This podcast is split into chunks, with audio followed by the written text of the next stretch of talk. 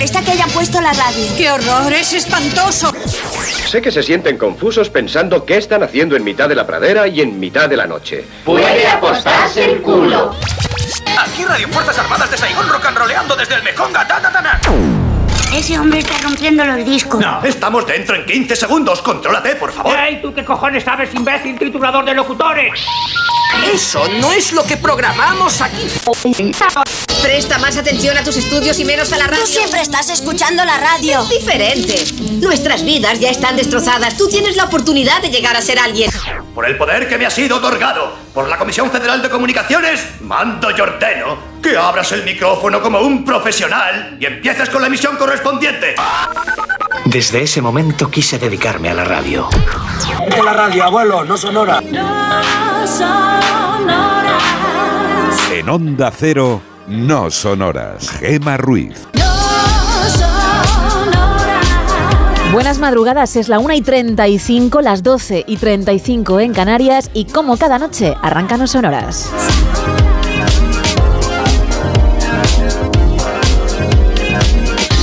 Una noche muy larga porque te vamos a acompañar como cada día hasta las 6, las 5 en Canarias, con Sergio Monforte al frente, ya con cara de alumno empollón, ese alumno que siempre se quiere sentar en primera fila, pero es que debe hacerlo porque como pilota la nave, si estuviese distraído, pues igual esto se va a pique, ¿eh?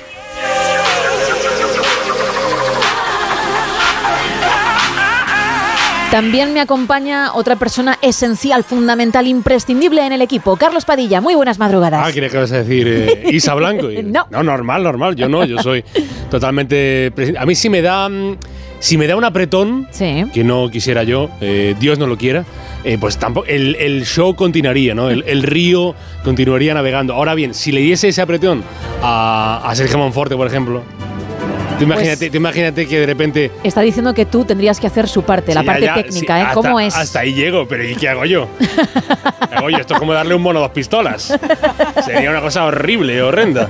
Esto es como el, el estudio este, perdón por empezar así, el estudio este de los hombres que dicen eh, que, hay, que los hombres, la Sí. mayoría creen que podrían aterrizar un avión. Ajá.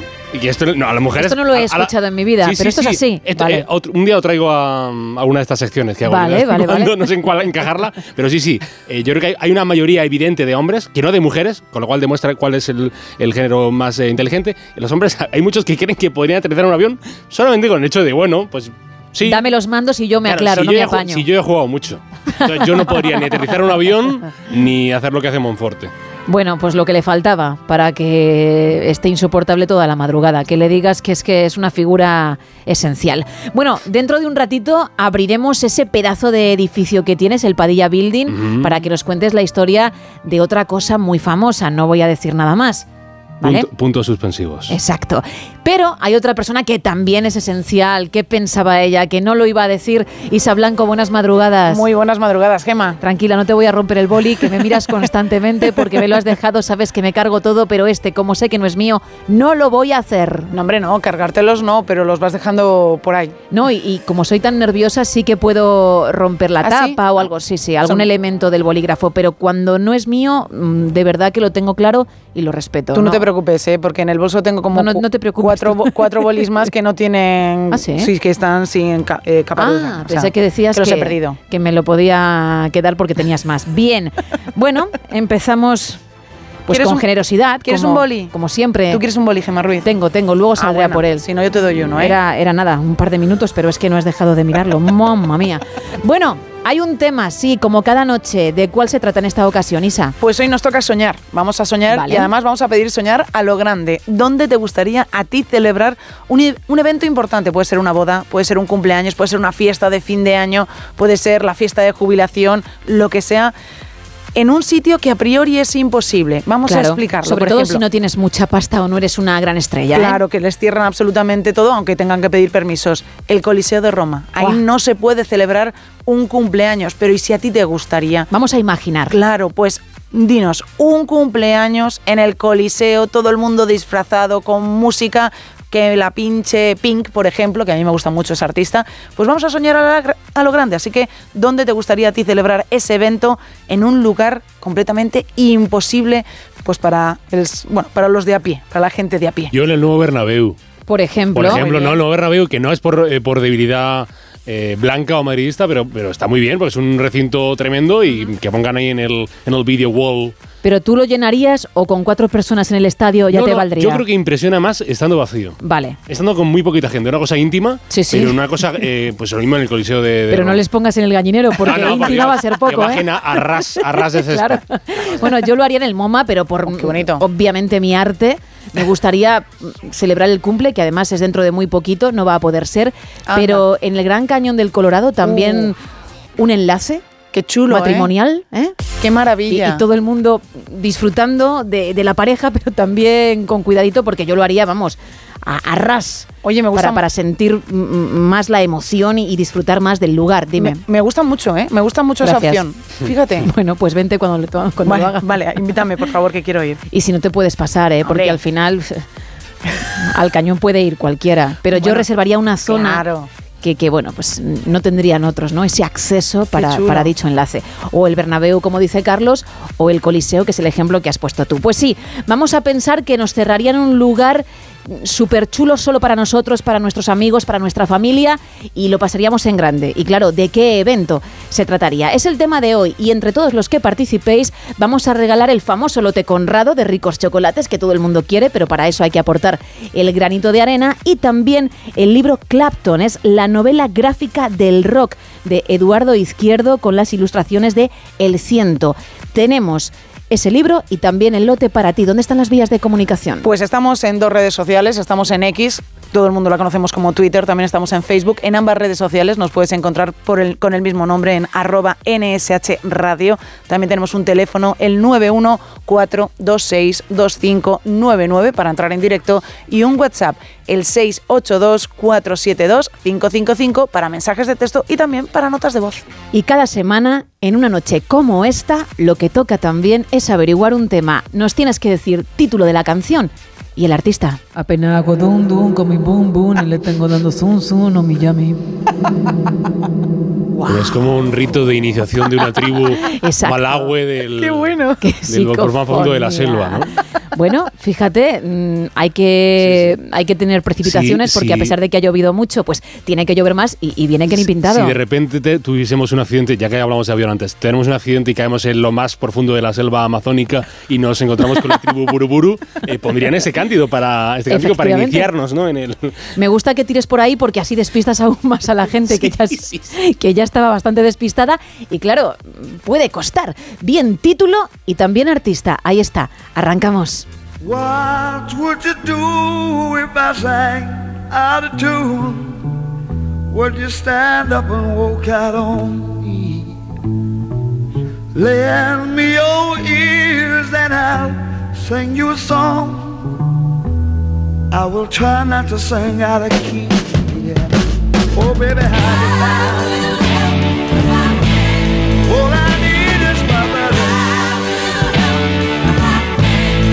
no,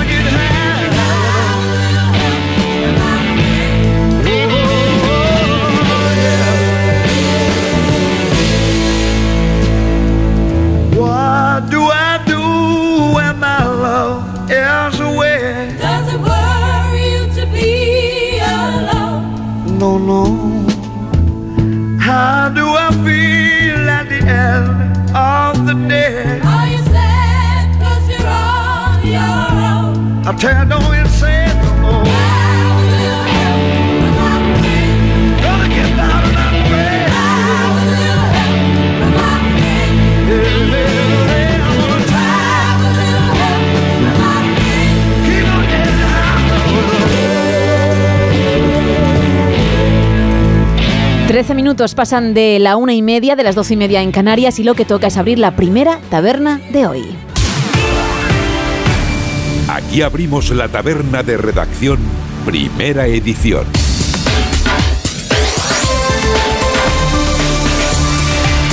Empezamos con la previsión del tiempo para hoy, así que cuéntame, Carlos. Tenemos por delante un miércoles con una, nueva borrasca, ya lo habrán aprendido, que si la borrasca no tiene nombre, pues como Bernardo, como Domingos, pues, pues si no tiene nombre va a afectar menos. Y esta borrasca va a afectar a la mitad noroeste peninsular, dejando cielos nubosos o cubiertos con precipitaciones en general débiles, que avanzarán a lo largo del día de noroeste a sureste, barriendo toda esa zona las lluvias y por lo tanto que usted tenga que sacar o no el paraguas, pues esos aguaceros serán menos probables cuanto más al sureste de la península estén. Zonas de Aragón, eh, zonas de Cataluña, por ejemplo. Se espera que esas lluvias que le- de las que les hablo sean más intensas en Asturias, en el noroeste de Castilla y León y en Galicia, con probabilidad de llegar a que esas, eh, a que esas lluvias lleguen a ser fuertes, persistentes, en el oeste de, de la comunidad de, de Ga- gallega, de Galicia, así que hay que tener más atención en esa zona oeste de Galicia. En el resto de la península, así como en las Baleares, vamos a tener, vamos a tener cielos eh, poco nubosos, posibilidad de que haya intervalos de nubes medias y altas, pero lluvia habrá poquita cosa, igual para que usted pueda sacar bien la ropa a secarse ese día. En las Canarias habrá cielos nubosos en el norte de las islas de mayor relieve, con baja probabilidad de alguna precipitación débil y dispersa y poco nuboso en el resto de las islas. Las temperaturas, las máximas van a tender a subir, a subir, a subir, bien, bien, bien, yupi, yupi, yupi, de forma más acusada en el entorno de los sistemas central e ibérico, en el extremo norte peninsular y en las Canarias. Incluso las mínimas, algunas, no todas, pero las mínimas están en aumento y se esperan heladas en las principales áreas de montaña y puede que también localmente en ambas eh, zonas céntricas de la, de la meseta. Temperaturas unas cuantas, les digo. Cádiz, 12 de mínima, no pasarán de 20. En Girona, 5 la más baja, 19 la más alta. En Ourense se mantienen en 9 la mínima, 9 grados más, 18 la máxima. En Zamora, 6 grados de mínima. No llegarán a los 16 de máxima, se quedarán en 15 grados. En Logroño están entre 2 y 14, 2 la más baja, 14 la más alta. En Burgos, 2 la mínima, 12 la máxima. En Melilla, en la ciudad autónoma de Melilla, 12 la menor temperatura del día y unos buenos quien los pillara, 20 grados allí. Y en vientos rápidamente habrá vientos flojos de componente sur y oeste, más intensos en los litorales de la mitad norte del área mediterránea y en el extremo norte peninsular, llegando a ser vientos muy fuertes, con rachas muy fuertes en los litorales de Galicia, como le digo, y en el oeste de Asturias. Y en las Canarias, nunca me olvido, habrá vientos constantes que pueden tener intervalos fuertes y rachas muy fuertes en los litorales. Verá la luz este miércoles, Ecuador de la semana, a las 8 y 14 de la mañana en Lugo y seguirá este día a las 5 y 46 de la tarde en la preciosa isla de Ibiza. Gracias, Carlos. A vosotras.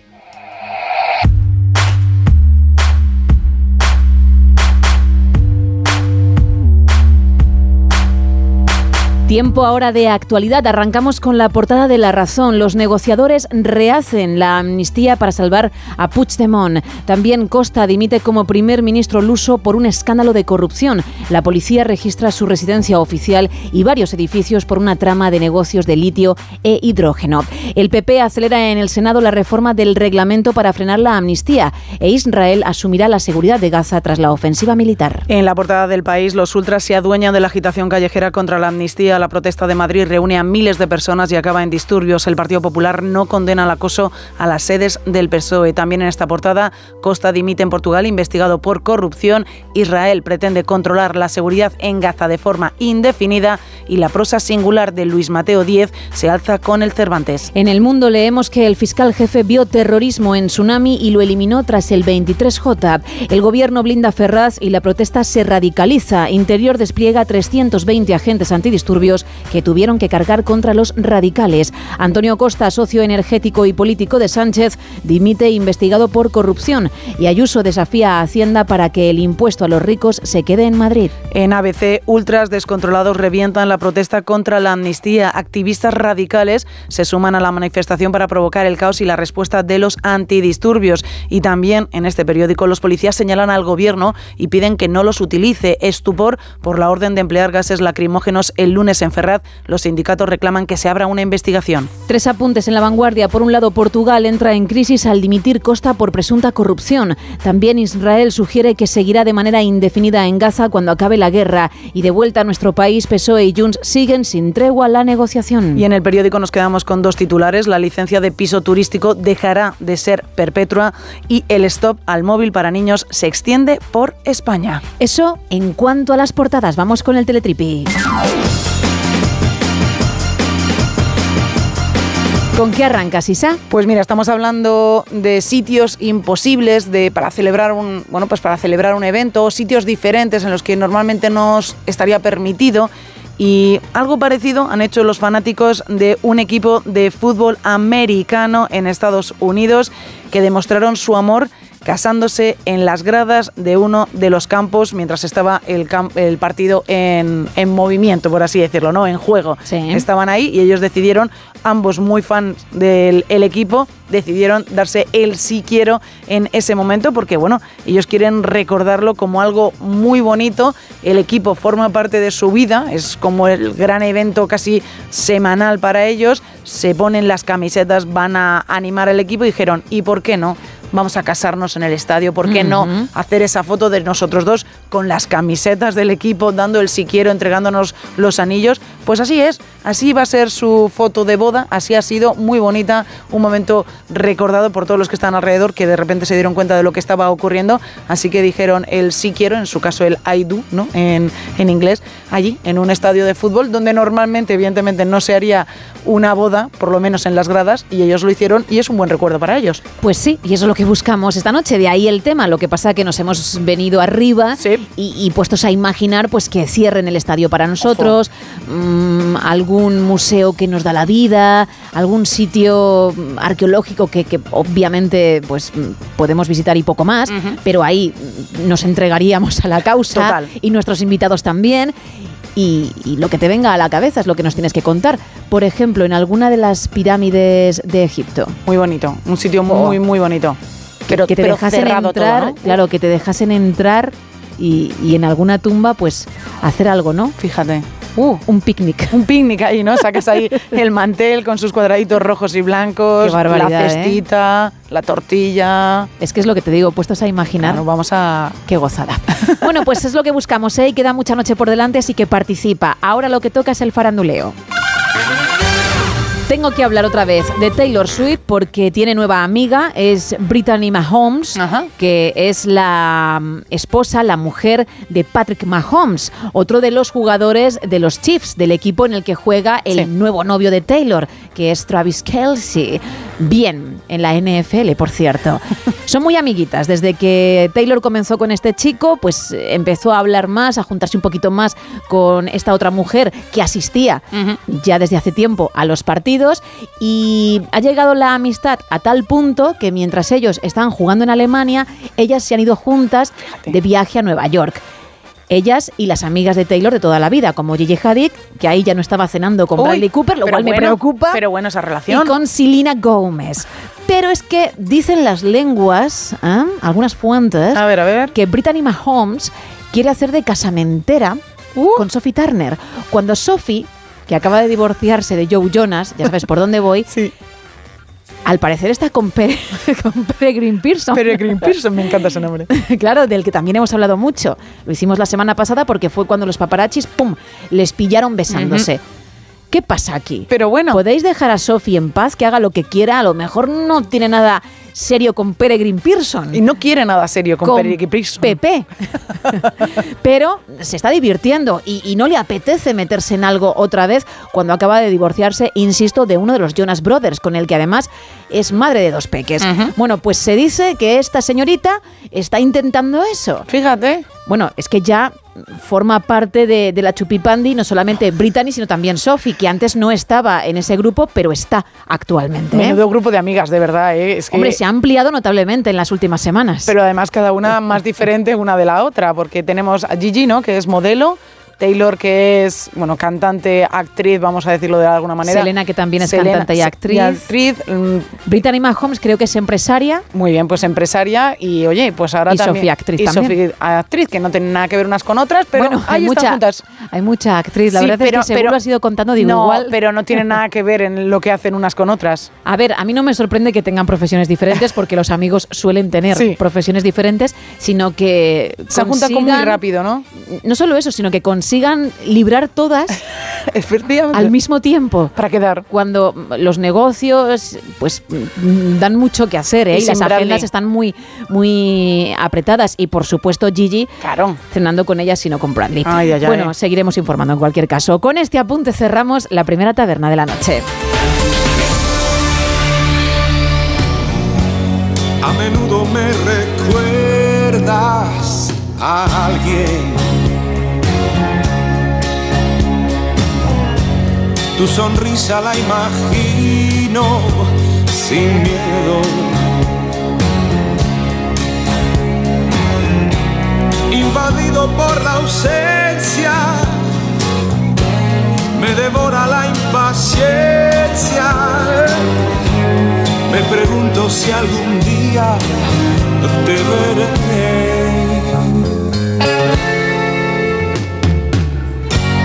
Ya sé todo de tu vida y sin embargo no conozco ni un detalle de ti.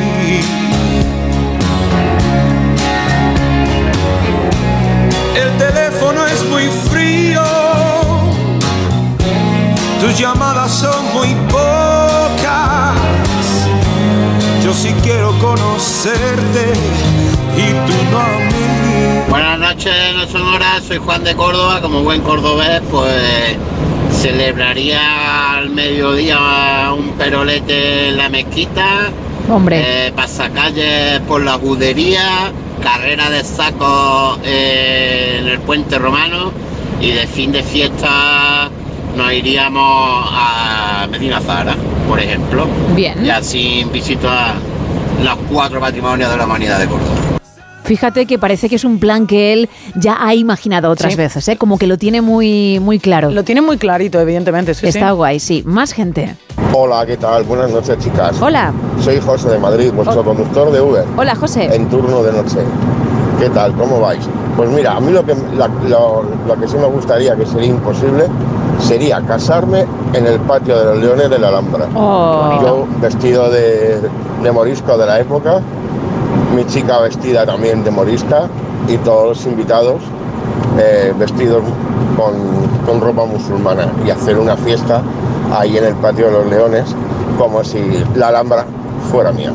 Un saludo, que tengáis buena noche y hasta la próxima. Hasta la próxima. Es que por un lado me he imaginando casándome yo, por otro siendo la invitada a esa boda, pero, pero un rollo espectacular, ¿eh? Pero quieres ir, sea de la manera que sea, ¿no? barbaridad. Claro, es una maravilla. Es que eso mola, ¿eh? El decir, pues no podemos hacerlo, pero por un ratito sí. Vamos Porque a la imaginación no tiene límites, eso es.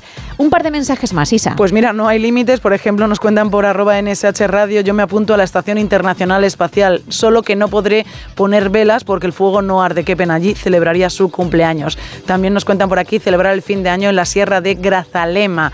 José nos dice, pues celebrar la jubilación, que aún me quedan 26 años, en plan algo similar como el Camino de Santiago, pero solo. Las mejores celebraciones se hacen con uno mismo y sus pensamientos. José nos cuentan, yo mi cumpleaños en la Estrella de la Muerte, con las tropas imperiales formadas y después fiestón con los cascos volando. Y Mapi nos cuenta que ella celebraría su cumpleaños en el templo de Luxor en Egipto.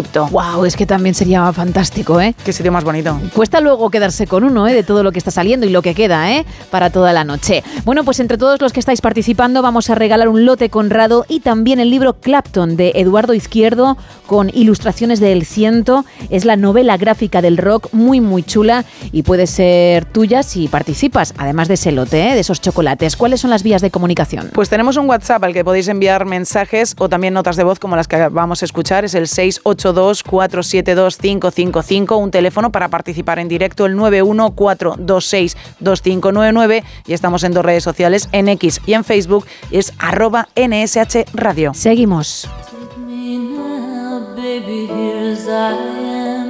Pull me close, try and understand. Desire is hunger, is the fire I breathe. Love is a banquet on which we feed.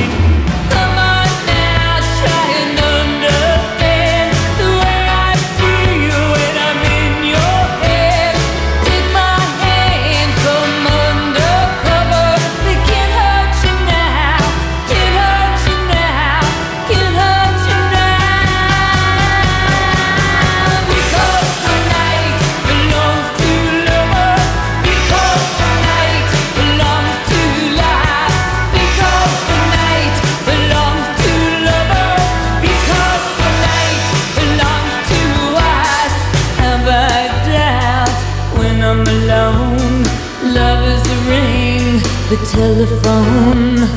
Love is an angel disguised as lust. Here in our bed until the morning comes.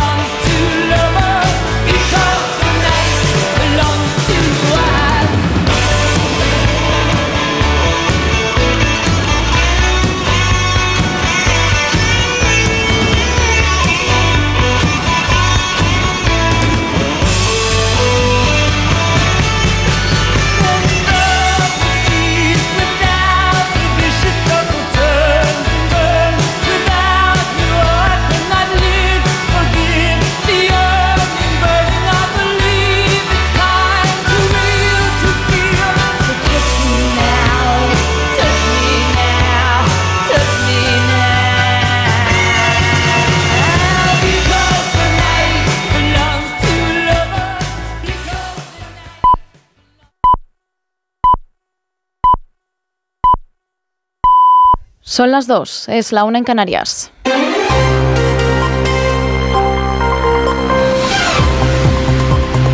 Noticias en Onda Cero. Buenas noches. 39 personas heridas, entre ellas 29 policías y 6 detenidos. Es el balance que deja por ahora la protesta ante la sede nacional del Partido Socialista en la calle Ferraz de Madrid. Unas 7.000 personas, según la delegación del Gobierno, se han concentrado allí este martes por quinto día consecutivo. La manifestación contra la amnistía ha comenzado de forma pacífica, bajo cánticos de todo tipo contra Pedro Sánchez y el Partido Socialista.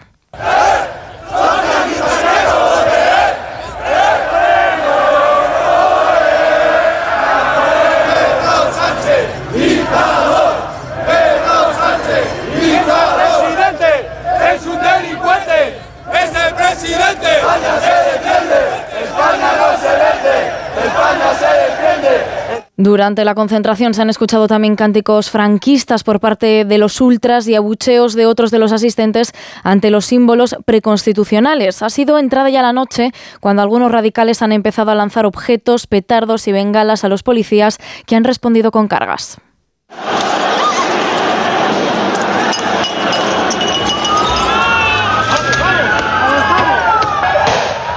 Desde el PP, Alberto Núñez Feijóo ha pedido respeto y ejemplaridad en las protestas, al tiempo que ha acusado a Pedro Sánchez de ser el responsable de este malestar social. Cuca Gamarra, por su parte, ha condenado también los altercados, afirmando que nada justifica la violencia. Mientras en el PSOE las expectativas de celebrar esta misma semana la investidura de Sánchez se rebajan ante la falta de acuerdo con Junts per Catalunya. Los equipos de ambos partidos siguen negociando en Bruselas e insisten, como llevan haciendo ya varios días, en que lo único que queda por pulir son los detalles técnicos de la ley de amnistía. Sobre esta norma, el Partido Popular va a aprovechar hoy su mayoría absoluta en el Senado para intentar avanzar hacia la modificación del reglamento de la Cámara con el objetivo de dilatar todo lo posible la aprobación de la ley de amnistía. Hoy se espera que se apruebe la toma en consideración de la reforma de este reglamento. Otros asuntos. Comisiones Obreras y UGT han convocado cinco días de huelga en Renfe y en Adif en protesta por el traspaso integral de Rodalíes, el servicio de cercanías catalán, a la Generalitat. Es una de las cesiones del PSOE para amarrar el apoyo de Esquerra Republicana y la investidura de Sánchez, pero los sindicatos creen que pone en peligro la integridad de las empresas públicas y los derechos de sus trabajadores. Los paros están convocados para los días 24 y 30 de noviembre y también para el 1, 4 y 5 de diciembre. Pedro Ayer, de UGT, critica en declaraciones a Onda Cero la falta de información. Creemos que todas esas circunstancias no están lo suficientemente clarificadas. Ante esta situación creemos que deberíamos de reaccionar de una manera eh, rápida y en este caso contundente con estas convocatorias de huelga para poder tratar de llevar a cabo unas circunstancias que si así son propicias pues, puedan determinar y cerrar todas estas inquietudes y probabilidades que existen encima de la mesa. El presidente de la República de Portugal, Marcelo Rebelo de Sousa, inicia este miércoles una ronda de contactos con los partidos políticos después de la dimisión del primer ministro Antonio Costa. Este martes ha anunciado que deja el cargo tras conocerse que la Fiscalía le investiga a él y a varios miembros de su gabinete por supuesta corrupción. El Supremo está investigando su presunto papel en una serie de concesiones a varios negocios de litio y de hidrógeno verde. Costa ha asegurado que se va con la conciencia tranquila, pero entiende que su deber era presentar la dimisión porque las sospechas no son compatibles, ha dicho, con la dignidad del cargo. Que la dignidad de funciones de la dignidad de las funciones de primer ministro no es compatible con sospecha alguna sobre su integridad. Su buena conducta y menos aún con la práctica de cualquier acto criminal. Por eso, en esta circunstancia, obviamente he presentado mi dimisión a Su Excelencia, el señor Presidente de la República. Está previsto que mañana jueves de Sousa decida si convoca elecciones anticipadas o nombra a un nuevo primer ministro. Y en la actualidad deportiva, el Atlético de Madrid ha goleado 6-0 al Celtic de Glasgow en la cuarta jornada de la Champions. Importante victoria de los de Simeone, que lideran ahora su grupo, pero que deberán seguir rindiendo las próximas dos jornadas para conseguir su clasificación a octavos. El Barça ha perdido 1-0 ante el Shakhtar Donetsk. Es todo de momento. Más noticias a las 3, las 2 en Canarias. Síguenos por internet en ondacero.es.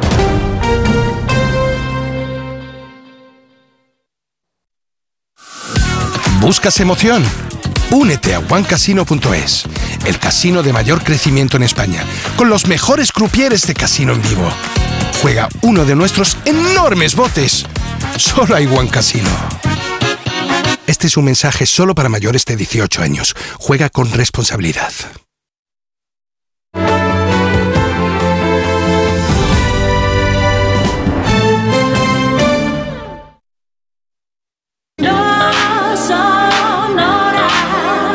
En Onda Cero, no sonoras. Gema Ruiz.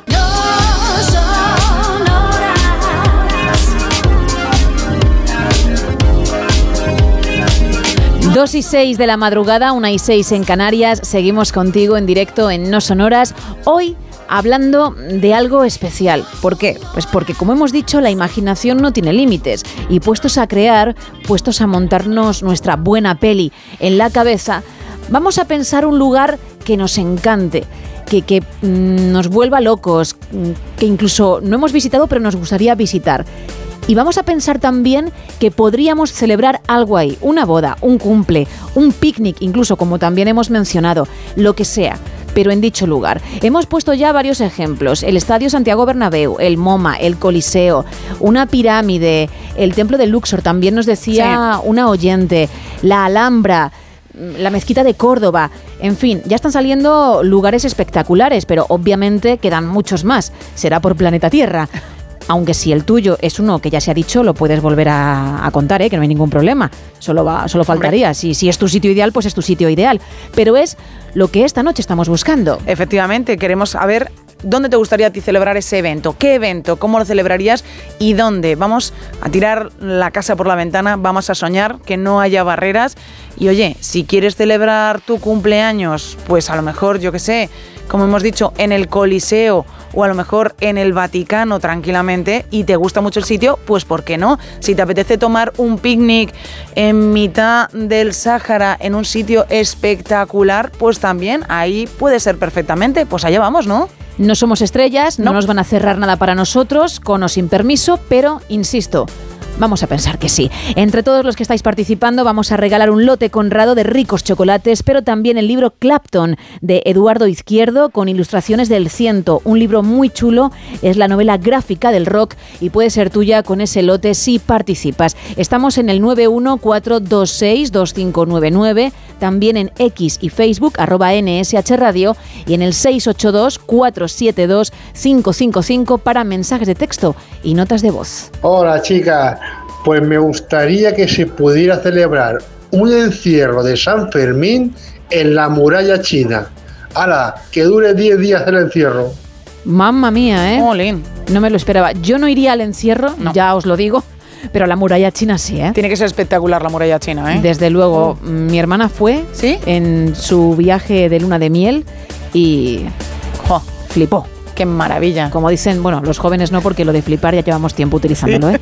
Creo que ya los jóvenes dicen otra cosa y si tú a ellos les dices flipé, te miran raro. Te miran raro, efectivamente, sí. Sí, ¿no? Sí, sí, sí, sí. Bien, bueno, además del tema, hay un concursito, entre comillas, como cada semana, una canción que tienes que averiguar. Ojo, título y también artista, ¿eh? No nos despistemos. Apenas hago dum dum con mi boom boom y le tengo dando zum zum no mi yami. Wow, ¿eh? El final, cómo los espíritus llegan después de... De verlos llamado. Efectivamente. Les has llamado. Como si fuera una ouija. Sí. Oh, oh y, y, bueno, pues también aparecen en dicha grabación. Título y artista. Ahí están los canales y también hemos dicho los regalitos. Así que comenzamos esta segunda hora.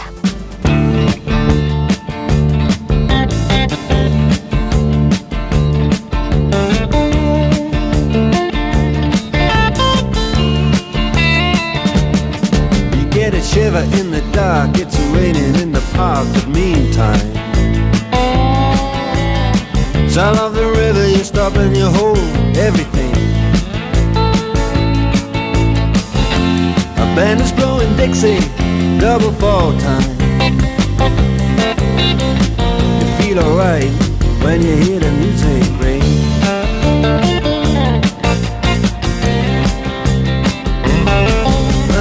step inside, but you don't see too many faces. Coming in out of the rain, they hear the jazz go down. Competition in other places. Oh, but the horns, they blowing that sound. Way on down south. Way on down south, London town.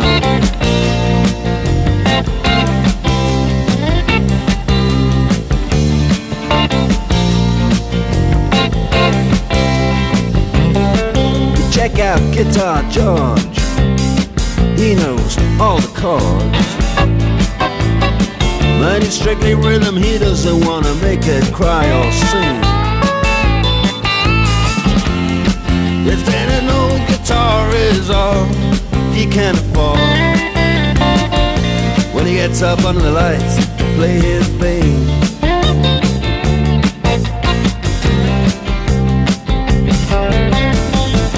And Harry doesn't mind if he doesn't make the scene.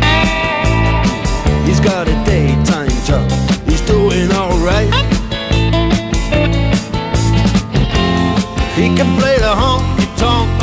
anything. Saving it up Friday night with the Sultans, with the Sultans of Swing. 2 y 12, 1 y 12 en Canarias, abrimos la segunda taberna. Aquí abrimos la taberna de redacción, segunda edición.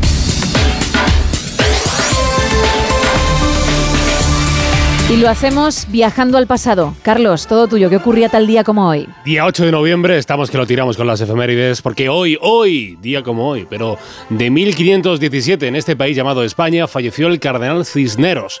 Cardenal Tocho, cardenal importante, cardenal de los que mandaban, y se murió, se murió el que fuera arzobispo de Toledo. Y entonces el rey Carlos I nombró como sucesor a Guillermo de Croix o de Croy, que era extranjero, que era un pipiolo porque tenía apenas 20 años, y encima era uno, uno de los sobrinos del consejero de, del rey.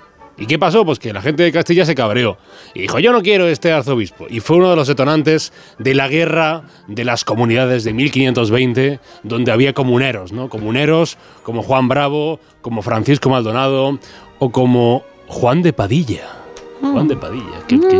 ¿Y, si, ¿Y si fuera familiar Mm, mío? Hombre, quién Juan sabe. de Padilla. El octavo día de noviembre, pero de 1793 en París, se abrió al público el Museo del Louvre, que hoy es el museo más visitado del mundo y que hasta, que yo sepa, eh, no tiene ningún ruiz original hasta la fecha, ni en exposición, pero tampoco en las galerías donde guardan las obras que nos exponen. Claro, efectivamente tú no lo sabes. Pero en esa. No, no, no, lo he segunda- buscado, lo he buscado. Pues te han engañado. En esa segunda zona ya, ya están. O si no, tengo que llamar porque me dijeron que lo entregaban ayer. Así que ha debido de pasar algo, ¿eh? Vale, ve, pues ahora, ahora llamo, ahora llamo que... ¿Llamas tú? Vale. Llamo yo, llamo yo, llamo yo que me, me manejo muy bien en francés. Más tarde, más tarde, un día como hoy, pero de 1887, en los Estados Unidos, United States, el inventor, mezclado de los dos, ¿eh? el inventor eh, judío-alemán, eh, Berliner, Berliner, Emil Berliner, patentó el gramófono, que sí, que he escuchado ahora, eso peor que el CD cascao de la furgoneta de tu primo Paco, pero es que para la época eso fue como viajar al espacio desde, desde tu salón, guardar cosas y que luego sonaran. ¿Pero qué brujería es esa?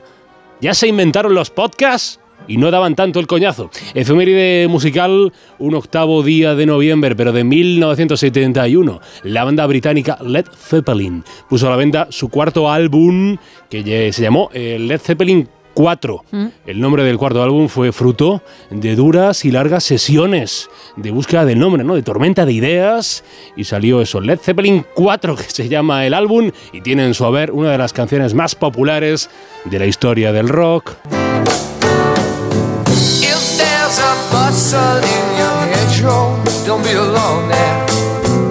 It's just a sprinkling for the make. Y una también de mis favoritas. Está muy bien esta canción. Sí. Sin ser yo muy de los Zeppelin. ¿eh? Entra. Entra, como le digo a Isa con los Diary. Y ahora un sonido, un sonido, a ver si os suena. Ponme esto, Monfort. Ay. Bienvenidos a Lo Soprano. No, este es el comienzo, el comienzo de muchas series que han marcado nuestra vida, porque hace 51 años, el octavo día del penúltimo mes del año 1972, en Estados Unidos, el canal HBO o HBO, como lo llamamos todos aquí en España, iniciaba sus transmisiones, pues yo qué sé, eh, que si Boardwalk, Bo- Boardwalk Empire, o Los Soprano, o VIP, o Hermanos de Sangre, o The Wire, o, o Succession, qué buena Succession. Oh, qué brutal. Bueno, mira que yo no veo series, eh, pero vi esa, esa serie y me gustó mucho, o True Detective, o ¿tenéis serie favorita de HBO? Mm, pues mira, esa sección en mi caso es que es así, ya lo he dicho alguna vez. sí. The Newsroom.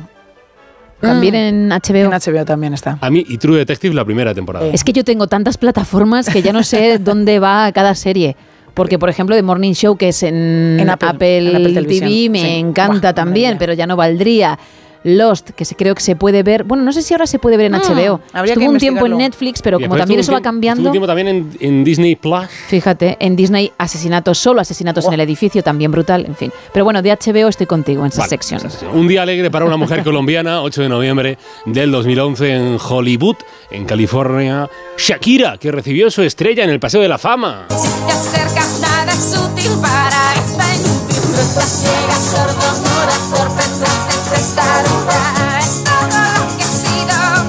la primera colombiana que recibió esa distinción, ese- esa estrella en el Paseo de la Fama. Así que felicidades, Shakira, allá donde estés. No sé si te pillo en Barcelona o te pillo en, en Miami. O no sé Miami ya, Miami Miami ya. Sí, Miami sí, ya, sí. Miami ya. Pues eso que estarás ahora desayunando tu tostada con aguacate, que sé que te encanta, Shakira. Año 2018, otra mujer de gran éxito, Rosalía, que presentó su segundo álbum llamado El Malquerer. Este sí es Tra, bueno, tra. este sí. Tra, tra. Mira.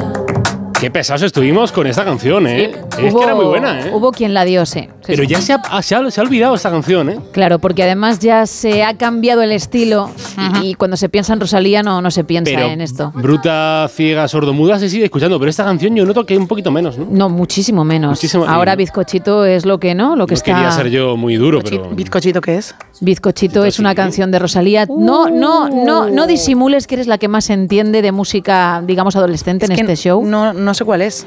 Bizcochito, na, na, na, na, na, bizcochito, algo así. Y luego está um, Chicken Teriyaki. Es que no. Chicken Teriyaki sí que la he escuchado. Mm, chicken teriyaki. Ahí estamos. así. No, no, no, Rosalía bizcochito. Vila Tobella, que se llama Rosalía, Rosalía, Ah, Rosalía. vale. Bueno. Sant Cugat del Vallès. No, no, no, no, bizcochito, algo así es, ¿eh? Pero vamos, que se titula bizcochito, eso te lo digo yo. Habrá que escucharla en plataformas. Alguna vez lo he leído por ahí, pero ya ves que no puedes venir a mí si quieres que la cante. Más, Carlos. Venga, vamos con nacimientos. Con nacimientos porque un octavo día del mes de noviembre de 1431 nació Vlad Drácula, el empalador le llamaban, que era un militar y un aristócrata eh, valaco, valaco que, que luego fue personaje de la novela Drácula. Y por casualidades de la vida, el mismo día, pero de 1847, vino a este mundo, nació Bram Stoker, que fue el autor de la novela Drácula, Drácula, que tanto, tanta gloria ha dado a tantos estudios de cine y de series. Cuánto, cuánta sangre se ha sacado de, de ese personaje. Eh, Asunción Balaguer nació en 1925, un octavo día del mes de noviembre, actriz española que falleció en 2019. Gordon Ramsay, Gordon Oh. Ramsay. Gordon es, es, muy fan yo. Es, eh, yo voy a decir, la copia de Alberto Chicote. Sí. La copia, copia. Hombre, yo si me tengo que quedar con alguien, y lo digo de verdad, me quedo con Chicote, ¿eh? Hombre, pero gracia Ramsay Alberto también. Chicote. Sí, mucho más, Sobre ya todo- te lo digo. Sobre todo cuando no mira cámara. Sale, ¿habéis visto? A mí es lo que me más gracia de Chicote. Que salía de los restaurantes y no miraba cámara, miraba a alguien de al lado. Siempre miraba hacia Sí, un lado y luego lado. ya. Y luego ya de eso ya miraba a cámara. Pero Y luego al frente. Pero yo ya sé que lo hacía a propósito. Porque Claro, en todos los programas, pero aparte las salidas y, y la frescura que tiene Chicote no la tiene Ramsey, aunque también es muy bueno, ¿eh? Ah, Ramsey mucho más, mucho más embarazo ya. Gordon Ramsay, que nació un octavo día de 1966, cocinero, presentador británico. En fallecimientos hay que destacar dos, dos, por supuesto, como se nos pueden olvidar, que un eh, octavo día del mes de noviembre, en el año 30 después de Cristo, falleció, hombre, Nerva, que era Marcus Coesius Nerva, emperador romano. emperador romano. Y el segundo es que en el 955 eh, falleció Agapito II, famoso papa italiano. Qué bonito nombre es Agapito, ¿eh? Qué bonito nombre es Agapito. Solo hay dos Agapitos Oh. papas. Ah, pensé que decías en España. No, Agapito Digo, Papa. hombre, y con razón. Agap- no, ¿no te parece bonito el Agapito?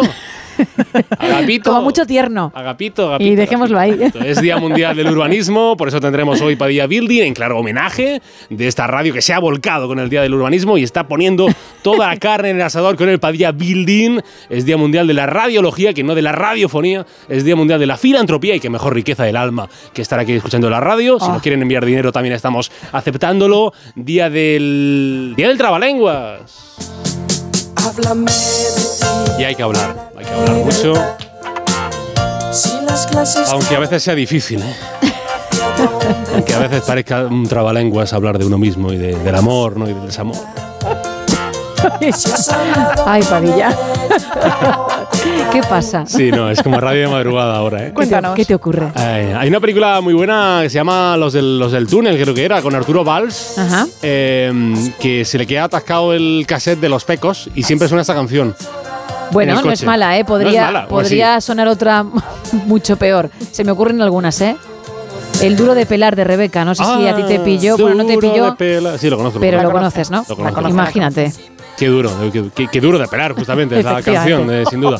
Pues los pecos, los pecos. eh, Día Mundial del, del Ah, Trabalenguas. digo de los pecos. No, de los pecos no sé si hay Día Mundial, pero si queréis lo establecemos hoy, 8 de noviembre. A partir de hoy será Día Mundial de los Pecos aquí en el Dos en Horas de Onda Cero. Bueno, gracias, ¿eh? A vosotras, a vosotras. Un poquito más de ellos, ya que es el Día Mundial según el show. de la soledad. Si has hablado con ella o te cae muy mal, háblame. O te cae muy mal, ¿eh? qué canción, ¿eh? qué letra. Qué drama también, ¿eh? Qué mensaje. Bueno, de vuelta al presente, hay más actualidad.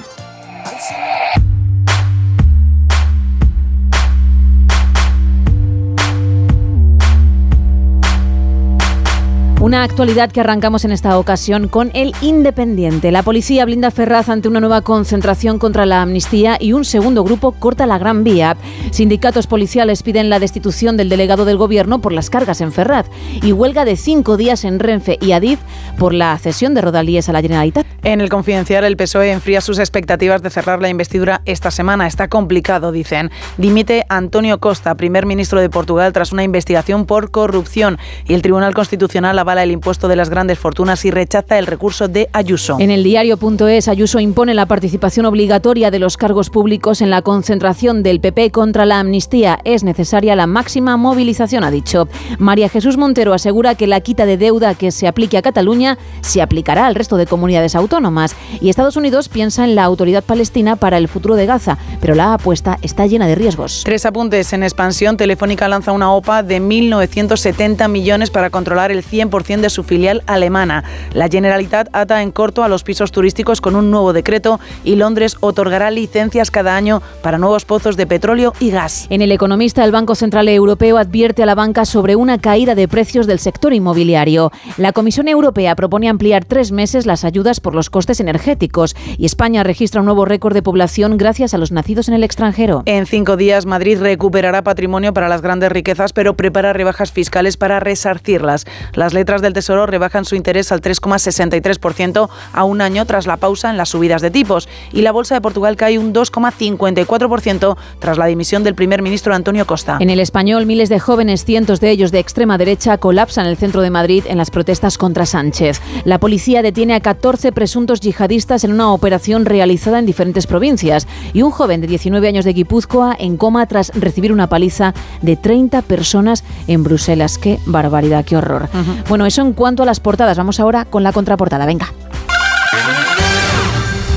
Tenemos que hablar de Rihanna y de Asap Rocky, de su pareja, porque se han ido a cenar juntos. Ya sabes que cuando alguien va a cenar en Hollywood es que la relación va viento en popa, lo hemos contado varias veces en este faranduleo. Perfecto.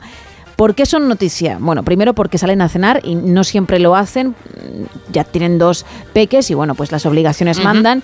Y segundo, por el outfit de la cantante. A ver. En primer lugar, se ha cortado muchísimo el pelo, como ya lo llevó hace algún tiempo, yo creo que a comienzos de su carrera.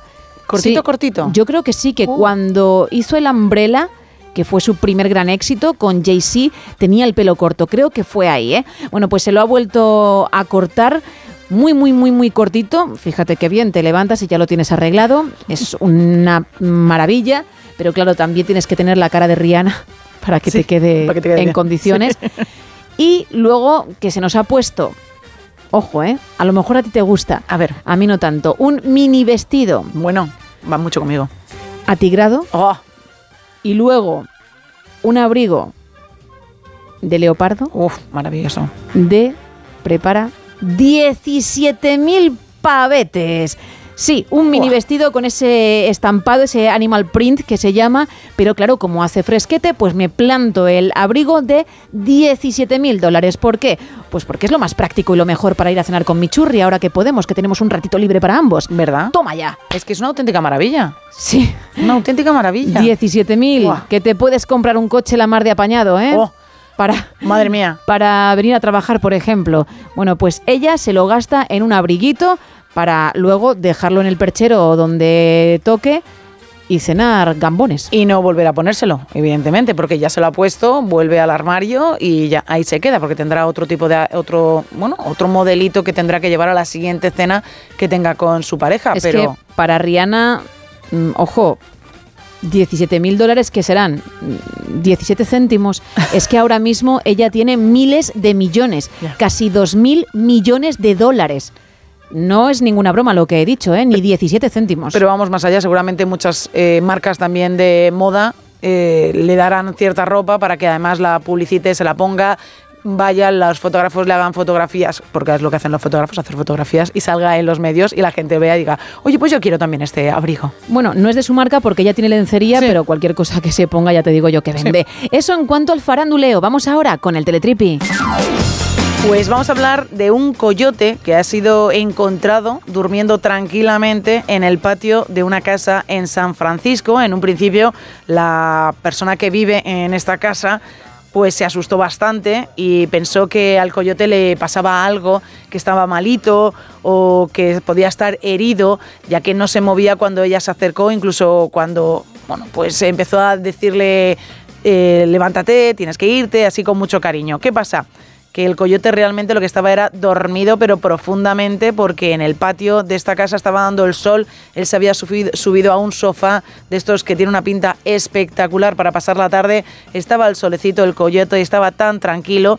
Y ya cuando se acercaron a él un poquito más, levantó él su hocico, abrió sus ojitos, se levantó, se estiró con mucho arte, se estiró el coyote y dijo, pues ya me habéis fastidiado la siesta y ahora ya me vuelvo yo otra vez al bosque tranquilamente. Así que no estaba herido, no estaba malito, simplemente estaba disfrutando de una siestaza espectacular. A su rollo, ¿no? A su rollo, que la persona que vive en esa casa va y le molesta y le levanta. Dijo, pues venga, pues venga, hasta la próxima. Así que estará el coyote ojo a visor para ver cuando vuelven a dejar la casa libre y él volver a ese sofá que tiene muy buena pinta al solecito y echarse una nueva cabezada. A ver si en ese momento ya han aprendido la lección y le dejan en paz. Con este apunte cerramos la segunda taberna de hoy. Decía que tenía el corazón aligado hasta el pecho. Que a ver si no podía hacerle yo una cenefa a besos.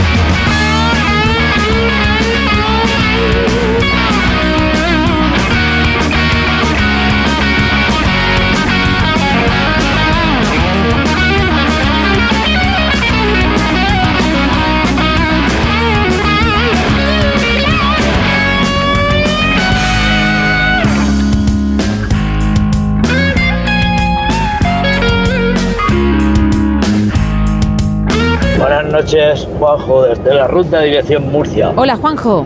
Hace ya unos años eh, celebramos en una casa de campo nuestro 30 aniversario de bodas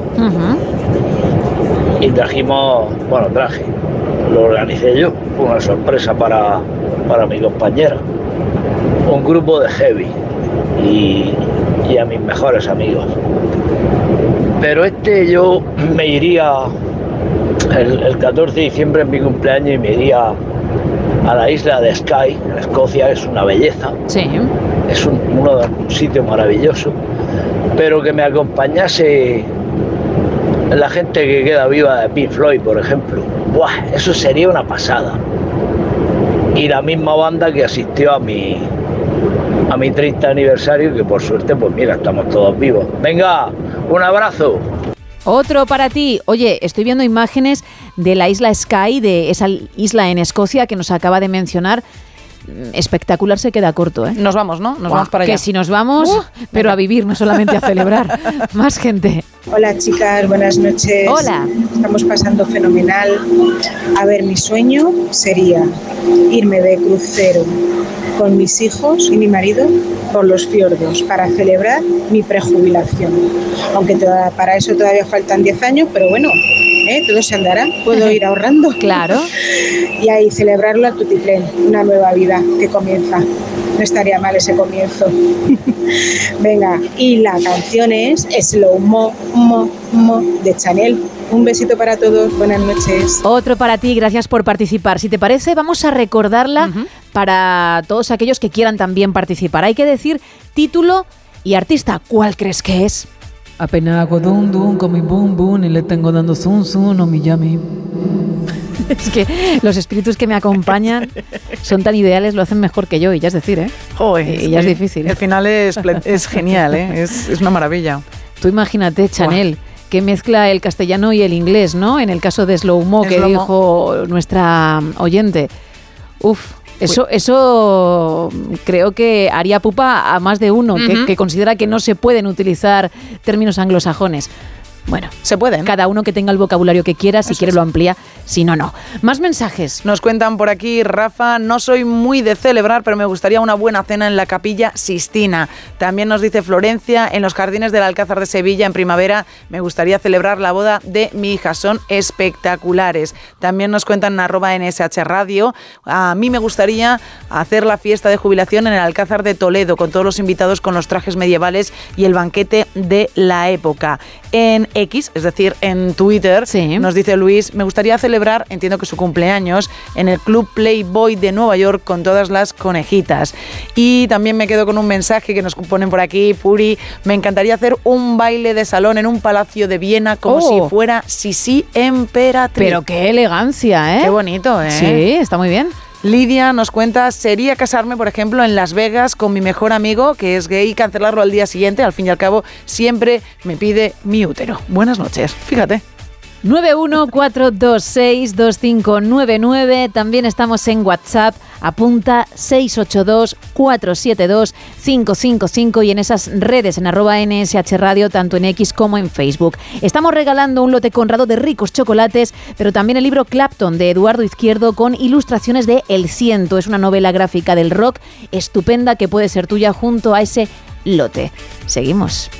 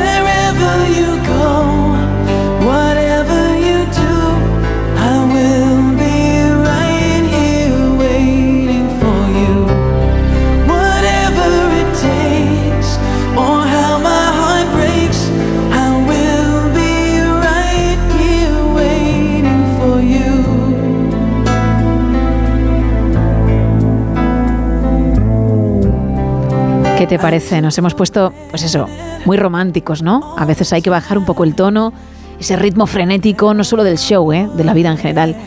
Y llega Richard Max y bueno, como que cambia la cosa. Muy, muy bonita esta canción, ¿eh? Sí. Para bailarla, un baile de salón, ¿no? Como decía la oyente, allí en un castillo en Viena, ¿eh? Tranquilamente. Pero con alguien, ¿no? Entiendo. Bueno, o tú haciendo como que agarras a alguien invisible y dando vueltas por el salón, porque sería maravilloso. Eso ya a gusto de cada uno, la oh, verdad. Madre mía, qué imagen acabo de tener, ¿eh?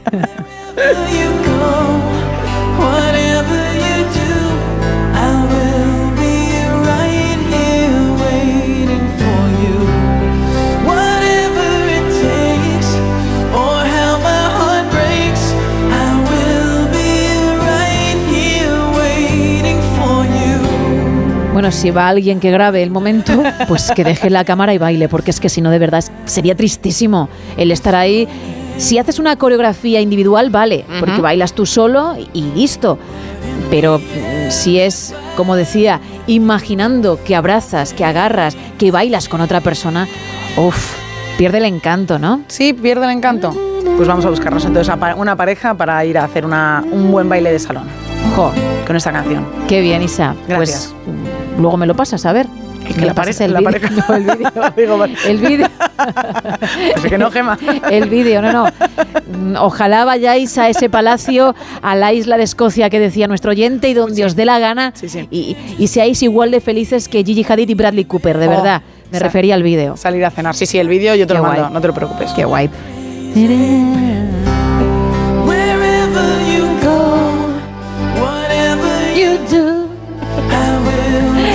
Imagínate que estás con esa pareja y aparece mi voz en el altavoz.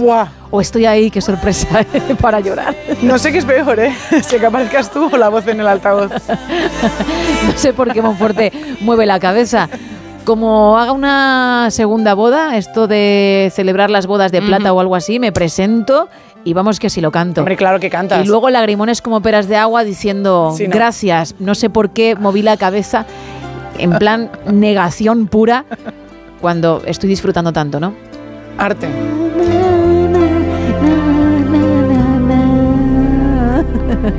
Tú imagínate con la guitarrita y todo haciendo el sonido de la guitarrita. Bueno, 914262599. También estamos en WhatsApp en el 682472555 y en esas dos redes, ¿eh? en X y en Facebook en arroba NSH Radio. Ahora lo que tenemos que hacer, porque también hay ratos de relax y de sofá, es hablar de series.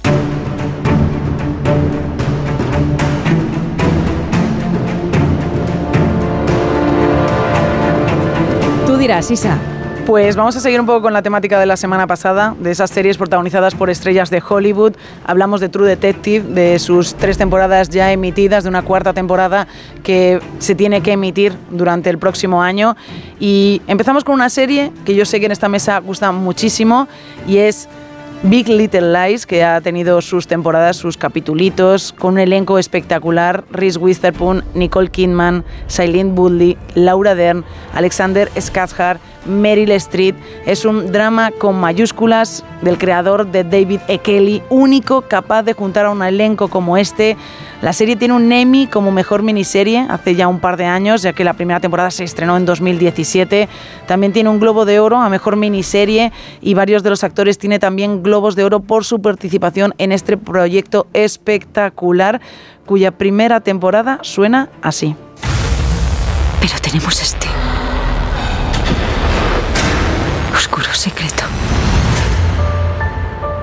¿Sois nuevos en Monterrey? Sí, nos mudamos hace un par de semanas. Que te va a encantar. Quieren demostrar quién es el más rico. Eres un encanto. Madeleine tenía problemas de ira. ¿Así es Monterrey? Era una bola diminuta de rabia. Y aporreamos a la gente con amabilidad. Hasta la muerte. Personas brutalmente competitivas.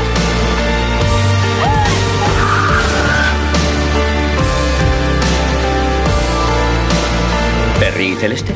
Me acostaría con ambos.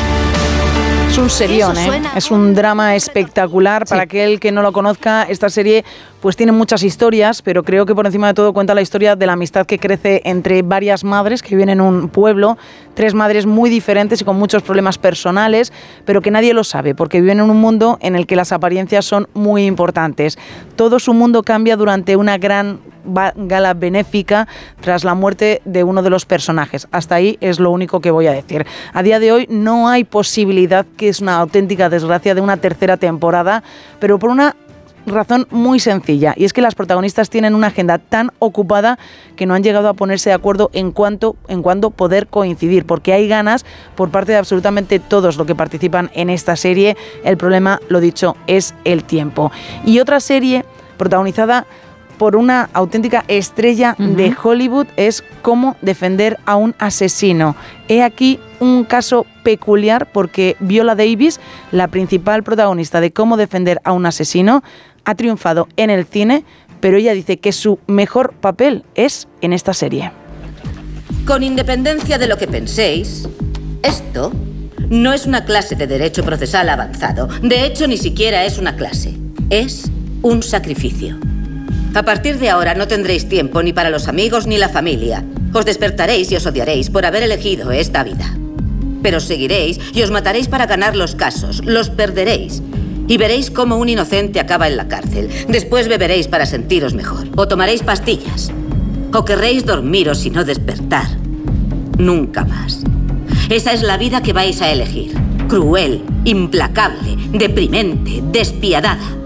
Ese es el precio de cambiar el mundo. ¿Quién se apunta? Viola Davis ha trabajado muchísimo en cine, también en televisión eh, ha destacado en películas como Criadas y Señoras o en Prisioneros, pero en lo que respecta a series, este es su primer gran éxito. Cierto es que la habíamos visto en Ley y Orden o en Traveler, pero su papel como Annalise Keating marcó un hito en 2015 al conseguir el primer premio Emmy que se otorgaba a una eh, actriz afroamericana.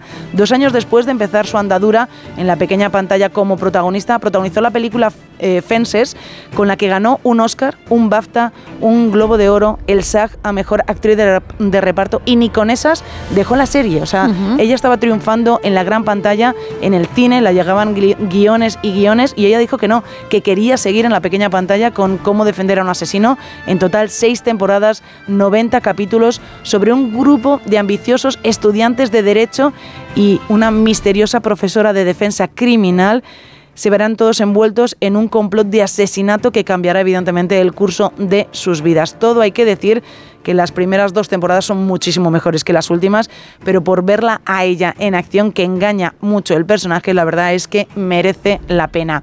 Y siempre merece la pena ver a Kate Winslet en cualquiera de sus personajes, ya sea en el cine o sea en la pequeña pantalla, pero si no has visto Mayor of Easttown, de verdad te estás perdiendo una de las mejores actuaciones de la actriz. Señora Carroll, soy Ned Sheehan. Estoy aquí fuera llamando a la puerta. Y hace un frío del carajo. Señora Carroll. Ah, ya estás aquí. Sí, estoy aquí. Quería avisarte enseguida. Y sobre todo, que el vecindario se asegure de si el pervertido sigue suelto. Bueno, pues la próxima vez llame a comisaría. ¿Tiene el número? No lo recuerdo. Pero eh, en ti confío y no sé yo a quién mandarán los de la comisaría. La entiendo, pero yo soy sargento inspectora, o sea que... ¿Cómo me gustó esta serie, eh? Es increíble, además desde el primer capítulo te engancha, quieres saber más, es una serie que podemos encontrar en la plataforma HBO, es un drama increíble en el que la protagonista es una inspectora de policía que empieza investigando el asesinato de una joven de la ciudad, pero a la vez tiene que lidiar con muchísimo drama personal y familiar. Lo curioso es que a la par que la investigación de la muerte de la joven hay otro hilo argumental que es la búsqueda de otra chica de la zona que desapareció hace un año y no se sabe nada de ella. Lo que más me gusta de la serie es que todos, en algún momento de la serie, en algún momento de los capítulos, son sospechosos. Se puede decir sin destripar absolutamente nada que el final de la serie es cerrado, pero no da pie a nada más. Pero debido al éxito cosechado por la ficción, ya son muchos los que han pedido una segunda temporada. Es más, la propia Kate Winslet ha dicho que le encantaría volver a ser Mayor, que la echa de menos, pero el creador creador ha dicho que él necesita sentarse, que oh. necesita pensar. Ay. Y si le surge una historia que valga la pena, porque si no es así no va a escribir nada de nada, pero que si le sale, volverá a coger el teléfono, volverá a llamar a Kate Weasley y dirá, oye, tengo un guion para ti. Gracias, Isa.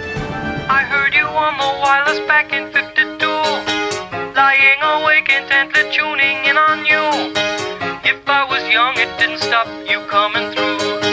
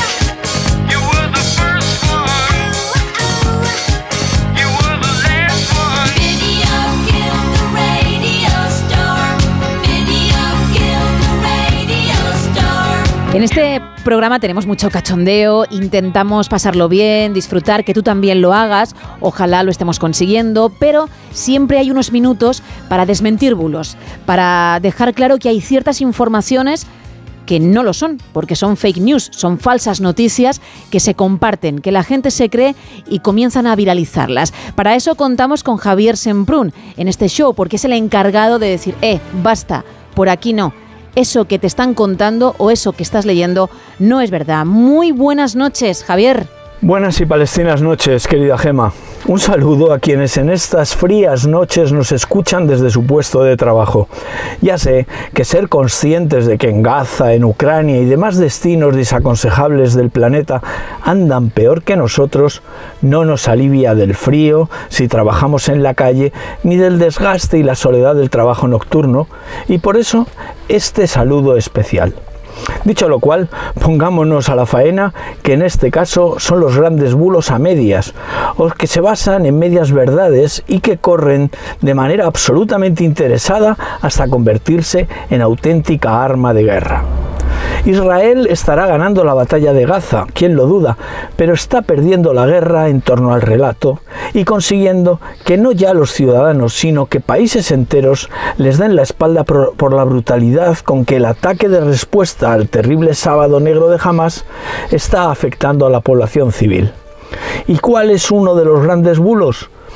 Pues que dado que los combatientes de Hamas, que en su día exhibieron formación y uniformidad militar, combaten vestidos con ropa civil, confundidos con la población civil y desde edificios de uso civil, todas sus bajas cuentan como civiles indefensos asesinados por la barbarie judía.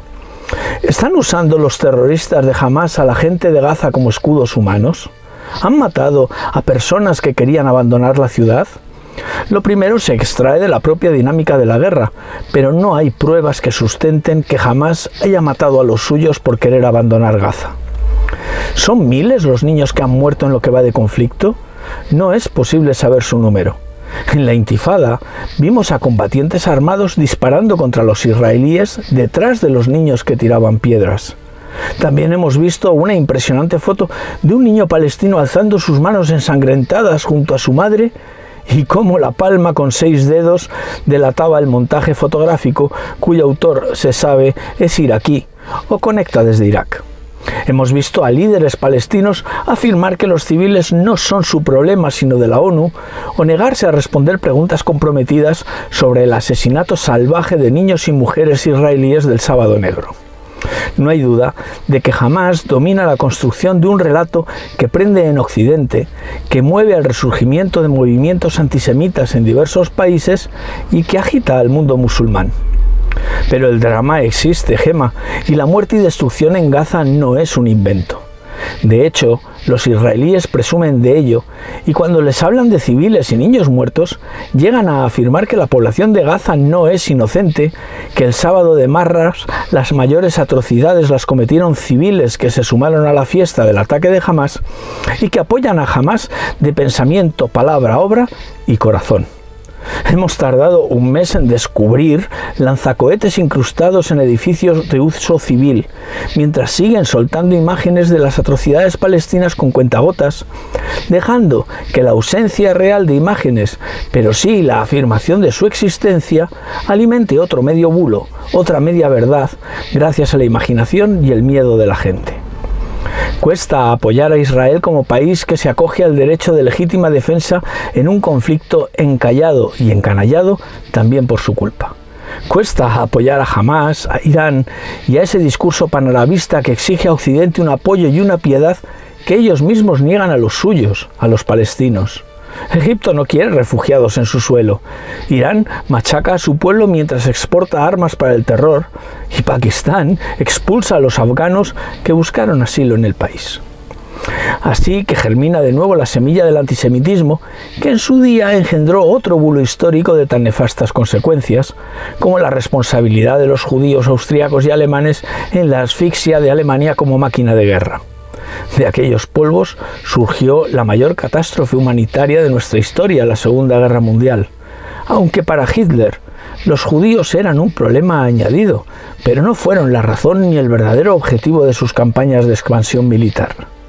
Nada nuevo, por tanto, bajo el sol, querida Gema, y buenas noches, que no son horas. Gracias, Javier. Hasta la próxima semana. Bueno, seguimos con el tema de la noche. ¿eh? Imagina, porque la imaginación no tiene límites. Piensa en un lugar que te encante, un lugar en el que en principio pues sería imposible celebrar algo, un cumpleaños, una boda, un plan de fin de con alguien. No hace falta que sea tampoco algo muy especial, pero sí el lugar. Y vamos a pensar que se podría realizar. Hemos dicho, por ejemplo, el Coliseo, casarte ahí. Fíjate si eso es imposible. Pero, insisto, en nuestra cabecita se puede lograr. ¿Cuál sería ese sitio para ti? Venga, ¿en qué lugar querrías estar para celebrar algo, lo que sea? Puede ser grande o no, pero estar ahí con los tuyos, con esa persona especial o con la familia, con los amigos, es lo que estamos preguntando esta noche. Buenas noches, chicas. La canción que hay que adivinar es, es Lomo de Chanel. Me gustaría celebrar mis bodas de oro en la mezquita de Córdoba, como buen cordobés. Hombre. Me encantaría celebrarlo allí con toda mi familia. Venga, un beso, saludos. Igualmente, más audios. Una fiesta, una raven en el Vaticano. Seguro que se ponían hasta las cejas los obispos y todo. Uy, no, no, no. Pero vamos, pero bien. No, vamos a hacer Pagaría algo por sano porque, claro, esto no. La, la gracia, cuando no hace gracia, la gracia metida con calzador tampoco, ¿eh? Con lo cual, no, vamos a pensar en un lugar bonito para celebrar nosotros algo también muy bonito y, y venirnos arriba con los nuestros. Claro. Ya está. Pero, por ejemplo, la isla de Sky, como ha dicho el oyente, que a mí me ha fascinado cuando he visto imágenes, o, o el MoMA, que también lo hemos sacado, lo hemos puesto sobre la mesa. Eso sí, esto no. Más gente. Buenas noches, equipo de Dos Horas. Soy Hola. Jesús del Bierzo. Hola, Jesús. Pues yo, el sueño que tengo hoy, hoy por hoy muy presente y que espero cumplir algún día sería irme a un sitio que se llama El Nido. Es un lugar paradisíaco en las, Fil- en las Islas Filipinas que es una pasada. Me iré para allí, pues eso, una semanita o dos, si puede ser, a disfrutar de, de- de la naturaleza en todo su esplendor, porque es, vamos, es una puta pasada, tenéis que verlo en Google, buscarlo, que es, eh, vais a quedar eh, enamoradas de él. ¿Vale? En Google, Venga, no nos eh, queda buenas noches otra. a todos y, y todas y muchas gracias por la compañía que nos hacéis. Un beso. Gracias a ti por participar, efectivamente. A gozar desde Google, porque si no, ¿qué vamos a hacer? Bueno, más mensajes, Isa. Nos cuentan en arroba NSH Radio, celebraría mi 65 cumpleaños en un hotel de superlujo en medio de la sabana africana en algún parque natural. Mucho soñar. También nos cuentan por WhatsApp, Rosa, buenas noches. A mí me encantaría celebrar el cumple de mi hijo Sergi en el campo del Manchester City como invitado especial Pep Guardiola, ya que mi hijo ha hecho los cursos de entrenador por él. Que jugaran un partido los del Manchester contra los que entrena Sergi, que es el Intervista Alegre, nos pone aquí. Rosa, y al finalizar el partido, mientras se merienda, pues tocara la moda. Eh, sería genial. La pena es que se queda en un sueño. Bueno, pero como es gratis, como soñar es gratis, pues vamos a hacerlo, al menos esta noche, Rosa. También nos cuenta Tony que él sería un lugar fantástico para celebrar algo, sería en la Basílica de San Pedro de El Vaticano. También nos dice enhorabuena por el show. Mi cumpleaños, nos dice este oyente, dice, pues hombre, por ejemplo, en el Camp Nou, vamos a celebrarlo. A mi hijo también le iba a hacer muchísima ilusión, así que sería un 2 por 1. Y me quedo también con otro mensaje que nos dice, me gustaría celebrar mi cumpleaños en la Estación Internacional en el Espacio. Es Juan Carlos desde Valencia. Creo que ya ha habido dos oyentes que han dicho algo parecido, ¿verdad? La verdad es que es un buen Estaría sitio. ¿eh? genial. Es un buen sitio. Evidentemente, muy pocos van a poder estar allí, así que vamos a soñar y por qué no. No, hay que soñar porque mm, ya puestos a ello nos saltaríamos las Mm, pruebas, totalmente. los entrenamientos Nada, duros. no lo necesitamos. Para, para poder meternos en una nave, ¿no?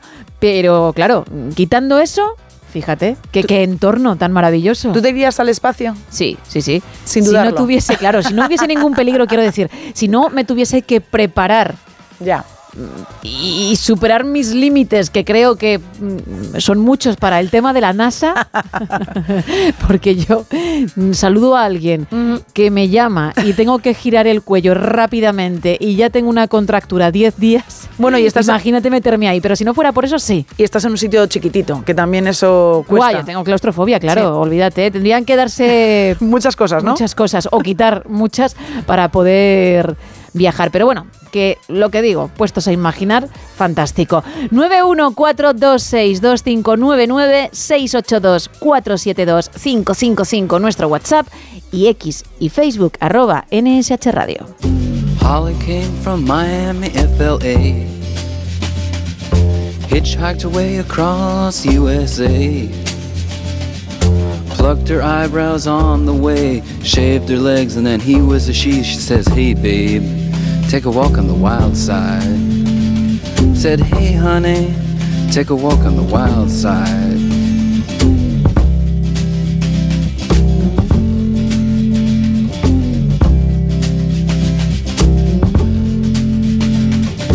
Candy came from out on the island.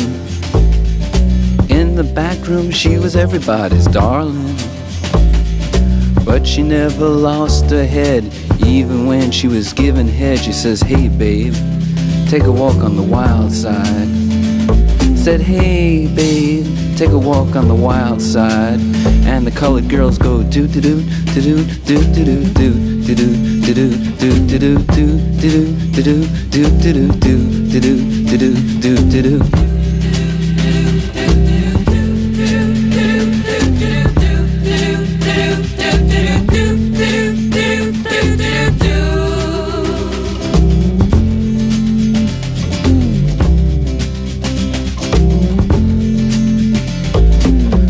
Joe never once gave it away.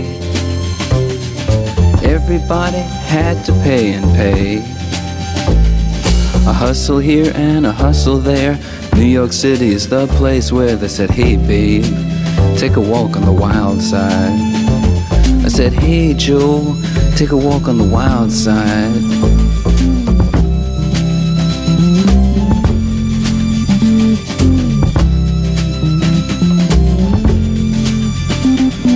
Sugar Plum Fairy came and hit the streets. Looking for soul food and a place to eat. Went to the Apollo, you should have seen him go, go, go. They said, Hey, sugar, take a walk on the wild side. I said, Hey, babe, take a walk on the wild side. Alright. Ha.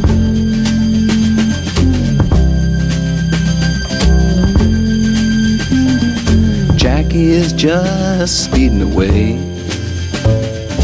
Thought she was James Dean for a day. Then I guess she had to crash. Valium would have helped that patch. Said, Hey, babe.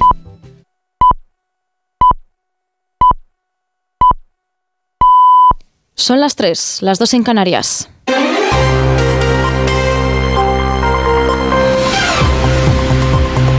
Noticias en Onda Cero. Buenas noches. El presidente de los Estados Unidos, Joe Biden, ha conversado por teléfono con su homólogo israelí Benjamin Netanyahu y le ha pedido una pausa en los bombardeos a la franja de Gaza que permita la salida segura de los civiles y la entrada de la ayuda humanitaria. Estados Unidos siguen sin reclamar un alto el fuego porque cree que solo beneficiaría a Hamas, ya que permitiría a esta organización terrorista rearmarse para volver a atacar a Israel. El portavoz del Consejo de Seguridad Nacional de la Casa Blanca, John Kirby, rechaza, eso sí, la posibilidad que ha planteado Netanyahu de que, una vez concluya el conflicto, sea Israel quien asuma la responsabilidad de la seguridad en Gaza durante al menos un tiempo no determinado. No apoyamos la reocupación de Gaza por las Fuerzas Armadas de Israel. Lo que debe haber son conversaciones sustantivas para saber cómo será la Gaza posconflicto y cómo será su gobierno. Aquí en España, Alberto Núñez Feijóo pide respeto y ejemplaridad en las protestas que estos días se están llevando a cabo frente a las sedes del PSOE. Pedro Sánchez había señalado antes al PP en un tuit en el que criticaba a quienes por acción u omisión apoyan el asedio adscrito a las casas del pueblo socialista. Unas 7.000 personas se han concentrado este martes frente a la sede de Ferraz bajo cánticos de todo tipo contra Sánchez. es un presidente! ¡Váyase! Entrada ya la noche, algunos ultras han empezado a lanzar objetos y petardos a los policías que han acabado respondiendo con cargas. Al menos 39 personas han resultado heridas, la mayoría, 29, son agentes y hay también al menos 6 detenidos. Más asuntos. La presidenta de la Comunidad de Madrid, Isabel Díaz Ayuso, insiste en que el impuesto a las grandes fortunas, impulsado por el Gobierno, atenta contra la autonomía fiscal de Madrid, a pesar de que el Tribunal Constitucional ha rechazado este martes su recurso y ha avalado el gravamen. Ante esta decisión, Ayuso ha anunciado que va a tramitar de urgencia en la Asamblea Autonómica, en la que tiene mayoría absoluta, una nueva ley que permita a su administración cobrar ese impuesto sobre los patrimonios de más de 3 millones de euros. Evidentemente no vamos a, quedarnos parados. Llevaremos de urgencia a la Asamblea de Madrid eh, un proyecto de ley que nos permita recaudar eh, todo ese impuesto y que se quede en las arcas madrileñas y podamos destinarlo a lo que los ciudadanos libremente en las urnas votaron en las últimas elecciones. El Constitucional debe pronunciarse ahora respecto al resto de recursos que han ido presentando los gobiernos autonómicos de Andalucía, de Murcia y de Galicia en contra también de este impuesto a los ricos, pero adelanta ya el tribunal que va a seguir la misma doctrina para todos. La Guardia Civil está investigando como posible caso de violencia vicaria la muerte de un padre y de su hijo de siete años en la Sierra de Urbasa, en Navarra. Los cuerpos han sido encontrados este martes después de que la madre del menor denunciara su desaparición. Ella se había separado de su exmarido hace dos años y según fuentes de la investigación, él llevaba mal esta situación. Los resultados preliminares de la autopsia han revelado que ambos fallecieron por la caída. El menor no presenta síntomas de asfixia ni de estrangulamiento y como su cuerpo sí presenta menos golpes que el de su padre, la principal hipótesis es que el hombre pudo lanzarse al vacío con su hijo en brazos. Y un último apunte el escritor Luis Mateo Díez es el ganador del premio Cervantes 2023, autor de obras como El espíritu del páramo, La ruina del cielo o El reino de Celama. El jurado ha destacado su estilo propio, su humor expresionista o esperpéntico y su capacidad de crear mundos imaginarios, siendo heredero de la prosa de Cervantes. Mateo Díez se reconocía sorprendido de haber recibido el galardón más importante de las letras españolas. Que estoy complacido encantado de la vida y que en el momento en que este señor ministro, que no sé ni quién es, perdónenme, me ha llamado para decirme que me han dado el premio Cervantes, pues de pronto yo dije, pues qué bien, me ha dado usted el día. Y en la actualidad deportiva al Barça se le complica la clasificación a octavos de final de la Champions después de caer 1-0 ante el Shakhtar Donetsk. A los de Xavi les bastaba con un empate para ya asegurar su pase. El Atlético de Madrid ha tenido mejor resultado, goleado 6-0 al Celtic de Glasgow. Eso sí, deberá seguir rindiendo y pelear las próximas dos jornadas para poder conseguir esa clasificación. Es todo. Volvemos a las 4, las 3 en Canarias con más noticias. Síguenos por internet en ondacero.es.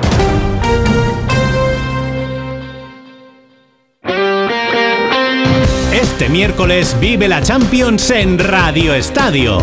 Jornada decisiva para nuestros equipos. Desde las seis y media de la tarde, en la app, en la web y en las emisoras del País Vasco, Real Sociedad Benfica. Los donostiarras ante el paso definitivo para meterse entre los mejores de Europa. Y a partir de las ocho y media para todas las emisoras de Onda Cero, Real Madrid Braga y Arsenal Sevilla. Los madridistas a rematar la faena con el pleno de victorias. Los sevillistas a dar la sorpresa y seguir aspirando a todo.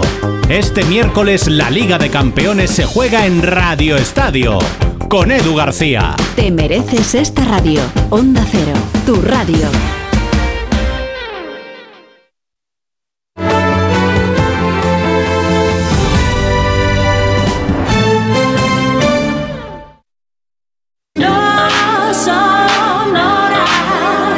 En Onda Cero, no son horas. Gema Ruiz. No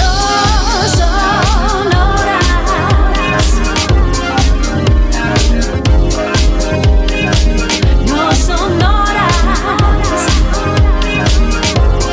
3 y 6 de la madrugada, 2 y 6 en Canarias. Seguimos en directo en No Sonoras, ya sabes, contigo hasta las 6, las 5 en el archipiélago canario. Y hoy imaginando, hablando de esos lugares de ensueño que ¿por qué no? Podrían cerrar para nosotros, para la celebración que nos diese la gana. Que te apetece que cierren pues el MoMA de Nueva York para ti y tu familia, para ver tranquilamente las exposiciones, para celebrar, como digo, cualquier cosa ahí. Pues pa'lante. Mucho más incluso que una estrella de Hollywood, que pidiendo permiso consigue muchas cosas. Mucho más. Sitios que ni siquiera las estrellas podrían visitar de forma privada. Pero tú sí, porque la imaginación, insisto, no tiene límites.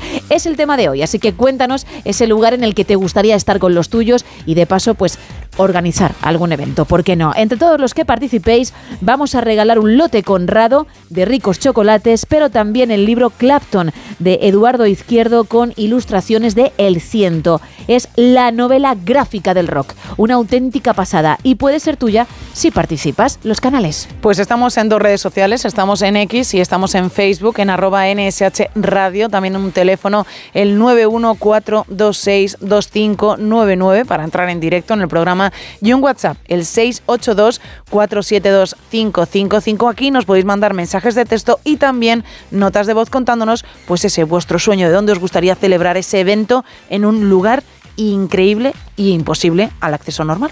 Exacto, y hay un concursito entre comillas, Uh. por llamarlo de alguna manera, una canción que tienes que averiguar cuál es el título, pero también el artista. Apenas hago dum dum con mi boom boom y le tengo dando zum zum, no mi yami. Es que te dan ganas de, de seguir moviendo los pinreles o el cuerpo entero si eres prácticamente como Jennifer López. Bueno, pues hay que averiguarlo también, ¿eh? Participa. Ahora lo que toca es arrancar esta hora.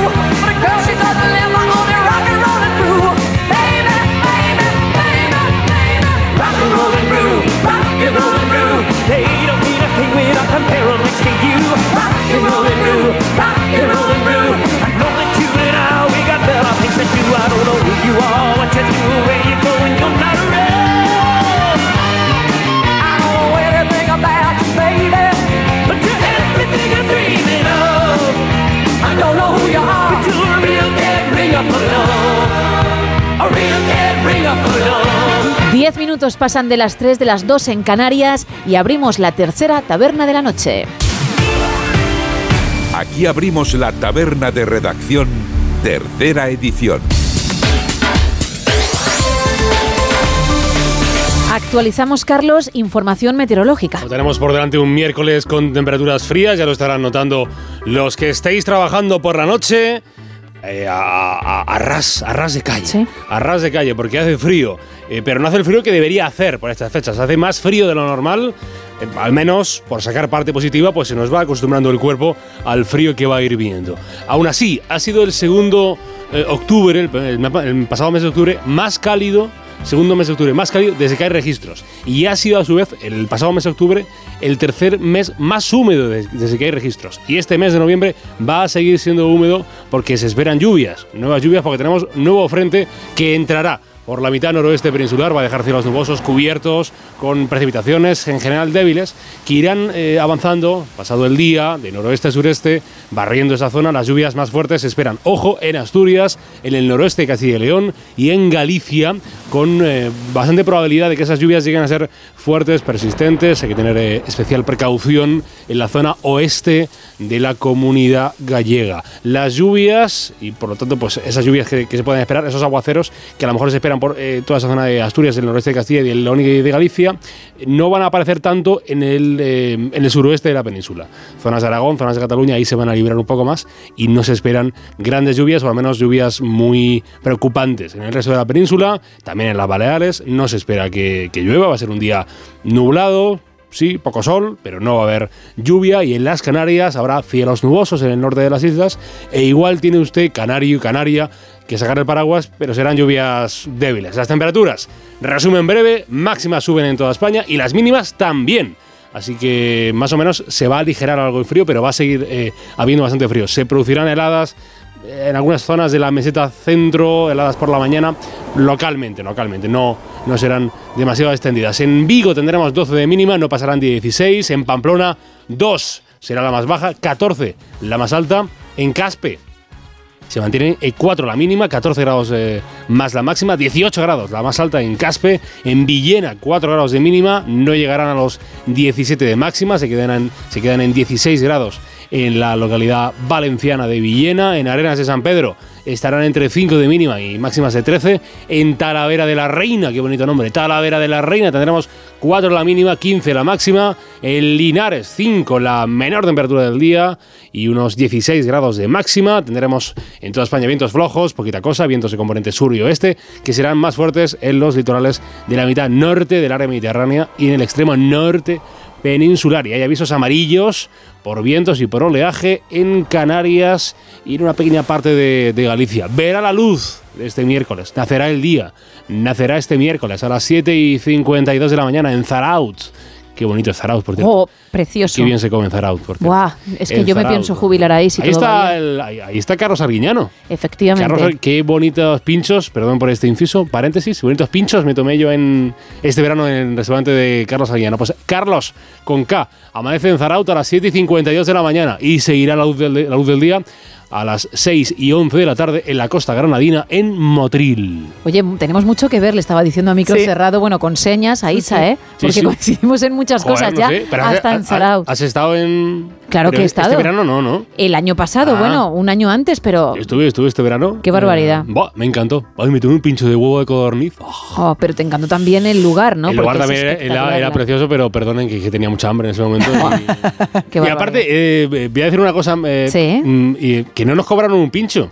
No- nos dimos cuenta a posteriori, por supuesto, porque si no yo hubiera abonado, Claro. por supuesto, todo lo que... Pero no, no nos cobraron un pincho, ¿no? Que eres propietario de Padilla Building, no Por esperábamos supuesto, menos de ti. Por supuesto, Eh, que, que cumplimos la ley totalmente. Padilla, Padilla, Padilla Legal. todo, todo en inglés. Qué bien, oye, queda como una serie americana a punto de ser estrenada. Gracias, Carlos. Vosotras. Seguimos con más actualidad.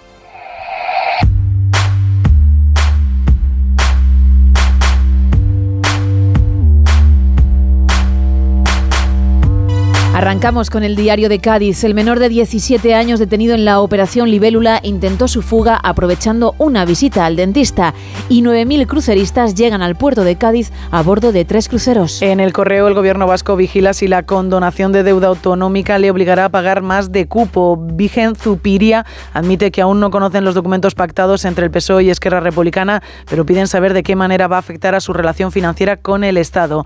El, subbur- el subfluvial que unirá Guecho y Portugalete comenzará a ejecutarse a mediados del año que viene y la compra de vivienda cae un 25% en Euskadi, la mayor bajada de España. En las provincias de Valencia, las ayudas valencianas al coche eléctrico se agotan y amenazan a los concesionarios. El gobierno debe dar el visto bueno para que la Generalitat reciba unos fondos solicitados tras terminarse la partida anterior. Sanidad necesitará contratar hasta 2.000 profesionales si aplica la jornada de 35 horas y gritos, pitos, cánticos y banderas de España contra Pedro Sánchez en Valencia. Según segunda concentración contra la amnistía frente a la sede del Partido Socialista Valenciano. En la provincia Diario de Las Palmas, seis condenados por vender droga en tres locales de Molino de Viento. Funcionarios de Agricultura del Gobierno canario defienden ante la jueza del caso mediador la legalidad de las ayudas y atasco en el puerto de Las Palmas por Navidad. Los transportistas reclaman una solución inmediata ante el colapso de las instalaciones por la campaña navideña. En el Faro de Vigo dimite el primer ministro de Portugal al ser investigado por corrupción en una mina de litio fronteriza con Galicia. Ante las preguntas de los medios en relación a su futuro político, Costa anunció que no se presentará a las próximas elecciones. España y Portugal se cuestionan mutuamente sobre plazos del AVE entre Vigo y Oporto y atracan a punta de pistola una sucursal bancaria en la avenida Ramón Nieto en Vigo. En la opinión de Murcia podemos leer cientos de manifestantes vuelven a asediar la sede del PSOE en Murcia. España no se vende, dicen. Los insultos al presidente del gobierno, Pedro Sánchez, vuelven a ser la norma en la concentración en contra de la amnistía frente a la sede socialista murciana. Un transfuga de Vox da la Junta de Jabalí Nuevo al Partido Popular y el PSOE de Molina denuncia al líder municipal de Vox por incitar al odio, cómplices y sicarios. En el comercio diario de Asturias, el Principado dice que la planta de pirólisis de Gijón no cumple el plan estratégico de residuos. Unanimidad entre los grupos municipales para evitar la instalación de reciclaje de plásticos en el Musel y que no suba la contaminación. Salud adelantará en las listas de espera a los pacientes con mayor afección a su calidad de vida y piden cinco años para un hombre que guardaba en su casa de Avilés más de 2.000 euros en drogas. En el diario Montañés, el Partido Popular Cántabro llama a movilizarse el domingo en la Plaza Pombo de Santander contra la amnistía. Santander abre el registro para el primero de los tres sorteos de las 284 viviendas de protección oficial del nuevo Alisal y reconoce que abusó sexualmente de su hija y le abona 6.000 euros para evitar la cárcel. El hombre consigue una rebaja de pena de 6 a 2 años tras sobrepasarse con la menor en repetidas ocasiones cuando tenía 13 y 14 años. En el Heraldo de Aragón, al menos 100 profesores han sufrido agresiones en lo que va de curso en Aragón. Nos sentimos indefensos y desprotegidos, dicen. El sindicato CESIF lanza una campaña para visibilizar esta situación y pide a Educación un protocolo claro que les proteja, registre los casos e implante medidas pedagógicas. Zaragoza regulará la edad mínima para circular en patinete en la nueva ordenanza de movilidad y la autopsia apunta a que el padre y el hijo hallados muertos en un monte de Navarra murieron por los golpes de la caída. Por el momento no se descarta ninguna hipótesis, incluido un posible caso de violencia vicaria. En Huelva Información, la policía detiene a una persona en Cartaya por pornografía infantil. Un incendio en una casa del emblemático barrio obrero desata el pánico entre los vecinos de Huelva. Los vecinos de la zona lamentan que los bomberos tuvieran que llevarse por delante dos coches que estaban aparcados ante la vivienda para poder entrar a apagar el fuego. Y este viernes arranca la edición número 49 del Festival de Cine de Huelva con el mayor presupuesto de los últimos años. Se han recibido un 10% más de inscripciones de películas que el año pasado, superando las 1.400 producciones. En la nueva crónica de León, el leonés Luis Mateo Díez gana el premio Cervantes. El ministro de Cultura, Miquel Iceta, ha sido el encargado de leer el acto del jurado que otorga al Lacianiego el más prestigioso galardón de las letras en español. La provincia perdió 2,9 habitantes a diario durante los nueve primeros meses del año y heridos dos trabajadores al caer de un tejado en Valdepolo. En Hoy de Extremadura podemos leer tres atracos en 24 horas en un cajero de Azuaga y dos tiendas de Badajoz. La Plaza Mayor de Cáceres vuelve a convertirse este fin de semana en un gran rocódromo. Cáceres acoge los próximos días 11 y 12 de noviembre por segundo año consecutivo el Campeonato de España de Escalada y el Ayuntamiento de Badajoz adjudica las obras del carril bici de la muralla por 2,4 millones. Vamos terminando. Diario de Mallorca, Educación recupera el punto de antiguo alumno y elimina las zonas escolares en Baleares. El Gobierno aprueba hoy los presupuestos tras la paz con Vox y condenan a ocho años a dos patrones de una patera con 21 migrantes a bordo. La barca superaba con creces su límite de capacidad y no llevaban chalecos salvavidas. Y cerramos con Diario Sur. La Junta exige un debate multilateral sobre la financiación y rechaza abordarlo en el Senado. Los gobiernos central y autonómico aíslan del ruido político la negociación sobre Doñana y Vox propone que el Parlamento celebre un debate sobre la amnistía y el pacto con los independentistas. Eso en cuanto a las portadas, vamos con más Teletripi.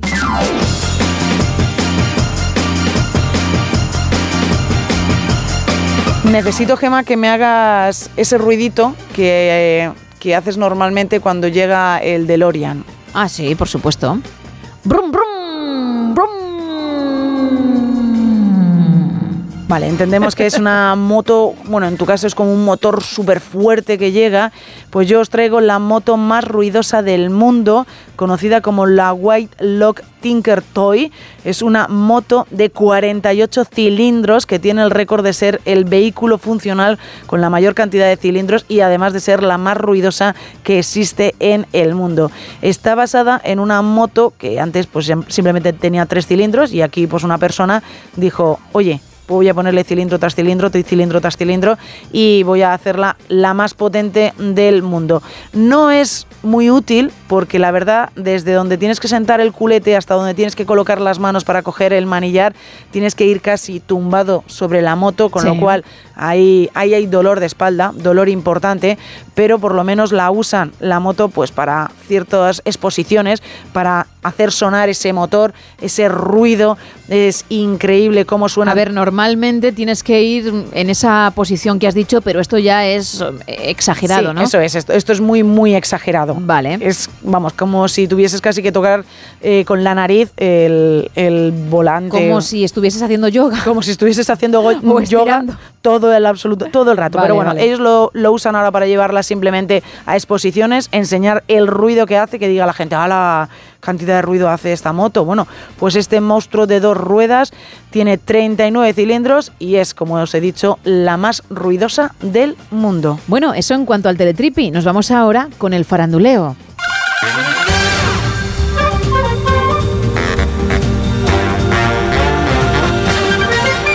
Voy a hablar de la actriz Sofía Vergara. Y tú dirás, ¿por qué? ¿Por qué? Bueno, en primer lugar, por lo que crees. ¿Vale? Primero te voy a dar, digamos, la buena noticia y luego la mala. Ella rompió en verano con su marido, Joe Mangianello, con el que llevaba, creo, una década.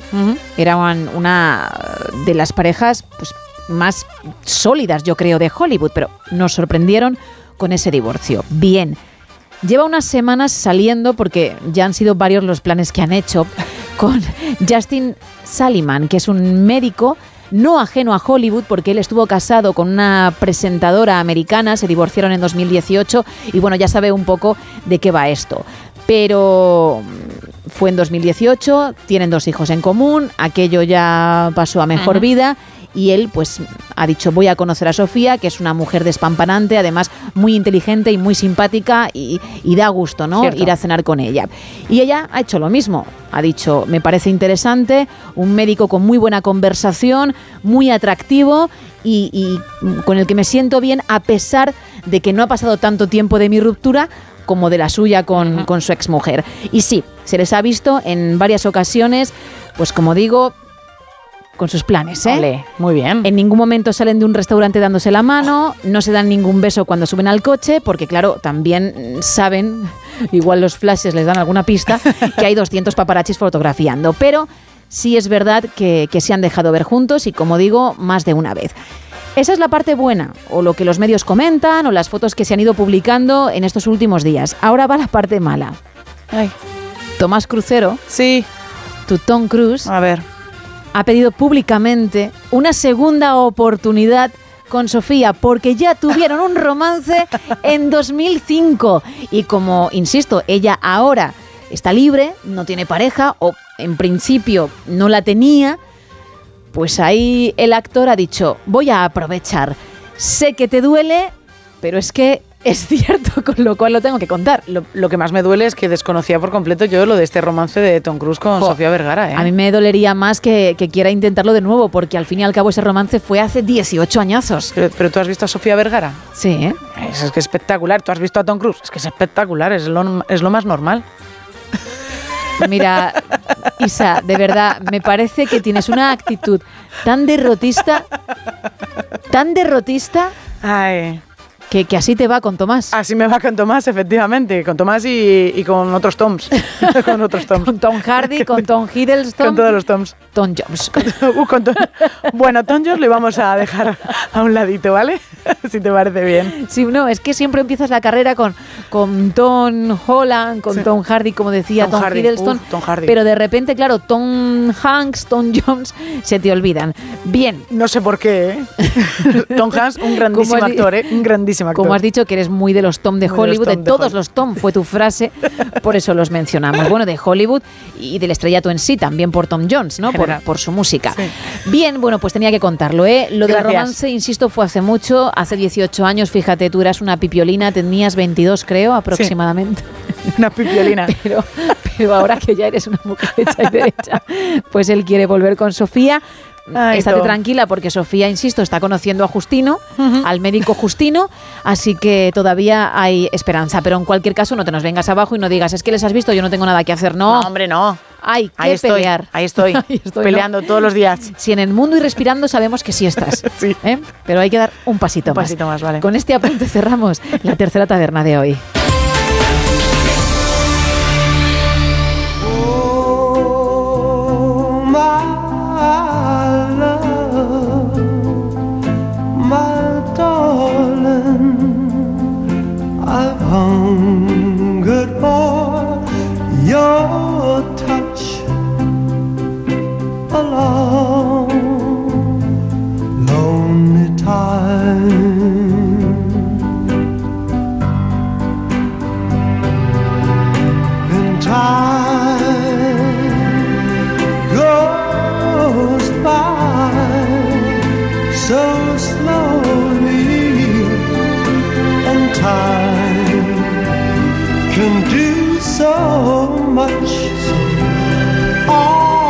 Otro momento romántico en la noche. ¿eh?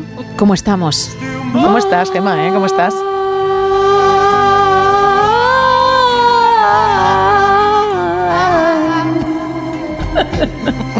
Qué pena que no he podido terminar.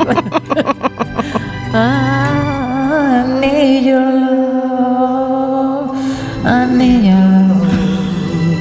Si le cantas esto a Tomás Crucero, cae en tus brazos. Igual de un mareo, ¿eh? Igual desmayado, eso te iba a decir yo. Pero cae. Ay, madre mía. Otra vez, Gemma, otra vez. No. ¿No?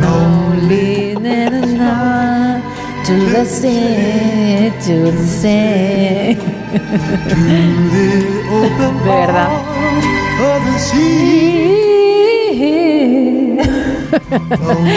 Si de verdad me hicieses caso y esto se lo susurrases, triunfo seguro. Pero es que pasas de mí. No, no, es que estoy ahí planeando cómo conseguir hablar con Tom Cruise, que es bastante más complicado, ¿eh? Pues mira, ya que siempre hacemos el nuevo español, cantando algo en inglés, que diga, wow. Llegas así, ¿eh? Pues que él también canta, entonces me puede... Enseñar un poquito más. Me puede enseñar, sí. Ahí ya tenéis ese vínculo. claro.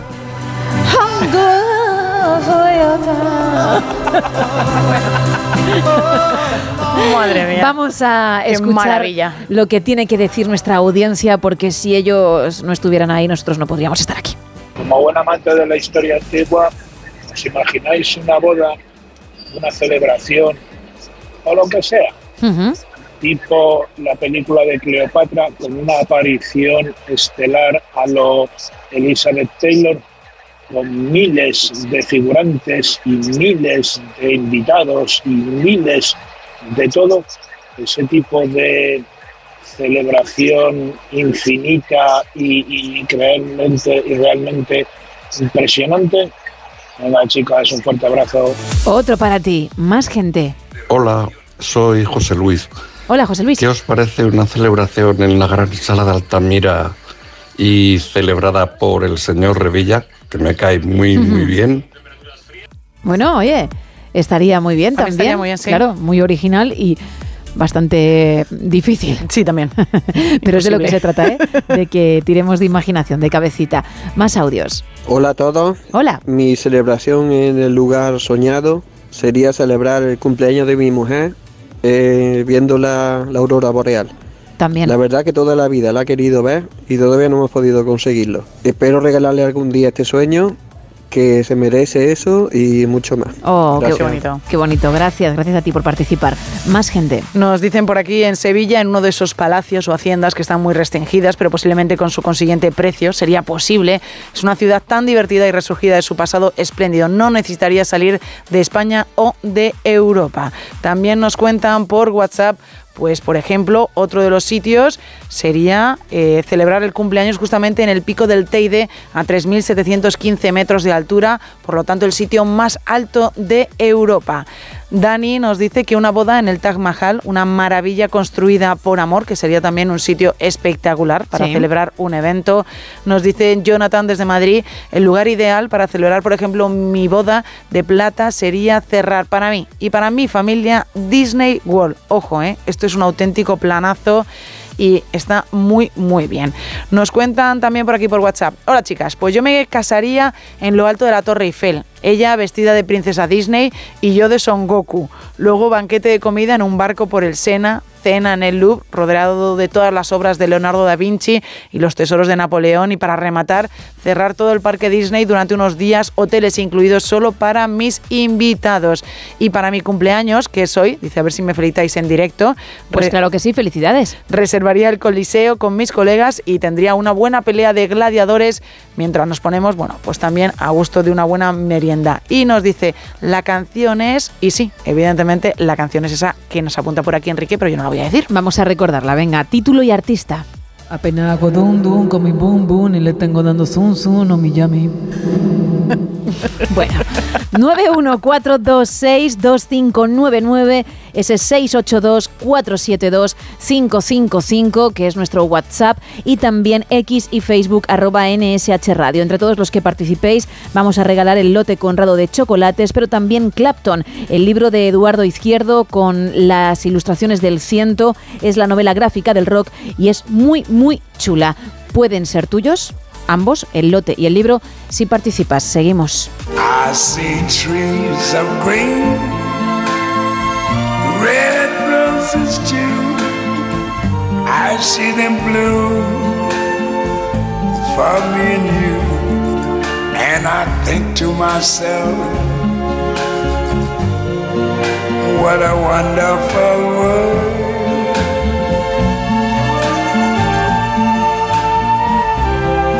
See skies of blue and clouds of white, the bright blessed day, the dark sacred night, and I think to myself, what a wonderful world.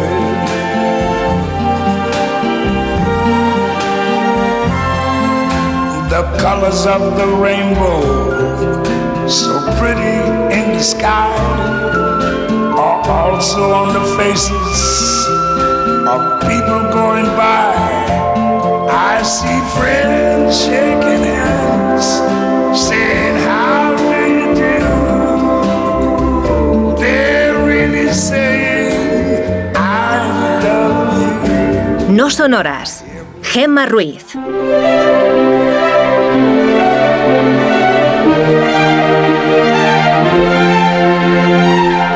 Me gusta que suene esta sintonía? Porque de algún modo nos llenamos de glamour. Es que al entrar en este edificio la cosa cambia.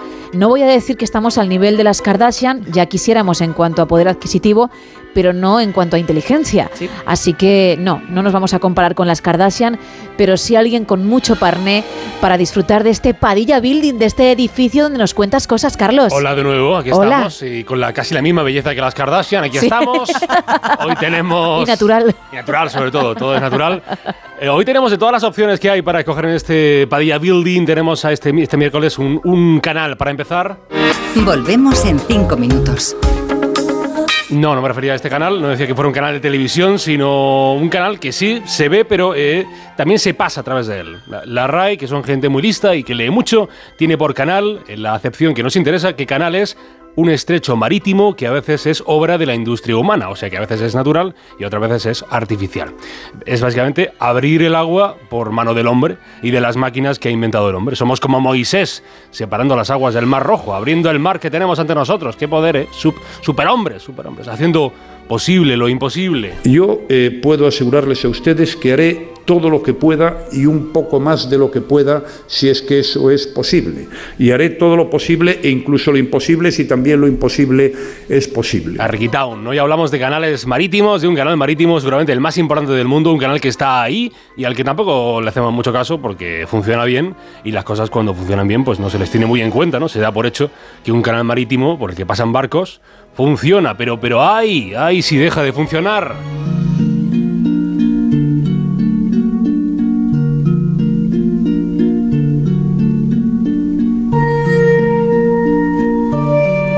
Que remontarse hasta marzo de no hace mucho, 2021. Sí, fue una de las noticias que un día pues aparecen en el telediario, en el informativo y casi pues no se le da mucha importancia, cuando en realidad la tienen y mucha. Atentos a lo que ha pasado en Egipto. Este carguero, uno de los mayores del mundo, ha quedado encallado en el canal de Suez y han bloqueado el paso a 100 embarcaciones. El accidente lo provocó el viento. Aquí tampoco ha habido heridos. Evergreen, Evergreen fue uno de los nombres del 2021, un barco del tamaño del Empire State, casi 400 metros de eslora, lo que es el, largo del barco, unas 260.000 toneladas. Uno de los mayores barcos cargueros del mundo se había ido ladeando hasta bloquear la totalidad de- del canal de Suez, que de eso hablamos hoy, del canal de Suez, un canal que sí, que, estaba allí, pero hasta que no se quedó bloqueado, pues tampoco le habíamos hecho mucho caso, porque la gente está a lo que está, ¿no? A sus cosas.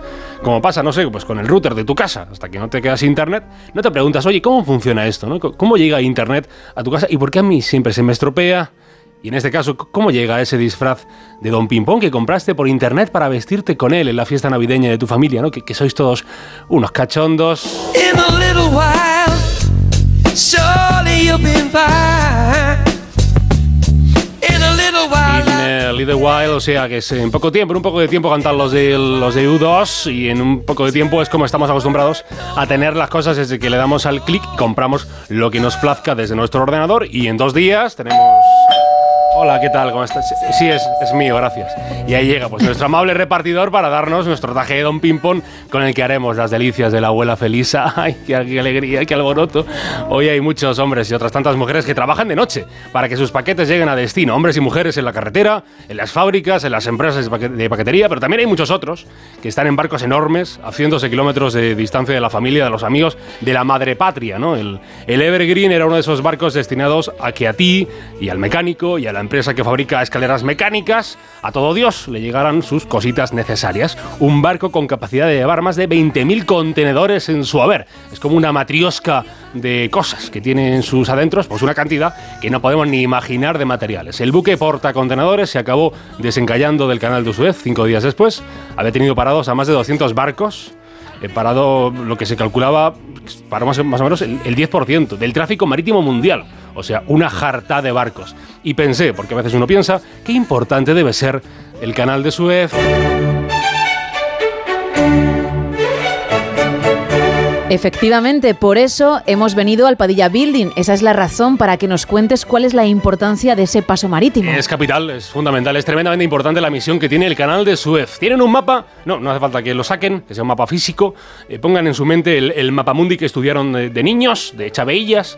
Eh, bueno, a pesar de que los países han ido cambiando, lo que es la Tierra sigue más o menos igual. Volcán arriba, volcán abajo. África, ¿lo tienen? África, pues váyanse al, al costado nordeste. Al lado de África está la llamada península del Sinaí, que es una península con forma de triángulo, donde hoy está Egipto, una buena parte de, Egipto. Lo que baña la península del Sinaí en su parte sur es el Mar Rojo y la parte norte la baña el mar Mediterráneo. Claro, qué bueno sería, ¿eh? Qué bueno sería poder conectar esa parte del mar Rojo con el mar Mediterráneo y así evitar que los barcos, que las embarcaciones, pues eh, para llegar al mar Mediterráneo tengan que dar la vuelta por África, que es como hacer una rotonda enorme con sus días de más de viaje, su más dinero en comida, en combustible. Qué bonito sería, ¿eh? Poder unir dos mares, casi, casi dos mundos.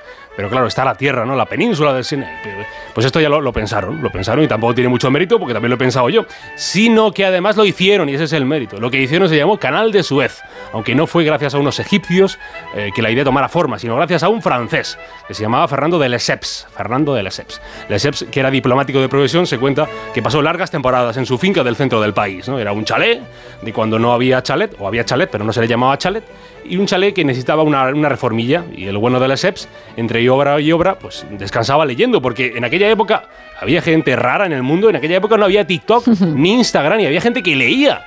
Es una cosa pues, muy, muy difícil de encontrar hoy en día. Y se ponía a leer unos documentos que hablaban de un proyecto en torno a la península del Sinaí. Era una especie de idea para hacer posible conectar esos dos mares. Algo que había obsesionado a Napoleón Bonaparte, que había encargado Bonaparte estudios de cómo poder hacerlo. Y Lesseps se, se obsesionó también con el asunto. ¿no? no tenía bastante con las obras de su casa que quería conectar dos mares.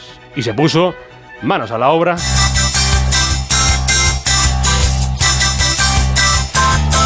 ¿Y qué necesitaba para construir el canal si ni siquiera vivía en Egipto? Bueno, pues bien, en esta clase que tenemos hoy sobre cómo construir tu propio canal marítimo, necesitaremos, tomen nota, un diplomático, en este caso Lesseps, que está el tío empeñado en hacerlo del canal, y un amigo en el gobierno egipcio. Vamos a estar de suerte porque Egipto, por aquellos años, mediados del siglo XIX, estaba en manos del Imperio Otomano. Y ya les he dicho que la provisión de Lesseps era ser diplomático, y de repente llega al poder de Egipto el Pachá Mehmet Said, que era, a que no lo adivinan, un grandísimo amigo del francés. Le felicitó, le felicitó por carta, por si llega al trono, felicidades Pachá, y le dijo el Pachá, vente para acá, que está todo pagado, algo así fue. Y Lesseps eh, fue y le contó la idea al Pachá. El proyecto en cuestión de estudios, pues sí, claro, desde Napoleón ya había gente estudiando cómo hacerlo, pero para poder hacerlo hacía falta la pasta, el dinero. Y en eso, amigos, nuevo paso para construir nuestra nueva conexión marítima. Nos hará falta un amigo con conexiones con las élites económicas para que traiga la pasta. Y de nuevo, Lesseps era nuestro hombre. Ahí está, ahí está, eh, eh, eh, ponle, ponle dinero. Ferdinand de, de Lesseps, con la financiación de Napoleón III, que era el sobrino de Napoleón Bonaparte, y con la autorización de las autoridades amigas egipcias, logró hacer realidad poner en marcha esa gran obra de ingeniería, ¿no? Grandérrima, conectar a Puerto Said en el mar Mediterráneo con el Océano Índico por medio de la ciudad de Suez en el Mar Rojo que está al sur de Egipto, o sea, unir dos mundos. Todo comenzó en 1859 y por ello, amigos, necesitaremos mucha mano de obra. Se calcula que más de un millón y medio de personas en total, con condiciones infrahumanas, sin ningún miramiento por los derechos de los trabajadores. La cosa fue tan dura que en solo dos años se excavó el 75% de todo el canal. Se dejaron listos 74 millones de metros cúbicos de tierra. Ale, todo para el agua, todo para el agua. Porque ténganlo en cuenta, brico amigos del Padilla Building. Esto es un canal donde tienen que pasar barquitos. Tardaron 10 años en que los barquitos, el agüita, el milagro del canal de Suez viera a la luz o conociera la sal, si quieren decirlo de otro modo.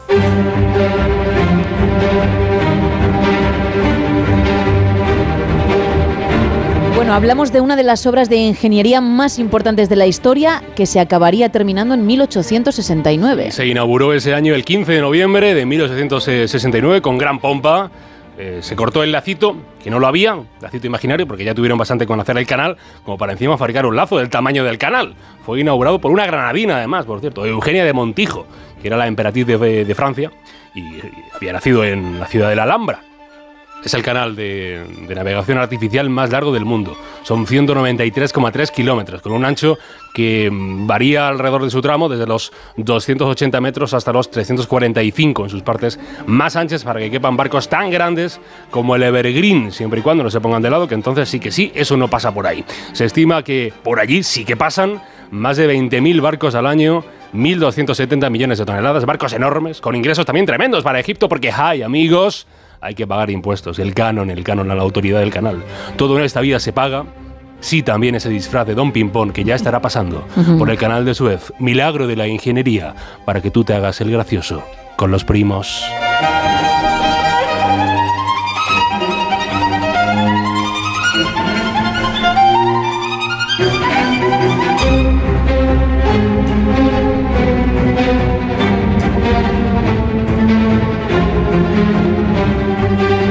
Gracias, Carlos. 3 y 44, 2 y 44 en Canarias. Seguimos con el tema de la noche. Venga, ¿con qué? Pues con esos lugares de ensueño que quizás no se pueden ni visitar, pero que tirando de imaginación cerrarían para nosotros para poder celebrar lo que nos diese la gana, desde una simple cena a una boda. ¿Cuál sería el tuyo? ¿Qué museo, qué, qué lugar arqueológico, qué isla privada, lo que se te venga a la cabeza, elegirías? Entre todos los que participéis, vamos a regalar el libro Clapton de Eduardo Izquierdo con ilustraciones del ciento, muy, muy chulo, y también ese lote conrado de ricos chocolates. Esto nos vais contando. Hola chicas, muy buenas. Hola. Pues yo celebraría mi cumple con los colegas en cualquier pueblo de la provincia de Huesca o si es en verano, en alguna playa de, de Huelva. Venga, buenas noches. Buenas noches. Bueno, pues es lo que buscamos, ¿eh? que nos digas tu lugar. 914262599. Estamos también en el 682472555 y en X y Facebook, arroba NSH Radio. ¿Qué más te van contando, Isa? Pues mira, en WhatsApp nos dice Jesús que él va a celebrar su cumpleaños en las casas colgadas de Cuenca. Además nos manda una foto del sitio y es espectacular. Carlos, desde Madrid, nos dice que se está acatarrando, así que ánimo, eh, que está pasando, está malito el pobre hombre. Bueno, hombre, también nos podéis dar vuestro minuto y resultado. Claro. Lo hace Patricio. ¿Qué estará haciendo Patricio, no? Que es nuestra sección, ese oyente que, que ha llamado ya unas cuantas veces y, y tiene espacio propio en el show. Pues vosotros también. Te estás acatarrando. ¿Qué Sí. notas? Sí, sí. Un poquito de picor en la garganta, escalofríos. Pues Ay. debe notar escalofríos porque manda emoji de sudando, Ah, debe también un poco de mocos, fiebre. manda emoji de sonándose los moquetes y manda y también debe haber fiebre porque manda emoji de con el termómetro en la boca. Bueno, pues mucho ánimo. Al final son unos días que tienen que pasar, pero aquí estamos, ¿eh? Para hacerte compañía si lo necesitas. Nos dice Carlos, yo tiro por nuestra tierra y me encantaría celebrar una comilona en una sala del Alcázar de Segovia con la familia y el fin de siguiente con los amigos a base de asados y viandas de la tierra y regado con buenos vinos de la tierra de Castilla. Después de la comilona y unos cuantos pelotis, pues entre anécdotas y risas ir a dormir al parador que en el Alcázar, en el Alcázar dice tiene que hacer una rasca importante. También nos cuentan por aquí, me gustaría celebrarlo en un chiqui con mis 54 palos, amigos y piñata incluida. Un abrazo. Oye, pues también es un sitio diferente. En Facebook nos cuenta Alfonso desde Córdoba que él, por ejemplo, una boda en la cara oculta de la luna. Nos dicen por aquí, Gema, que si la canción del concurso de esta noche puede ser de Rihanna. No, no lo es. Vamos a recordarla si te parece. Venga. Apenas hago dum dum con mi boom boom y le tengo dando zum zum no mi yami. Ahí está. Título y artista es lo que hay que decir más. Yo me casaría en el Roque Nubló Gran Canaria con el Teide al fondo con un amanecer de un mar de nubes. Es Matías que nos manda también ese lugar espectacular. Victoria desde Valladolid dice que le encantaría celebrar sus próximos 25 años de casada en la Alhambra, en el patio de los Leones, todo decorado con luces moradas y una gran fiesta. También nos dice Raúl de Elche que la canción él cree que es Oye el boom de Bisbal. No. Tampoco. No. Está, A ver, podría ¿eh? ser, ¿eh? Podría ser, porque por el ritmito y tal, pero no es el caso. Fíjate, me encantaría celebrar el 40 cumpleaños de mi esposa en el castillo de Hogwarts de Harry Potter, pero con todos los personajes de las películas. Le encantaría a la mujer. Y sí, este oyente acierta la canción de esta noche. Bueno, pues vamos a cambiar de tema. Fíjate, también imaginarte como personaje de videojuego en algún lugar real, pero, pero interpretando ese papel estaría muy guay. Sí, ¿eh? está chulo. Y yo creo que nuestro experto en la materia, pues a lo mejor si le da vueltas a la idea, le molaría.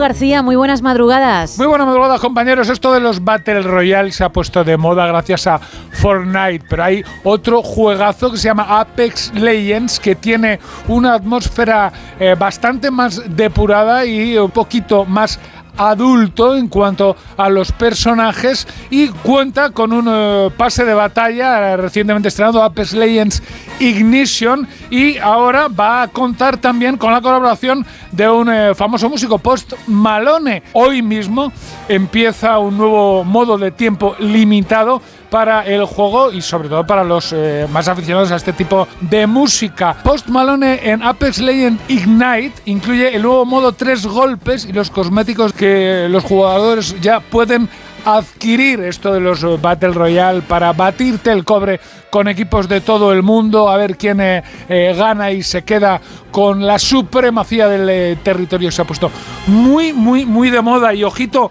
porque ya está en la calle EA Sports WRC. ¿Esto qué es? Pues el juego oficial del Campeonato Mundial de Rallys. Es un juego que ya está para PlayStation 5, Xbox Series y PC Computer y que tiene eh, una física eh, calcada de la serie Dirt rally. Vamos a poder disfrutar de 13 campeonatos mundiales de rally oficiales de la FIA, 5 localizaciones inspiradas en el mundo real y 78 vehículos actuales y clásicos. Pero es que además incluye una nueva función denominada Builder que permite a los jugadores crear el coche de sus sueños y, por supuesto, una opción multijugador que incluye la posibilidad de jugar hasta 32 jugadores por el mismo precio. Ahí es nada. Hay que ver esto de los eh, de los campeonatos de rally lo difíciles que son, ¿eh? Cómo hay que apurar en las curvas, aprenderse los caminos para hacer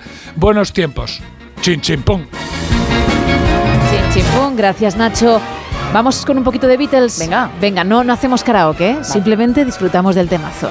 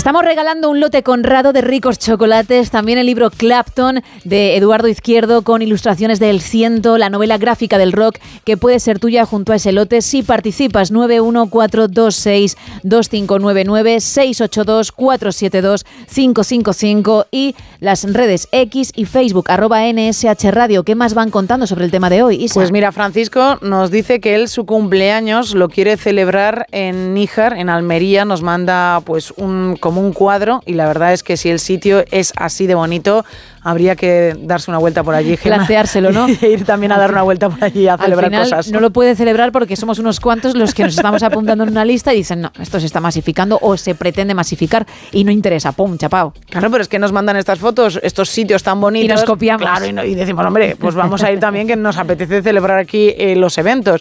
Pedro nos dice que a él le gustaría celebrar cualquier cosa, lo que fuese en Petra. Vamos, que también tiene que ser un sitio espectacular. Rafa nos cuenta que le gustaría celebrar el décimo aniversario de casado en Tailandia y la canción, sí, Rafa, es esa la canción, pero no la voy a decir en alto porque todavía hay mucha gente que está intentando averiguarla. Enseguida la vamos a recordar. Nos cuentan también por aquí, ya a mí me gustaría celebrar mi cumpleaños con la familia y con los amigos. Mira, también en Petra, a la luz de la luna y de las antorchas. Soñar es gratis. La canción me suena pero no me sé el título. También nos dicen por aquí, a mí me encantaría poder celebrar algo a nivel privado en la Alhambra, pedazo de lugar, y la canción creo que es de Rosalía, es Salva desde Valencia. No, podría ser, ¿eh? al igual que la de Bisbal. Podría ser. Podría ser, sí. Podría ser su estilo, pero no es el caso. También nos dice Javier, mira, igual que Carlos, que él se celebraría su cumpleaños, que celebraría el fin de año, que celebraría las Navidades, que celebraría cualquier evento en el Santiago Bernabéu y que disfrutaría de un buen partido con los amigos, totalmente vacío el Santiago Bernabéu. Vamos a recordar esa canción de la que hay que averiguar título y artista. Apenas hago dum dum con mi boom boom y le tengo dando zum zum o mi yami. Bueno, pues ahí está. ¿Tú tienes idea? Sí, de- además desde la primera vez que la he escuchado. Ah, sí, hoy te Sí, ha parecido. sí, sí. ¿Estás diciendo que es fácil? No, es que, es que la canción la conozco. Es que ponte. La, la conozco, la conozco. ¿Pero conoces esa letra? sí, sí, la ¿Podrías ahora mismo decirla, no cantarla porque eres muy vergonzosa, que no... Tendrías que tener menos vergüenza porque para eso estás delante de un micro. Con lo cual canta. No, no, no, no, no, no. Venga, Isa. No, no, no. Cuando luego. Vamos a volver a poner la mía y, y- y copias No, el tono. Luego Venga. cuando, cuando se ponga la canción, a lo mejor sí que te la canto. Ponla, Monforte, sí, una leche. dum dum con mi boom boom y le tengo dando zum zum o Zum, mi yami. Venga, canta, si no, el párrafo entero, que son Uy, que no, no, pues si no me sé cuatro la letra, ¿eh? frases. Que no me sé la letra. Has dicho que sí, que la no, no, sabías me conozco la canción. por la letra. Por la letra, sí, pero si me pones la canción sí que te la canto. No, pero, no, no. Sí, sí, sí. En vacío, Isa, No, como en- lo hacemos todos. Venga. Espérate, me voy a buscar la letra. Yo me busco la letra. Pero la vas a cantar a capela. Hombre, claro que la canto a capela. O si- Pero no puedes, no si puedes la buscarte recita. la letra porque si no se averigua la canción. Tienes que cantar este trozo. Claro, ese trozo, voy a buscarte ese trozo, exactamente. Ah, vale. Claro, mujer. Venga, hombre. A ver, ¿cuál era la parte? Busca, busca, si, la- si vas a llegar. Ah, bueno, que te la pongamos otra Claro, vez. claro. Venga, te la ponemos. Apenas hago dum dum con mi boom boom y le tengo dando zum zum o mi yami. Espera, po- ponlo otra vez. Ponla otra vez. Apenas hago dum Dum con mi boom boom y le tengo dando sun sun o mi yumi. Bueno, ¿Eh? bien, bien. Eh, Se nota que lo haces con, con prisas, con ganas de, de quitarte del escenario. Por lo tanto, la gente no va a ir convencida a tus conciertos. Pero No bueno, nada, eh, es un paso que estás dando para que a lo mejor la semana que viene seas tú la que haga la sección. Ah. Podría ser. Vamos a darle una vuelta. 914262599, ya sabes ese WhatsApp 682472555 y X y Facebook arroba NSH Radio.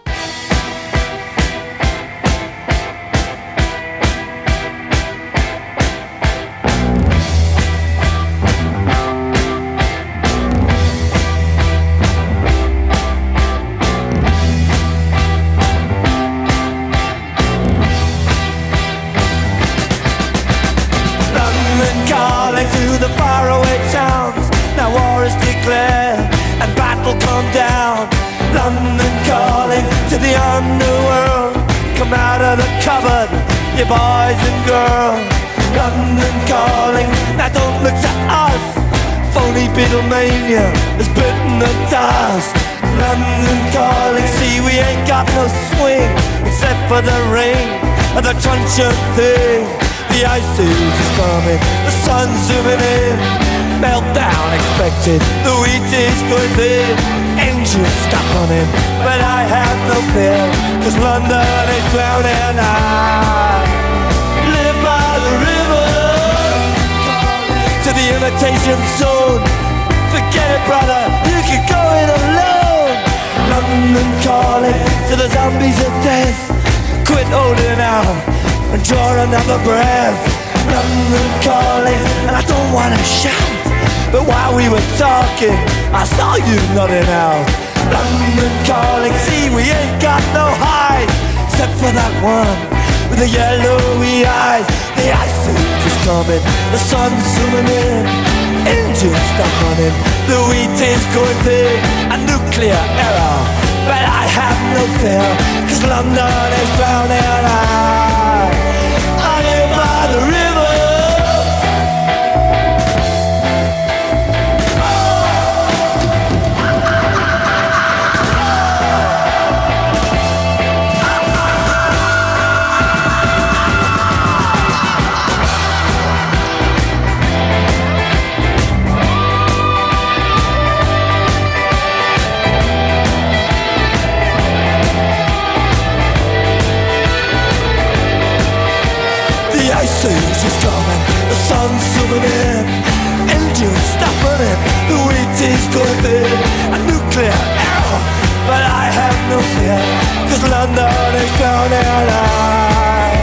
I live by the river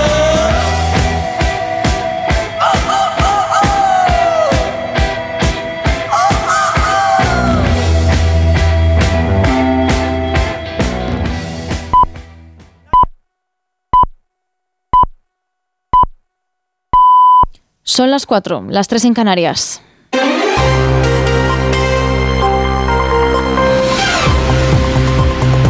Noticias en Onda Cero. Buenas noches. El presidente de la República de Portugal, Marcelo Rebelo de Sousa, inicia este miércoles una ronda de contactos con los partidos políticos después de la dimisión del primer ministro Antonio Costa. Este martes ha anunciado que deja el cargo tras conocerse que la Fiscalía le investiga a él y a varios miembros de su gabinete por supuestamente haber interferido en las concesiones de varios proyectos para la explotación de litio en unas minas del país y en otros negocios sobre hidrógeno verde. Costa ha asegurado que él se va con la conciencia tranquila tranquila, pero dimite porque las sospechas, dicen, no son compatibles con la dignidad del cargo y porque nadie está por encima de la ley. Siempre he dicho que una de las grandes cualidades de nuestra democracia es que los ciudadanos sepan que nadie está por encima de la ley y que nadie puede entrometerse en la aplicación de la ley, ya sea ministro, ya sea primer ministro. Seja un ministro, seja un primer ministro. Está previsto que mañana jueves de Sousa decida si convoca elecciones anticipadas o si nombra a un nuevo primer ministro. Aquí el PSOE rebaja ya sus expectativas de celebrar esta misma semana la investidura de Pedro Sánchez ante la falta de acuerdo con Junts per Cataluña. Insisten ambos partidos que siguen negociando en Bruselas en que están cerrando los detalles técnicos del pacto. Desde Sumar, Aina Vidal aboga por mantener la calma en la negociación de la ley de amnistía para que el texto sea plenamente constitucional. Creo que lo que ahora mismo está aconteciendo en términos de negociación tiene que ver precisamente con asegurar eh, la perfección de esta norma, al fin y al cabo. Creo que de eso también va nuestro trabajo y a eso es a lo que nos estamos dedicando. Creo que es fundamental que no pueda haber ningún tipo de error jurídico en esta norma, que no haya ningún tipo de atisbo de inconstitucionalidad, porque no lo es, y por lo tanto hay que trabajarlo bien y bien fino. Valladolid, Sevilla o Zaragoza han vuelto a ser escenario de protestas frente a las sedes del PSOE contra la amnistía y las cesiones ante los independentistas. En Madrid, por segunda noche consecutiva, la manifestación ha terminado con cargas policiales.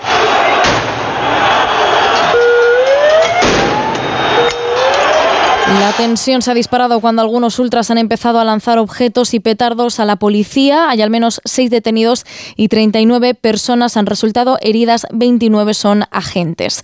Comisiones Obreras y UGT han convocado además cinco días de huelga en Renfe y en Adif para los días 24 y 30 de noviembre y los días 1, 4 y 5 de diciembre y están protestando por el acuerdo entre el PSOE y Esquerra Republicana que contempla el traspaso integral de Rodalíes, el servicio de cercanías catalán a la Generalitat. Los sindicatos, según explica a Onda Cero Pedro Ayer de UGT, creen que pone en peligro la integridad de las empresas públicas y los derechos de los trabajadores.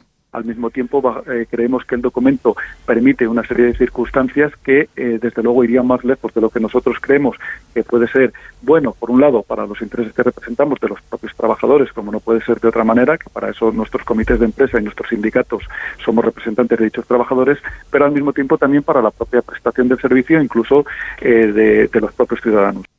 Otros asuntos, el pago de la vivienda asfixia a más de 3 millones de hogares en España. Según un informe de Cáritas, las familias con menos ingresos invierten ya 6 de cada 10 euros en los gastos de vivienda, suministros básicos y alimentación. Los detalles de este informe con Mercedes Pascua. Más de 3 millones de hogares, casi el 17% en España, se quedan en pobreza extrema cuando pagan la vivienda y los recibos esenciales cada mes. El alto precio de la vivienda desequilibra la ecuación ingresos-gastos y desajusta las cuentas familiares. Muchas familias no pueden comer pollo o pescado dos veces a la semana o no consiguen tener la vivienda a la temperatura adecuada. Daniel Rodríguez es responsable del informe de Cáritas. En 2022, el 8% de las familias en España sufrían esta privación material severa, una cifra que duplica el dato registrado en 2008 y que es incluso superior al pico de la crisis. Caritas invirtió en 2022 46 millones de euros para que 120.000 familias pudieran pagar el alquiler. Ante esta situación, los hogares más pobres se ven obligados a subarrentar habitaciones, lo que provoca hacinamiento. En España, dos millones y medio de trabajadores son pobres porque sus salarios no llegan a pagar lo imprescindible. Y en Gaza, la Media Luna Roja ha denunciado un ataque contra un convoy humanitario que llevaba suministros médicos a Gaza. Al menos dos camiones han resultado dañados. Hay además un conductor leve herido. El ejército israelí ha anunciado que ya está en el corazón de la ciudad y el primer ministro Netanyahu se ha dirigido a la nación reiterando que no habrá un alto el fuego ni dejará entrar combustible a la franja hasta que jamás libere a los rehenes.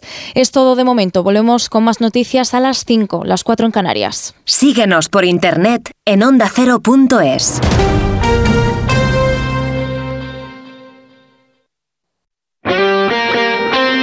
Este miércoles vive la Champions en Radio Estadio. Jornada decisiva para nuestros equipos. Desde las seis y media de la tarde, en la app, en la web y en las emisoras del País Vasco, Real Sociedad Benfica. Los donostiarras ante el paso definitivo para meterse entre los mejores de Europa. Y a partir de las ocho y media para todas las emisoras de Onda Cero, Real Madrid Braga y Arsenal Sevilla. Los madridistas a rematar la faena con el pleno de victorias. Los sevillistas a dar la sorpresa y seguir aspirando a todo. Este miércoles la Liga de Campeones se juega en Radio Estadio. Con Edu García. Te mereces esta radio. Onda Cero, tu radio.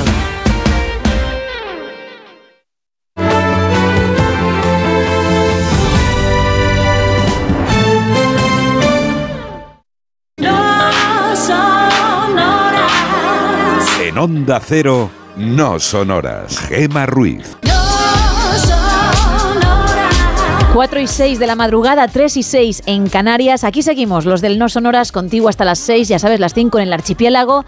Y hoy tirando de imaginación, tirando de, lugares de ensueño que, ¿por qué no? Podrían cerrar para nosotros, para algo, para una celebración, para un plan sin más. Oye, ¿te vienes al Coliseo y, y tomamos ahí unos vinitos? Sí, sí, en medio del Coliseo. Pues vamos. Lógicamente, obviamente iba a decir, no se puede hacer, pero como vamos a soñar, pues nos lo inventamos. Así que, ¿cuál sería tu lugar? ¿Cuál elegirías? Han salido muchos y muy interesantes, ¿eh? Pero queremos más. Entre todos los que participéis vamos a regalar un lote Conrado de ricos chocolates, pero también Clapton, que es esa novela gráfica del rock, ese libro de Eduardo Izquierdo con las ilustraciones del ciento. ¿Dónde están los canales, Isa? Pues estamos en dos redes sociales, estamos en X, es decir, en Twitter, también estamos en Facebook, en arroba NSH Radio, en ambas redes nos buscas con arroba NSH Radio y nos has encontrado. También tenemos un teléfono, el 914262599 y un WhatsApp, el 682472555, donde puedes mandar mensajes de texto y también notas de voz. ¿Cómo estás? Buenas noches. A mí me gustaría celebrar mi 50 cumpleaños sí. y más ahora que se acerca mi aniversario en Bora Bora con mi mujer. Y la canción creo que es Slow Mo de Chanel. Bueno, lo de Bora Bora es mucho más alcanzable, vamos a decir sí. así, Que, que lo del Coliseo, que obviamente no. No, qué pena, ¿eh? Pero antes cuando has hecho lo del coliseo, lo de tomarse unos vinitos ahí en medio, pensé que realmente nos íbamos y estaba ya recogiendo, pero parece ser que no. No. Bueno, tú no tardarás. No, no tardaré. No, tardaré. tarda- no podrás mm, hacerlo de los vinitos dentro, pero, pero sí estarás comiendo palomitas fuera. Oh, qué bueno. Porque vas a visitar la ciudad, ¿no? Vas a, vas a ir a Roma. Allí, allí me haré una foto y te la mandaré. Venga, perfecto. Y la subiremos a, a redes. ¿A cuáles? Pues no sabemos. Pero alguna caerá. Más mensajes. Buenas noches. Hola. Pues yo me iría a pasar el día con mi parienta a las Islas Cíes, pero en plan de ella, yo y un mayordomo. Claro. Y nadie más allí. Ahí le ha Todo para nosotros. Por imposible. cierto, minuto y resultado. Aquí otro con un trancazo importante Oh. desde el sábado. ¿Qué dices? Venga, un saludo. Ánimo, ¿eh? Bueno, ya, ya llevas unos días, Ojo, eso ya ¿eh? está pasando, ¿eh? Lo peor es cuando comienza, que te sientes... Oh, Que sientes todo. Sientes cómo te sientes. La cabeza, los músculos, los huesos, lo sientes absolutamente todo. Pero mal. Mal, además lo sientes mal. Bueno, pues él ha metido, como decía, ese punto de algo imposible, pero algo de ensueño, que es nosotros dos, alguien que, que esté ahí para que no nos falte de nada y ya. Y encima, pues en las Islas Cíes. Qué maravilla. Ya te digo. Más audios. Hola a todos, soy Pedro. Hola, Pedro. Me gusta mucho vuestro programa, chicas. Gracias. A ver, a mí me gustaría eh, hacer una buena celebración de una semana o más, si hiciera falta, con mi mujer y mis chicos y con toda mi gente de la timba en algún resort de esos de la pulserita de República Dominicana. Sí. Estaría adelante. La canción yo creo que es Slow Mo de Chanel. Bueno, ¿ves? Otra cosa que, que ahorrando un poquito algún día sí que podría hacer.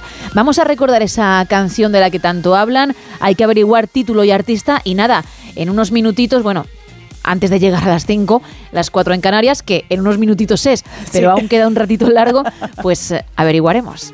Apenas hago dum dum con mi boom boom y le tengo dando zum zum, no mi yummy. Le falta el rugido. Comenzamos ahora.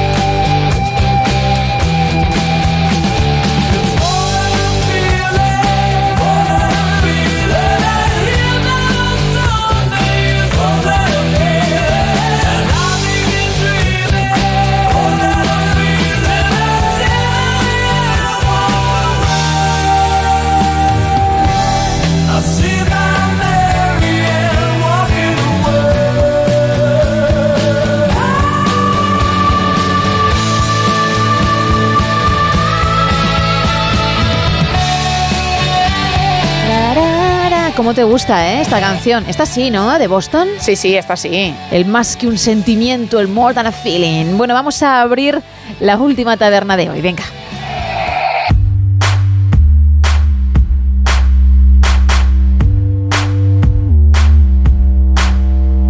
Una taberna en la que le echamos un vistazo a las portadas de los diarios en La Razón, miércoles 8 de noviembre.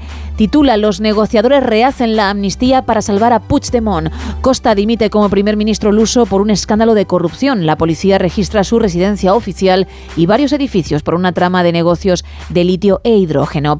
Israel asumirá la seguridad de Gaza tras la ofensiva militar y de vuelta a nuestro país, el PP acelera en el Senado la reforma del reglamento para frenar la amnistía. En la portada del país podemos leer Costa dimite en Portugal investigado por corrupción. Un caso de tráfico de influencias en proyectos energéticos pone fin a ocho años del mandatario socialista. También en la foto de portada vemos a un grupo de ultras como se enfrentaban ayer a agentes de la policía en Madrid. Y es que los ultras se adueñan de la agitación callejera contra la amnistía. Es como titula este periódico, un periódico que también tiene otro titular. La prosa singular de Luis Mateo Díez se alza con el Cervantes. En el mundo, el fiscal jefe vio terrorismo en tsunami y lo eliminó tras el 23J. El gobierno blinda Ferraz y la protesta se radicaliza. Interior despliega 320 agentes antidisturbios que tuvieron que cargar contra los radicales. Antonio Costa, socio energético y político de Sánchez, dimite investigado por corrupción y Ayuso desafía a Hacienda para que el impuesto a los ricos se quede en Madrid. En ABC podemos leer, los policías señalan al gobierno y piden que no los utilice. Estupor por la orden de emplear gases lacrimógenos el lunes en Ferraz. Los sindicatos reclaman que se abra una investigación y de nuevo vemos esa foto de portada a los ultras provocando, dice este periódico, a los policías anoche en la calle de Ferraz en Madrid y titula Ultras descontrolados revientan la protesta contra la amnistía. En la vanguardia leemos que Portugal entra en crisis al dimitir Costa por presunta corrupción. Israel sugiere que seguirá de manera indefinida en Gaza cuando acabe la guerra. PSOE y Junts siguen sin tregua la negociación y el Tribunal Constitucional avala el impuesto a las fortunas y Ayuso hará una ley para recaudarlo. Eso en cuanto a las portadas. Ahora nos vamos con el Teletripi.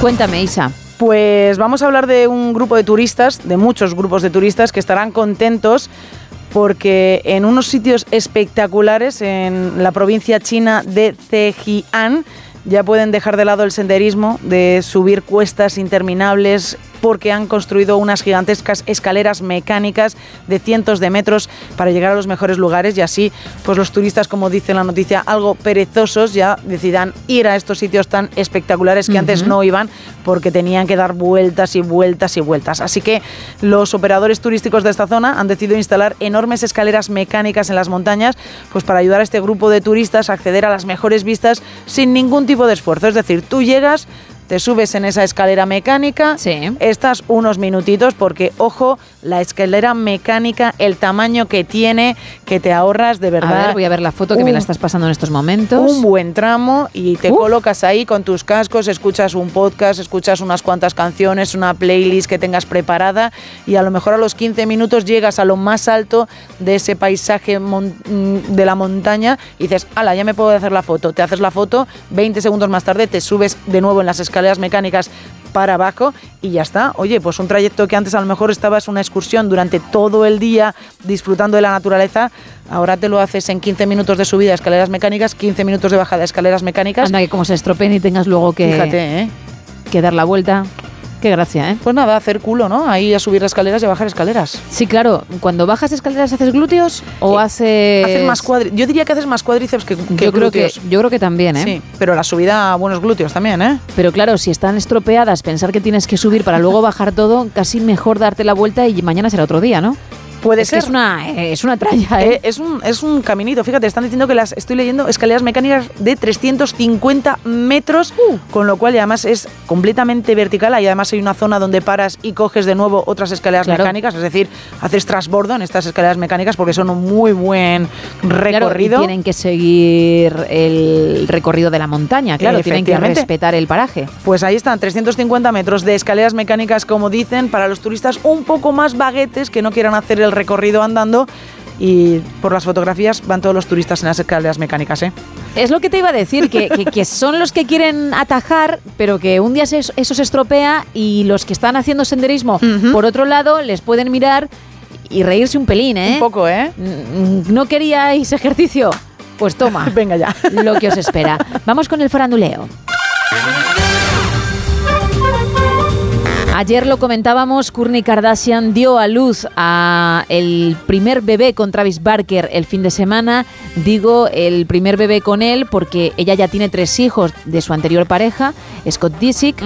Bueno, mm, estuvieron un tiempo, no llegaron Sí. a casarse, No, nunca. pero estuvieron un, un tiempo juntos, tuvieron, como digo, tres peques. Él también tiene tres hijos de una pareja anterior. Desconozco si él, si se casó o no.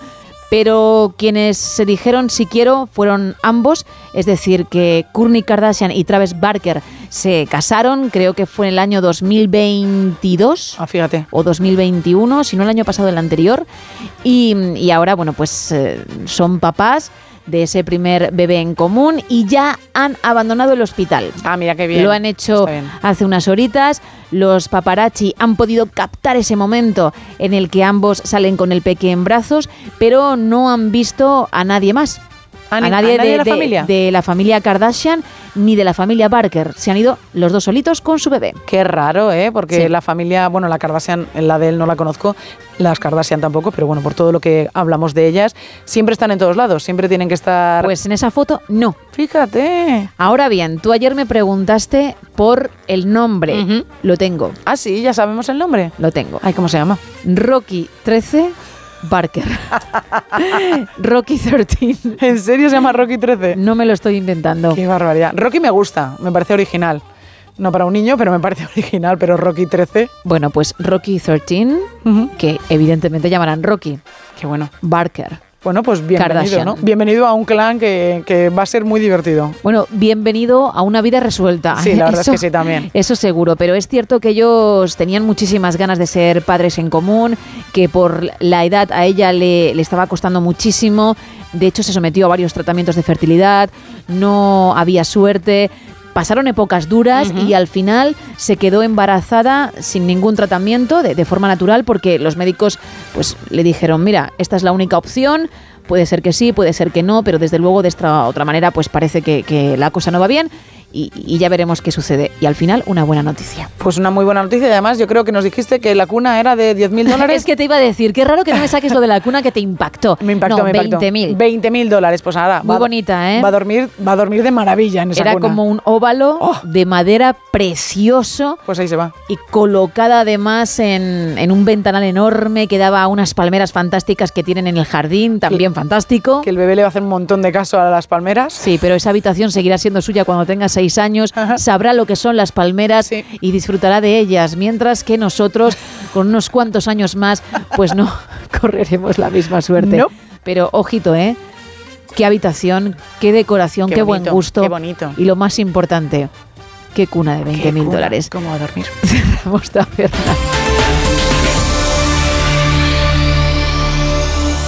I imagine myself inside in the room with platinum and gold eyes. Dancing, catch your eye, you be mesmerized, oh.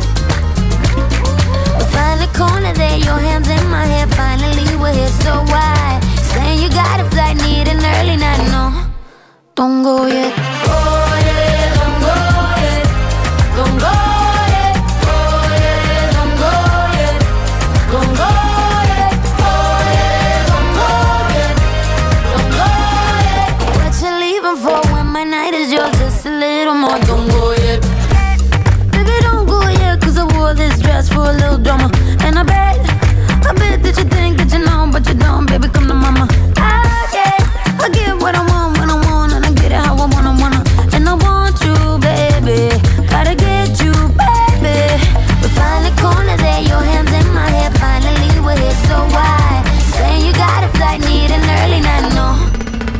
Don't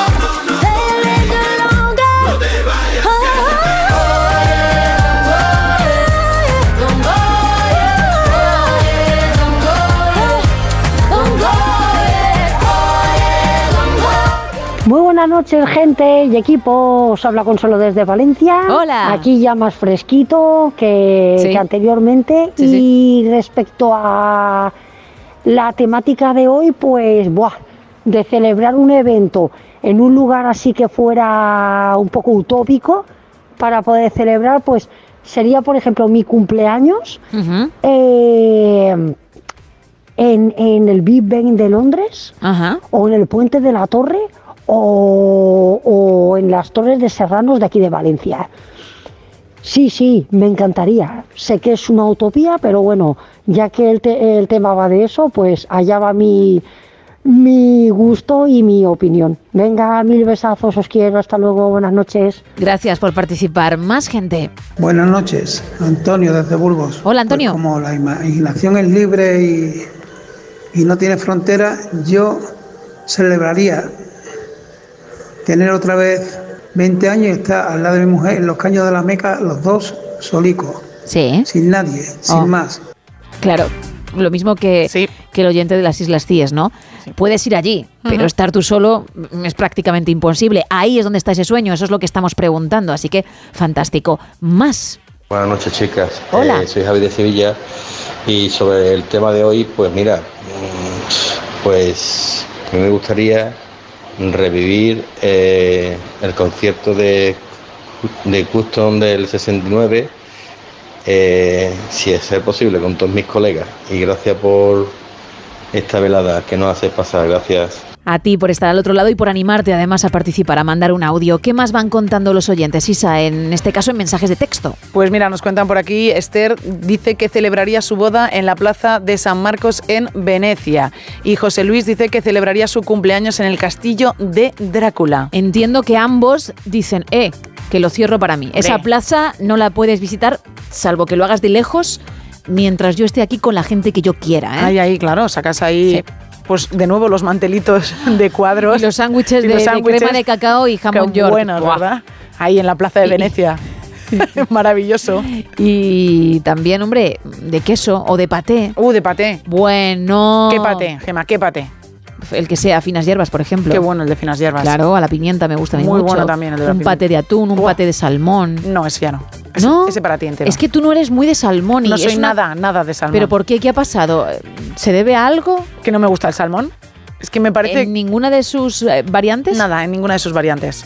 Cero Vale, patatero. Pero, pero no por nada en especial, ¿no? No por una por un atracón en su momento, no, ni nada no, por no, el estilo. Es que me parece que tiene que es de esos alimentos que es- cuando, tú lo, cuando lo pones solo sabe a eso. Sí, pero tú puedes por eso tomar el paté de salmón con Mm, pan, mm, un bocata de salmón, una tosta de salmón. Todo para ti el salmón que se Con un poquito de queso, eso sí. Sí, para ti entero. Tampoco. Me quedo el queso, ¿vale? Yo el queso, tú el salmón. Y yo el pan. Con lo cual un filete de salmón con unas verduritas tampoco, ¿no? Me quedo las verduritas. Muy buenas las verduritas. Si hacemos un bocata, te quedas solo de salmón, te quedas con el pan y ya está. ¿Prefieres tomar pan y pan en vez de un bocata de salmón? Ajá, sí. Y además el pan que no haya tocado el salmón, porque si no ya el pan sabe a salmón. Uf, estarías dispuesta a, meterte una barra tal cual entre pecho y espalda, pero no una barra buena como hacen nuestros Hombre. oyentes panaderos, no. Una barra que has comprado en una gasolinera. No, no, la- en- hay que comprar en panadería, evidentemente. Ya, ya no, pero Rico, rico. si tenemos esas Vale, opciones, Venga, ¿qué? me como la barra de pan. Madre mía, madre mía. Bueno, bueno, bueno, bueno. Pues nada, para sacarlo en Venecia, ¿vale? Era lo que estábamos hablando. Más. Nos cuentan por aquí eh, una celebración especial para mí. Lo celebraría en el lugar donde está siempre rodeado de mi mujer eh, e hijos. Lo demás da igual. También acierta Sandra la canción que está sonando esta noche del concurso. Y además pone perfectamente quién es, cómo se llama la cantante, cómo es la canción. O sea, lo sabe absolutamente todo. Vamos a hacer una cosa. ¿Qué vamos a hacer? Con lo cual todos aquellos que han participado en la canción y los que quedan por participar dirán, ¡toma! Porque además de ese lote Conrado y del libro Clapton para quien participe en el tema de la noche, en ese lugar de ensueño que, que cerrarían para uno, para celebrar lo que sea, vamos a dar otro lote Conrado. Conrado de ricos chocolates para el que averigüe uno de los oyentes que averigüe el tema. Yo la he cantado. No hay lote Conrado, ¿no? Evidentemente no. No, vale. Pero ha habido una persona en el equipo que ha cantado algo y lo ha hecho mejor que tú hace un rato. Sí. Y eso lo he tenido que vivir yo a micro cerrado. Y ha sido Sergio Monforte por Luis Armstrong hace un rato. ¡Qué maravilla! Uf, ya te Pero digo. bueno, y me lo he perdido. Qué wonderful, como decía Luis. Sí. Bueno, pues tenemos ese lote Conrado también, insisto, para, para uno de los oyentes que está averiguando el tema. Sé que muchos fallan, pero hay otros que están dando con ello. Bueno, pues entre todos los que sí, va ese lote también de chocolates. Más. A mí me gustaría pasar una semana con mis hijos en un balneario en los que solo estuviéramos nosotros. Es otro de los comentarios de nuestros oyentes por WhatsApp. Nos dicen por aquí, buenas noches. Yo celebraría mi cumpleaños haciendo la fiesta en un viaje en un globo aerostático. Y la canción creo que es, sí, es esa canción que nos dicen y nos dicen que, bueno, que la has cantado de maravilla, Gema. Bueno, pues por eso mismo va a volver a sonar. Venga. Apenas hago dum dum con mi boom boom y le tengo dando zum zum no mi yami. A mí lo de Yami me ha dejado también un poquito tocada, ¿eh? Cuando, cuando la he interpretado he dicho, ¿pero por qué? ¿Por qué, verdad? ¿Por qué va ahí un Yami? Esa ha sido mi duda, pero me debo a la performance y he dicho para adelante. muy bien, Bueno, ¿eh? 914262599. También estamos en WhatsApp en ese 682-472-555 y en X y Facebook arroba NSH Radio.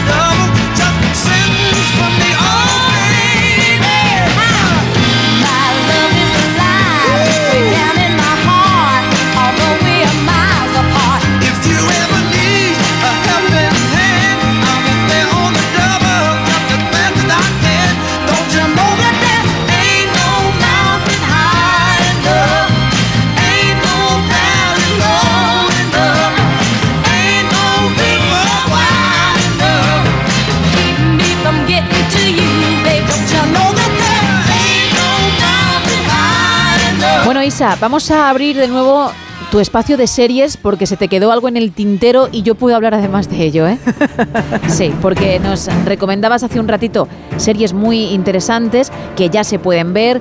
Es verdad que alguna que otra se ha quedado colgada en cuanto a temporadas se refiere porque mm, fue tan buena que, que uno quiere más y los creadores dicen por el momento no y te dejan con las lágrimas en los ojos, pero todas bastante buenas. Big Little Lies, buenísima. Mero Town y otra más que no recuerdo. ¿Cómo defender a un asesino? Efectivamente, que es la única que no he visto de las que habías mencionado. Pero insisto, quedaba una en el tintero. Sí, queda una. agüita, agüita. Queda una que está protagonizada y producida por una estrella de Hollywood que pero- la verdad es que en los últimos años ha encontrado en la pequeña pantalla un sitio donde ella se siente muy cómoda. Y estaba haciendo cosas muy buenas, ¿eh? Sí, efectivamente, estaba haciendo cosas muy buenas, bien reca- remarcado eh, marcado eso de estaba haciendo cosas muy buenas hasta que llegó este proyecto que la verdad tenía muy buena pinta porque mm, la autora de esta serie eh, es la que también está detrás de Big Little Lies. Y entonces sí, sí, dices, sí. oye, pues evidentemente el proyecto tiene muy buena pinta. Por todo eso y por lo que se supone que trata, yo la vi. Sí. Pero Bueno, pues la persona que está detrás de este proyecto, que lo produce, que lo protagoniza, es Nicole Kidman. Sí. Y dijo, oye, pues este guion es muy interesante. Sí, sí.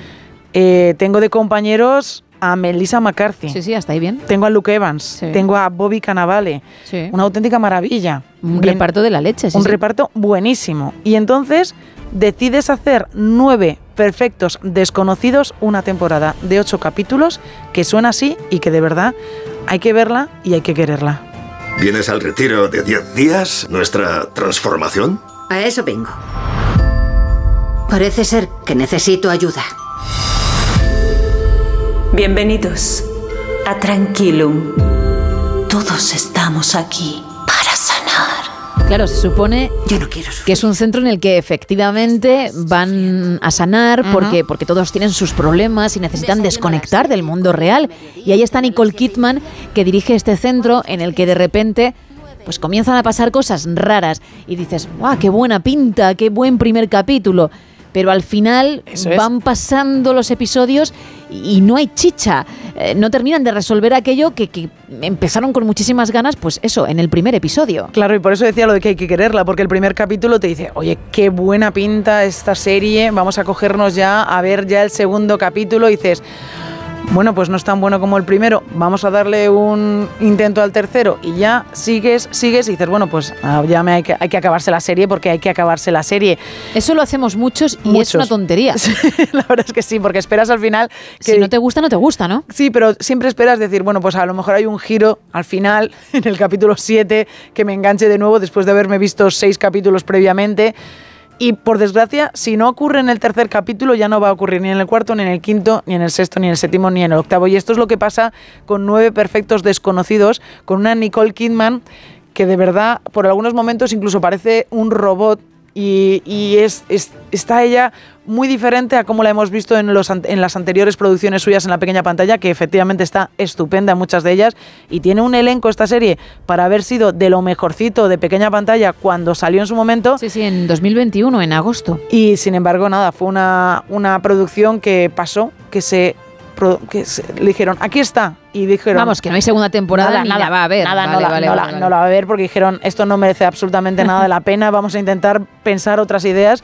Y pensaron nu- nuevas ideas, pero nada, con nueve perfectos desconocidos, que lo he dicho, oye, las grandes estrellas de Hollywood también se equivocan al elegir guiones, ¿eh? Se pueden, se puede ver, ¿eh? Se puede Se ver puede a ver. estos extraños todavía en, en Prime Video, pero bueno. Avisados estáis. Ánimo. 5,8 le da Film Affinity de 10. ¿Y Gemma Ruiz cuánto le da? Uf, un 2.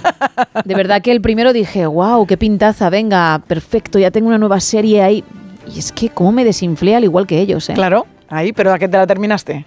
Sí, me la terminé, pero porque eran ocho episodios y porque estaba todavía en esa fase de menuda tontería estoy haciendo, pero ya no, ¿eh? Ya no lo si haces. algo no me gusta, digo, venga. Se acabó. Hombre, la última de Peaky Blinders, para quien la quiera. Ahí estoy contigo, ¿eh? Porque también aguanté demasiado y dije, no, habéis parado y ese parón me ha hecho abrir los ojos para no volver a caer. A mí me ha pasado, Oh. me ha pasado también con Peaky Blinders, me ha pasado también con la última temporada de The Voice, que no, No he, la he visto, no no he conseguido, no he conseguido acabar esa serie.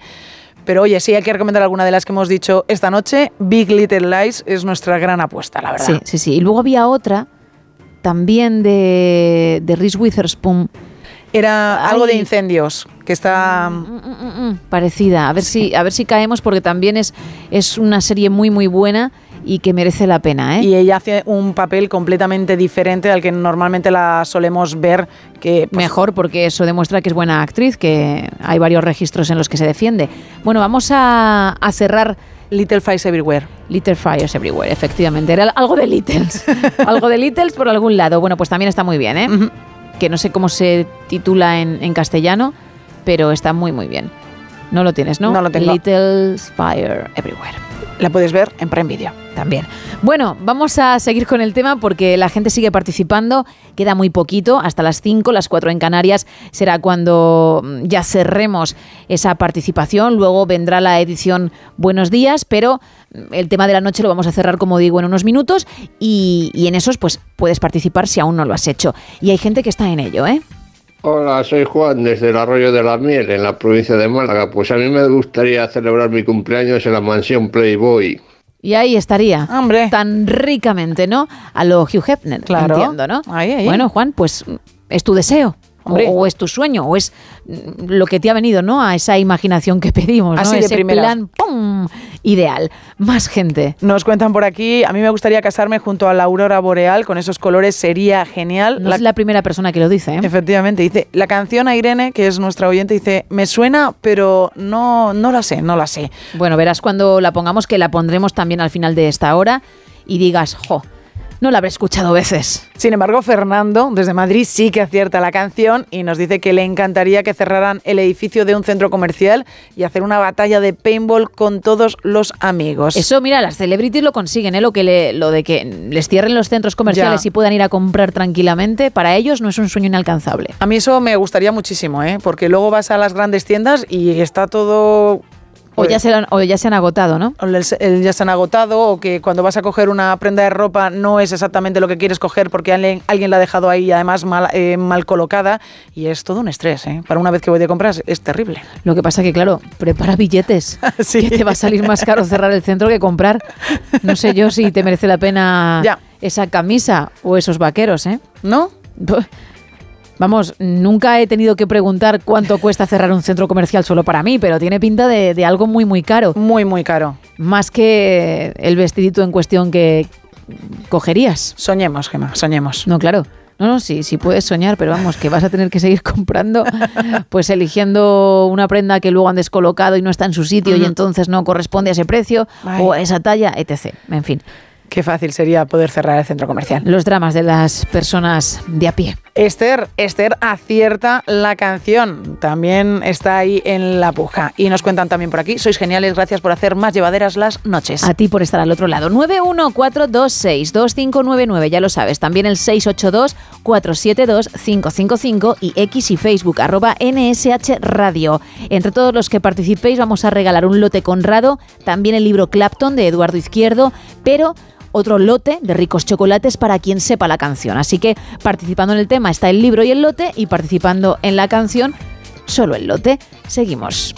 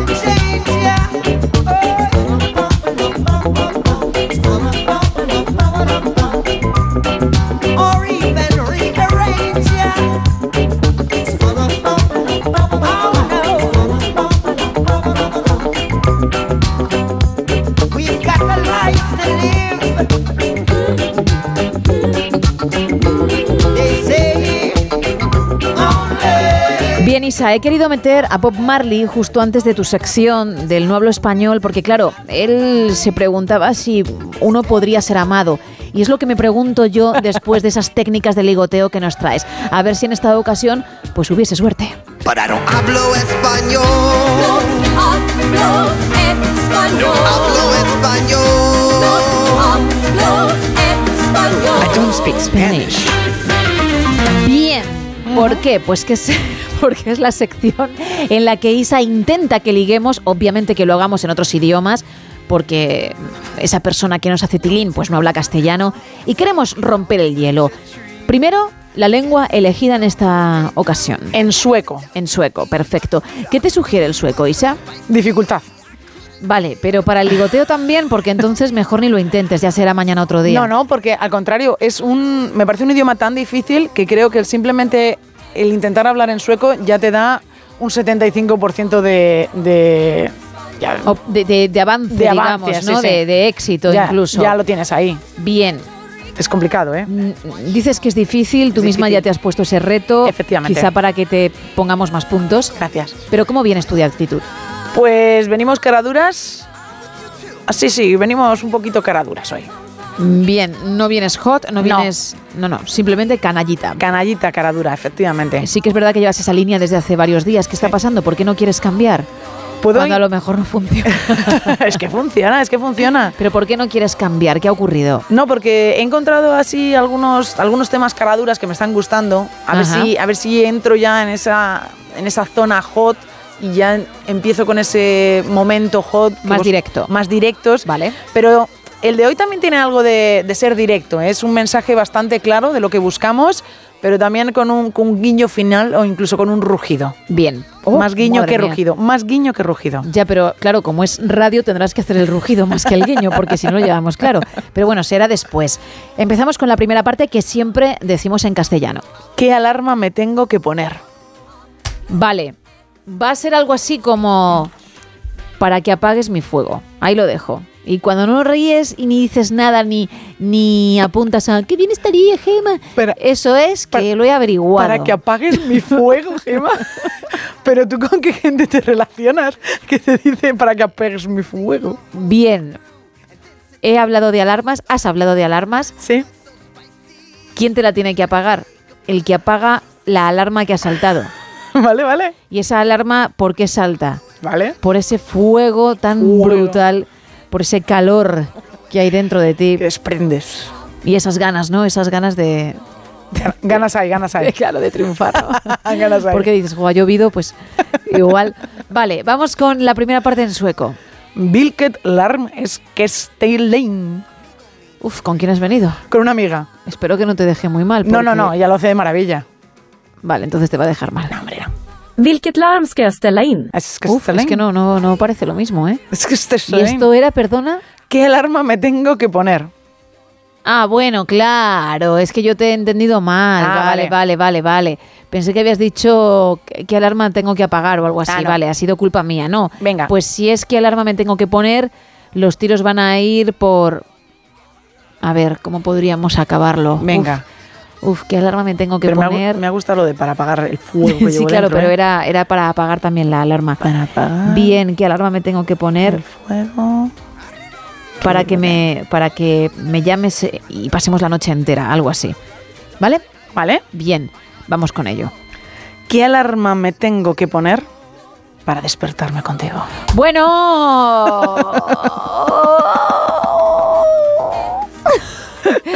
y no te puedes levantar tú después un poquito antes y que lo importante sea pasar la noche, pregunto. No. ¿Tienes que amanecer a la vez? Claro. Y si te dice Y mirándote a los ojos. trabajo en este turno O se da la vuelta, ¿no? o bueno, no te dice es que duermo tres horas. Sí. Pues tú que a lo mejor eres de 8 te fastidias, te da igual por amor, ¿no? Por amor cualquier cosa, Gemma. Bien. Y más si es en sueco. Vamos a, vamos a ver cómo se pronunciaría esa segunda parte, o a intentarlo. At vakka med dig. Vamos a escuchar a tu amiga. Att vakna med dig. Eh, quizá lo que te falla es velocidad. Velocidad, sí, sí, sí, pero... Porque tú has soltado un vaca ahí que, que ella no, no pronuncia. ya lo ha ¿eh? dicho súper rápido. Efectivamente, me falta algo de velocidad, Es que pero... a lo mejor ha quitado una A, es vac. No vaca, ¿no?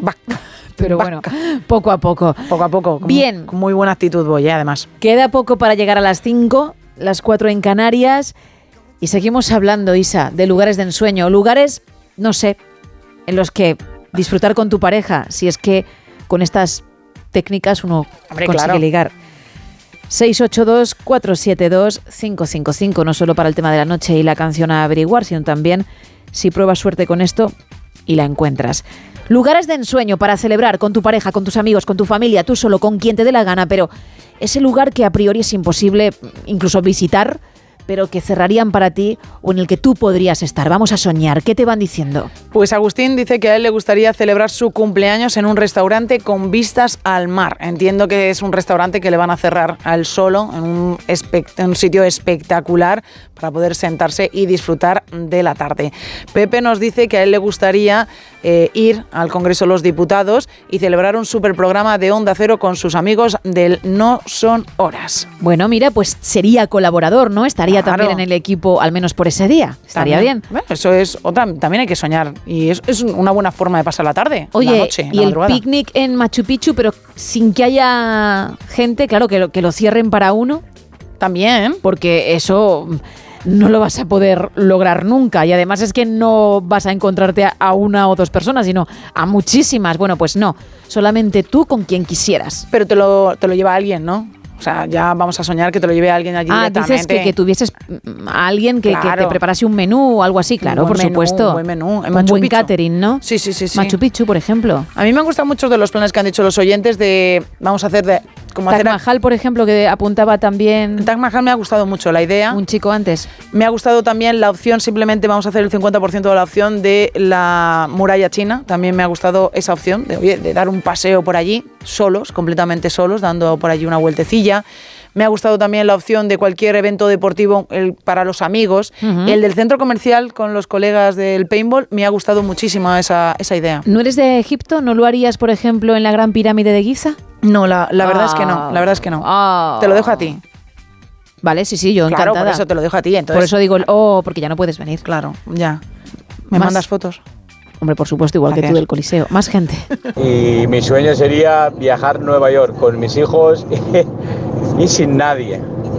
Solo ver monumentos y ver la ciudad y sin esa muchedumbre de gente eh, caminando por la calle. Muchas gracias y buenas noches. A ti por participar. Claro, esto es como lo de Machu Picchu. Claro. Disfrutar de lo que hay, pero tú solo, ¿eh? Ostras, pues no sería mal plan.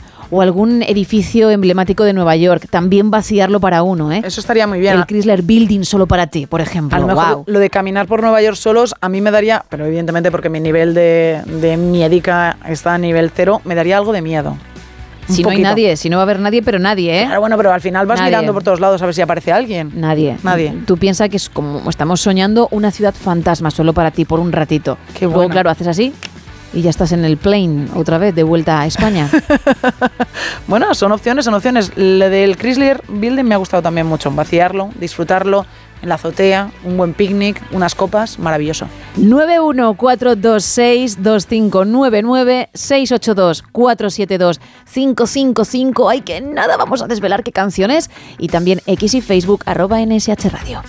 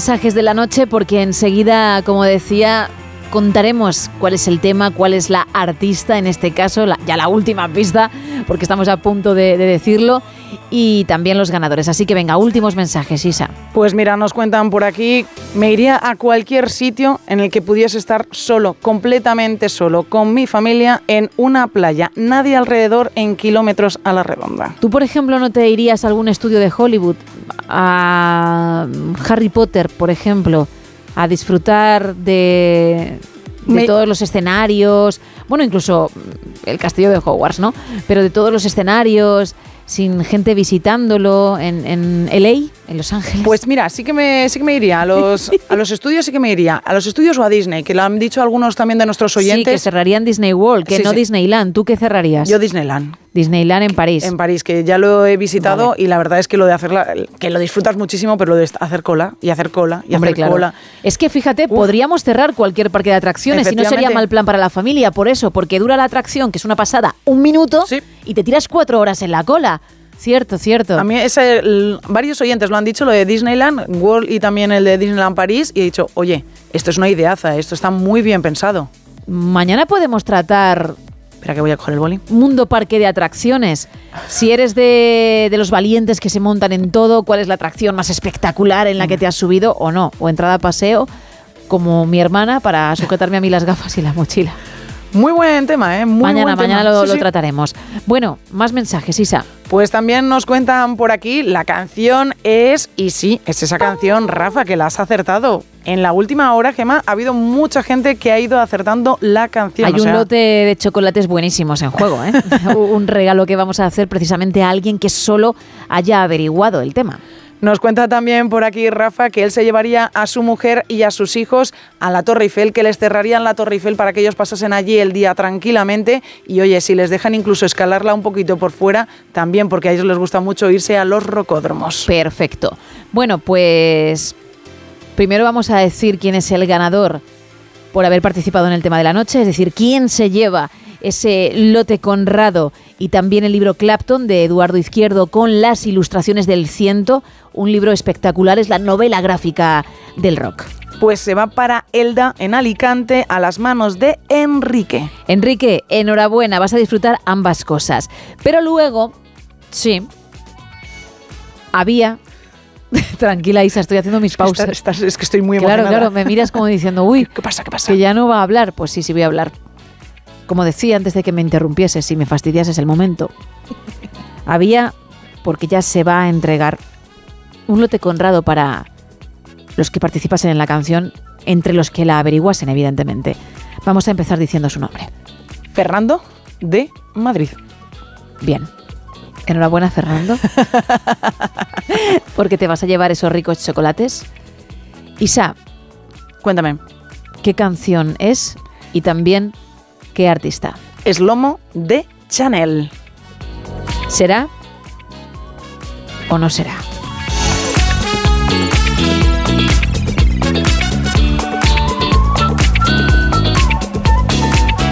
¿Te ha gustado mi pausa dramática? Me ha gustado mucho tu pausa y tengo que decir que me ha gustado mucho la versión que has presentado tú esta noche, pero muchísimo.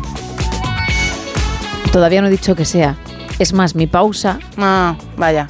Ya la, frase que he dicho La y voy a repetir es, ¿será o no será?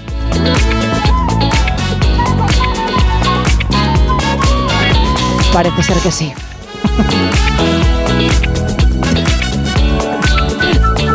No, me dice Monforte que haga una, una cuarta. Venga, Vale, venga, vamos. Pues lo voy a hacer. ¿Será o no será? Ahora sí. Vamos, anda. Enseguida llega la parte, ¿eh? El mundo está loco con este party. Si tengo un problema, no monetary.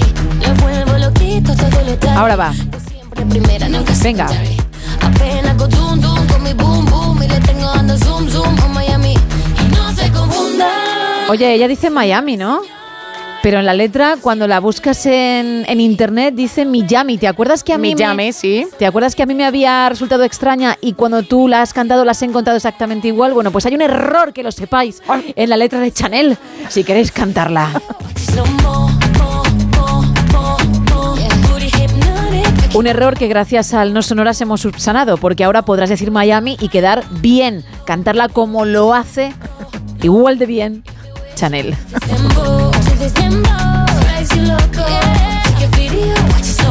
Pues seguimos en No Sonoras. Por cierto, gracias eh, a todos los que habéis participado. Y mañana nuevo tema y nueva oportunidad para conseguir regalos.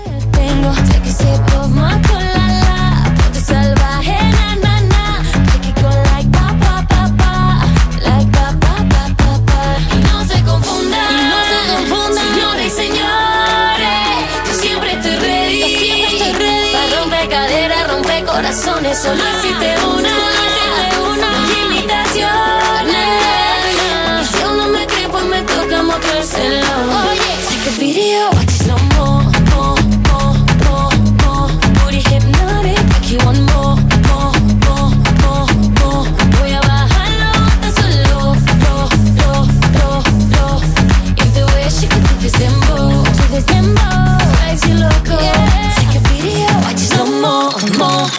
mo,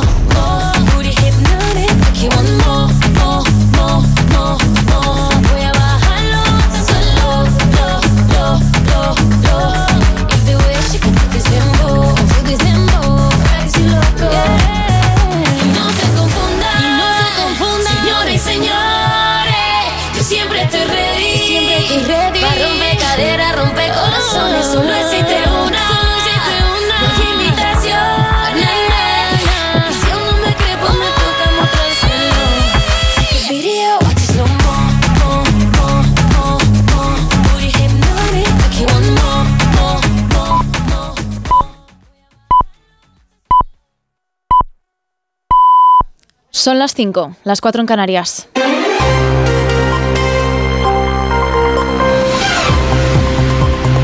Noticias en Onda Cero. Buenos días. El Partido Popular acelera la modificación del reglamento del Senado para dilatar todo lo posible la aprobación de la ley de amnistía y para ello ha incluido en el orden del día del pleno de este miércoles la toma en consideración de esta propuesta de reforma que acabará saliendo adelante si se sigue con ella porque el PP tiene mayoría absoluta en la Cámara. Ya este martes los senadores del Partido Popular han preguntado al Gobierno por la medida de gracia que se pretende otorgar a los imputados por el procés y a otras causas como la del movimiento Tsunami Democratic investigado por terrorismo. La ministra de Justicia en funciones, Pilar Job, ha defendido la apuesta por la convivencia de Pedro Sánchez. En la vida como en la política y en la política como en la vida hay dos opciones, o lo fácil o lo difícil. Ustedes siempre fueron fueron a lo fácil, querían ir a lo fácil. Lo que han hecho en Cataluña se ponen de perfil y dejan que los problemas se enquisten y se enquisten hasta que se generan un problema grave, gravísimo de primer orden. O bien ir a lo difícil, que es lo que ha hecho nuestro presidente del Gobierno, apostando por la concordia. En el PSOE, las expectativas de celebrar esta semana la investidura de Sánchez se han rebajado ante la falta de acuerdo con Junts. Los equipos de ambos partidos siguen negociando en Bruselas e insisten, como llevan haciendo ya varios días, en que lo único que queda por pulir son los detalles técnicos. Corresponsal Jacobo de Regoyos. El ánimo de las negociaciones está cambiando cada día, incluso varias veces al día. Tan pronto nos dicen que no hay prisa, que hay tiempo, que las cosas van bien pero despacio, como de pronto nos aseguran que el acuerdo puede llegar en cualquier momento. Y esto es lo último que nos han comunicado. Ayer por la mañana también fuentes de la negociación nos aseguraban que además de la amnistía se estaba negociando todavía el acuerdo político. Por la tarde, sin embargo, nos han dicho que son solo los detalles técnicos jurídicos que quedan sobre la amnistía lo que se negocia. Y un detalle más que nos cuentan si hay acuerdo convocarán del tirón la investidura, es decir, que no les preocupa, aseguran que Esquerra Republicana quiera revisar esta ley de amnistía. De momento, esta noche se la han pasado también intercambiando documentos por email. Contra la amnistía han vuelto a salir a la calle este martes cientos de personas en ciudades como Sevilla, Zaragoza o Valladolid. También en Madrid, 7.000 ciudadanos han concentrado por quinto día consecutivo ante la sede nacional del PSOE en la calle Ferraz. La manifestación ha comenzado de forma pacífica bajo cánticos contra Pedro Sánchez.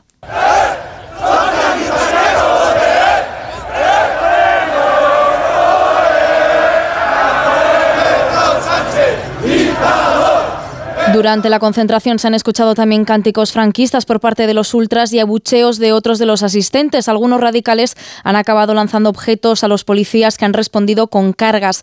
Hay al menos seis detenidos y 39 heridos, la mayoría agentes. Alberto Núñez Fijó ha pedido respeto y ejemplaridad en estas protestas. En Portugal, el presidente de la República, Marcelo Rebelo de Sousa, inicia hoy una ronda de contactos con los partidos políticos y previsiblemente mañana jueves decidirá si convoca elecciones anticipadas o si nombra a un nuevo primer ministro después de la dimisión de Antonio Costa. Ha anunciado que deja el cargo después de conocerse que la Fiscalía le investiga a él y a varios miembros de su gabinete por supuesta corrupción. Costa asegura que tiene la conciencia tranquila, pero entiende que debe dimitir porque las sospechas no son compatibles con la dignidad del cargo. que La dignidad de las funciones de primer ministro no es compatible con sospecha alguna sobre su integridad, su buena conducta y menos aún con la práctica de cualquier acto criminal. El presidente de Israel, Benjamin Netanyahu, descarta un alto el fuego o la entrada de combustible en la franja de Gaza mientras jamás siga reteniendo a rehenes. El presidente de Estados Unidos, Joe Biden, ha conversado con él por teléfono y le ha pedido una pausa en los bombardeos. Sigue sin reclamar, eso sí, ese alto el fuego, porque sostiene Estados Unidos que solo beneficiaría a Hamas. El portavoz de su Consejo de Seguridad Nacional, John Kirby, ha rechazado, eso sí, la posibilidad planteada por Netanyahu de que una vez concluya el conflicto sea Israel quien asuma la seguridad en Gaza. No apoyamos la reocupación de Gaza por las Fuerzas Armadas de Israel. Lo que debe haber son conversaciones sustantivas para saber cómo será la Gaza posconflicto y cómo será su gobierno.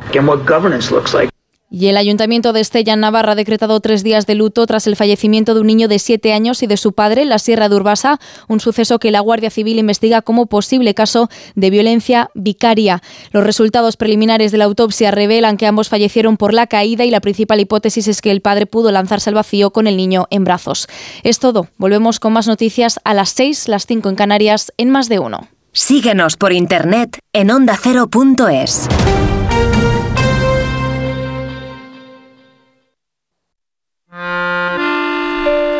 Si eres de los que se duermen con las noticias, aquí eso de despertar interés se nos da bien. Nos acompaña Pedro Sánchez. He tratado siempre de, de cumplir con mi palabra. ¿Y por qué nos ha mentido tanto entonces, presidente? Señor Núñez Feijóo, buenos días. ¿Está usted insinuando que la dirección de correos ha tenido algún interés en que no se repartieran a tiempo los votos por correo? Pocos se atreven a preguntar lo que todos queremos saber, pero en Onda Cero contamos con más de uno. Si escuchar lo mismo de siempre te cansa, despiértate con Alsina. Más de uno con Carlos Alsina. De lunes a viernes desde las 6 y siempre que quieras en la web y en la app. Onda Cero, tu radio.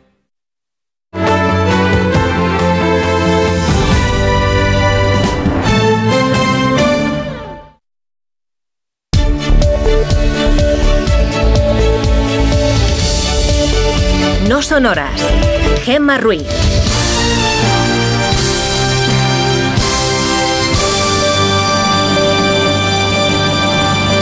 Son las 5 y 6 de la mañana, las 4 y 6 en Canarias. Buenos días.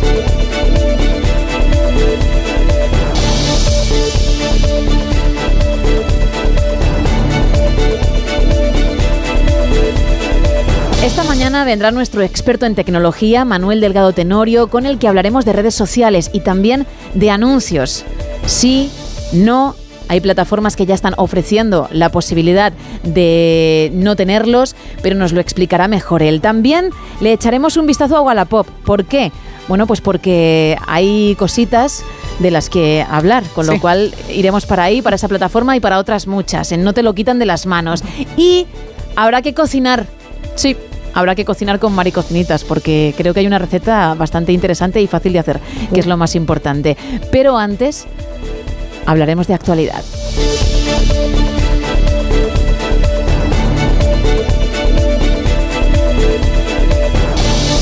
Isa, una actualidad que arrancamos con la previsión del tiempo, como cada mañana, así que tú dirás. Pues mira, durante toda la madrugada, la EMET ha mantenido activados los avisos amarillos en las costas gallegas, así como en A Coruña, por precipitaciones y fenómenos costeros provocados por vientos de fuerza 7. Va a ser un día de rachas muy fuertes, tanto en el litoral del Cantábrico como en el norte de Galicia. Todo esto provocado por un frente que va a afectar a la mitad noroeste del país y que irá dejando lluvias en Asturias, noroeste de Castilla y León y, como ya he comentado, en Galicia.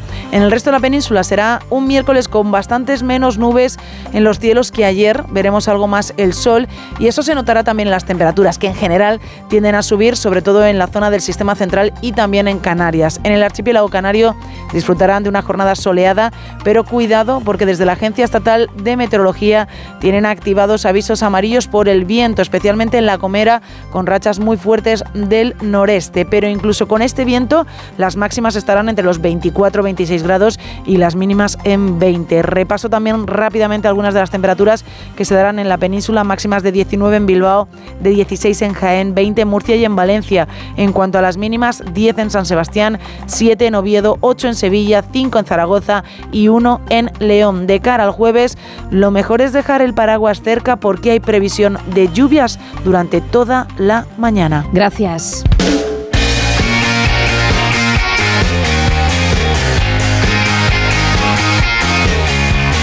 Qué me cuentas en deportes, Paco Reyes? Buenos días.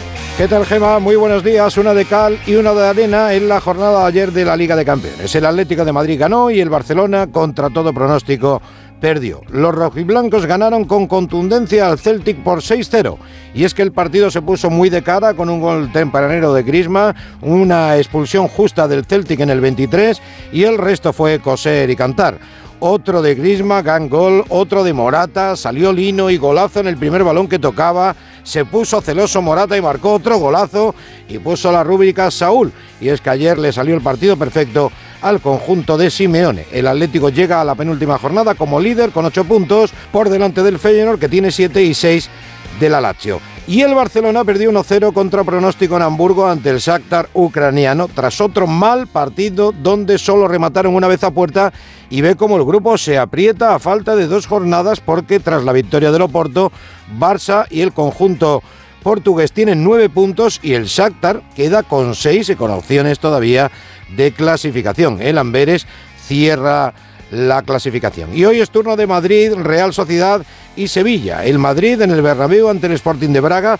en busca de la cuarta victoria seguida. A pesar de los problemas en el hombro, ha entrado en la lista el inglés Bellingham y en el conjunto blanco fue noticia ayer Camavinga, que ha ampliado su contrato hasta 2029 con una cláusula de mil millones, igual que Rodrigo y que Vinicius.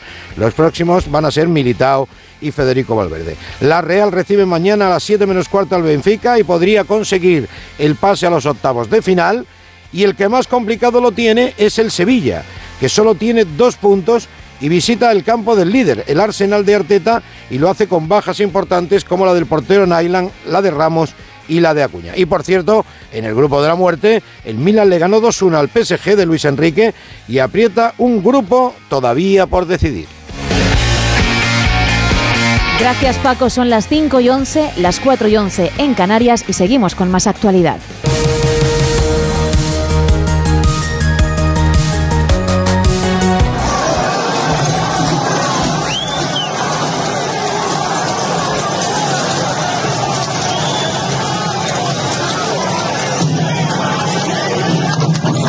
Estamos escuchando, gracias a nuestro compañero Pablo Albella, cómo la policía comenzaba a dispersar hace unas horas la manifestación de más de 7.000 personas ante la sede del PSOE en Ferrat, en Madrid, contra la futura ley de amnistía. Una concentración que había transcurrido con normalidad hasta las 10 de la noche, cuando la tensión aumentó y algunos radicales comenzaron a lanzar papeleras, cubos de basura, botellas de cristal y otros objetos a los agentes antidisturbios. Al menos dos personas resultaron heridas durante esos enfrentamientos. Poco después, a las diez y media de la noche, el presidente del Gobierno en funciones, Pedro Sánchez, publicaba un mensaje en la red social X en el que cargaba contra quienes apoyan el asedio a las sedes del partido. Su silencio les retrata. El avance social y la convivencia merecen la pena. No quebrarán al PSOE, escribió en su cuenta oficial.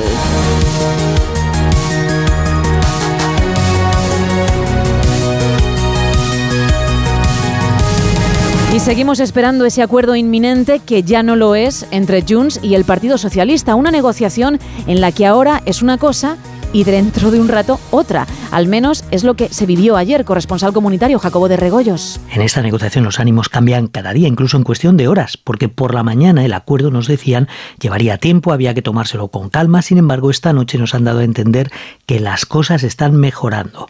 Por la mañana también, fuentes de la negociación nos aseguraban que la amnistía no era lo único que se negociaba, también el acuerdo político, algo que se había venido negando.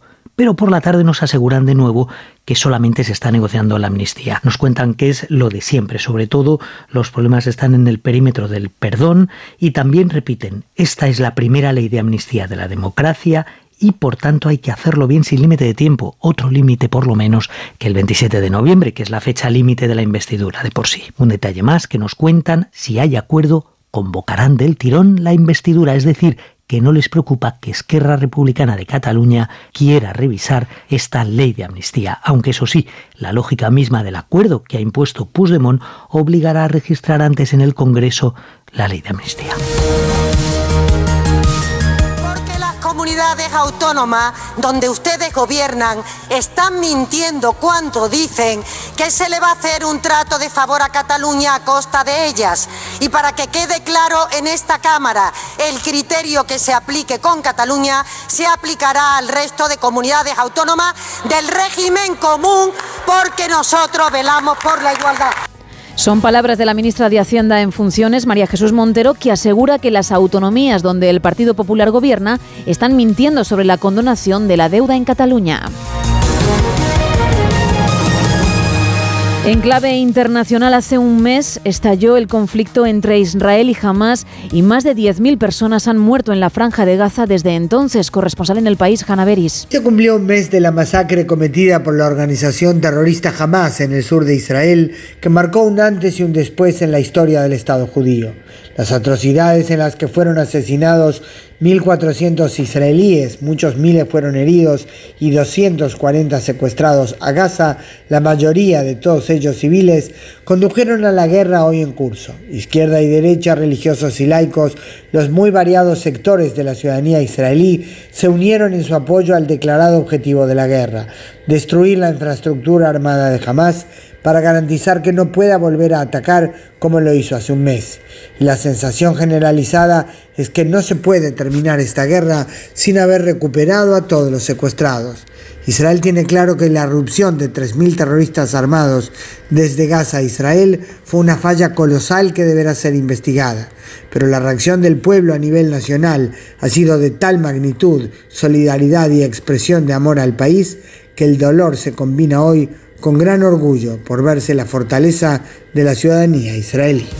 La salud mental de los niños de Gaza está al límite tras un mes de asedio y bombardeos. Diana Rodríguez. Denuncia Save the Children que no quedan espacios seguros en la franja y que todos los servicios de salud mental han sido suspendidos. Advierte Vicente Raimundo, director de Cooperación Internacional, de que los niños quedan expuestos a episodios extremadamente traumáticos. Las niñas y los niños experimentan una serie de traumas que se traducen en un estado enorme de ansiedad, de miedo, de una preocupación extrema por su seguridad y por sus familias. ¿no? Tienen pesadillas, tienen recuerdos perturbadores, modificaciones de, de su personalidad. Según Naciones Unidas, entre las infraestructuras civiles afectadas por los ataques figuran al menos 253 colegios, 101 centros sanitarios, 58 lugares de culto y tres campos de refugiados. Además, al menos 444 familias han perdido de 2 a 5 miembros a causa de la violencia y cerca de 200 han perdido a 10 o más.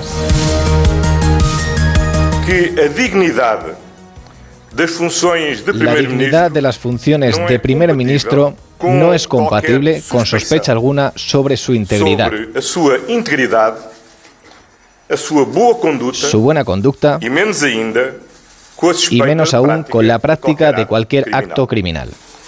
Por eso, en esta circunstancia, obviamente, he presentado mi dimisión a su excelencia, el señor presidente de la República.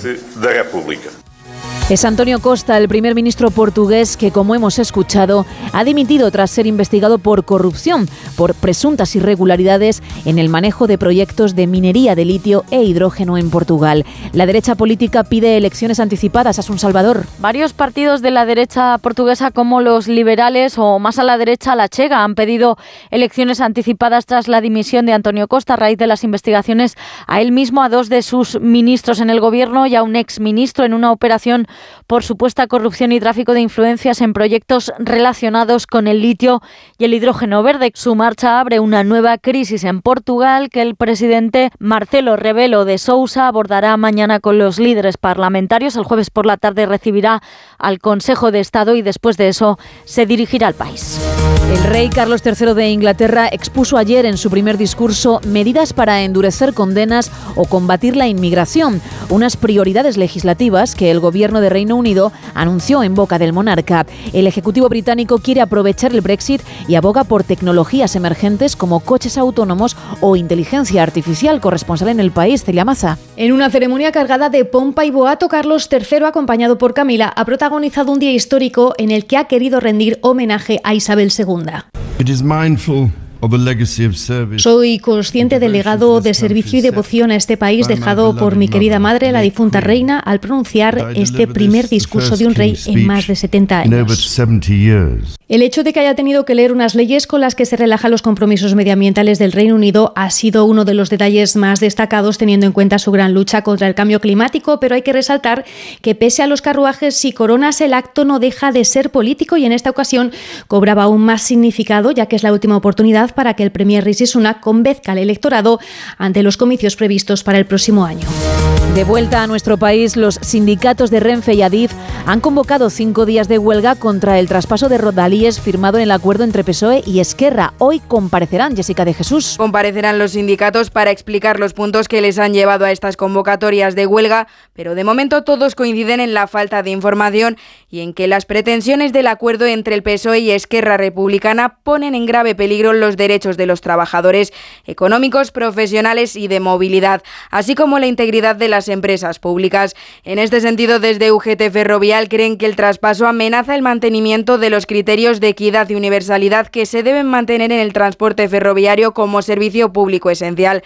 Así lo contaba su vicesecretario general Pedro Ayer a Onda Cero. En ese sentido, eh, creemos que todas esas circunstancias no están lo suficientemente clarificadas y lo que exigimos es el que se puedan clarificar de una manera que evitemos estos riesgos que estamos manifestando. Ante esta situación creemos que deberíamos de reaccionar de una manera eh, rápida y en este caso contundente con estas convocatorias de huelga para poder eh, responder y para poder tratar de llevar a cabo unas circunstancias que si así son propicias pues, puedan determinar y cerrar todas estas inquietudes y probabilidades que existen encima de la mesa. Tomarán las medidas necesarias para defender el marco laboral actual, aseguran, y las huelgas son para ellos el paso previo legal para tratar de llegar a un acuerdo antes de realizar las movilizaciones.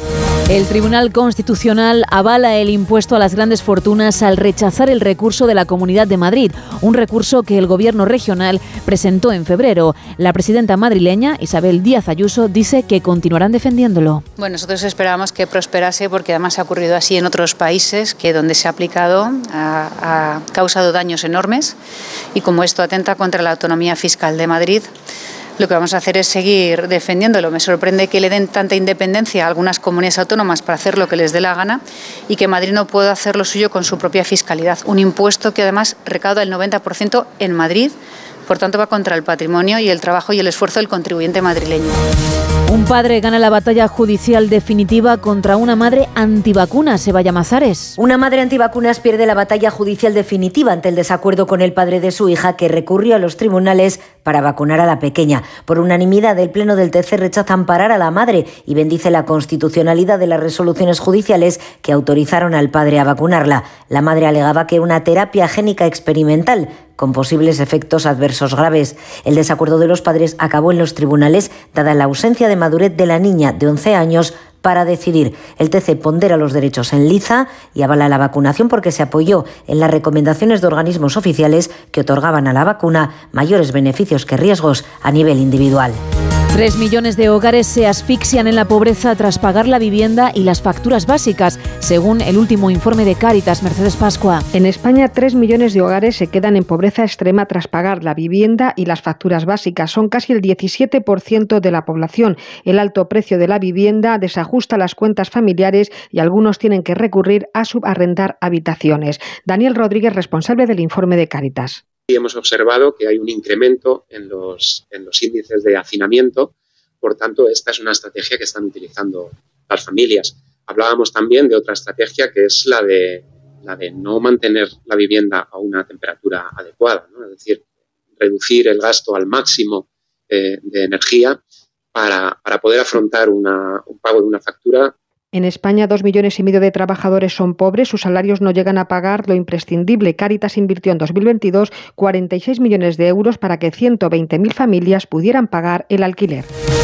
Y precisamente sobre este informe y el problema de la vivienda en España hablaron ayer en Gelo los economistas Gonzalo Bernardos y Javier Díaz Jiménez. La mayoría de las familias viven sustancialmente peor de lo que vivían en 2007. El país en los últimos tiempos, en los últimos 15 años, en términos de PIB per cápita, tiene una evolución bastante mala. Le han superado, en este caso, bastantes países de Europa del Este. Y tenemos un serio problema de qué hacer una vez la burbuja inmobiliaria estalló. Entre 2008 y 2013 cogimos y se puso en práctica el modelo de salarios muy bajos y intentar crear ocupación absolutamente temporal y salir de la crisis exportando mediante esos salarios bajos. ahora llega una oportunidad, pero para mí, si esto no cambia mucho las cosas, soy, soy bastante pesimista. Creo que será una oportunidad perdida porque no se están destinando los fondos vivienda pública. Deberían destinarse. Debería, bueno, dice Caritas que hay que impulsar un parque de vivienda social. Supongo, Javier, que en eso estamos todos de acuerdo, ¿no? Yo creo que estamos todos de acuerdo. es la gran lacra.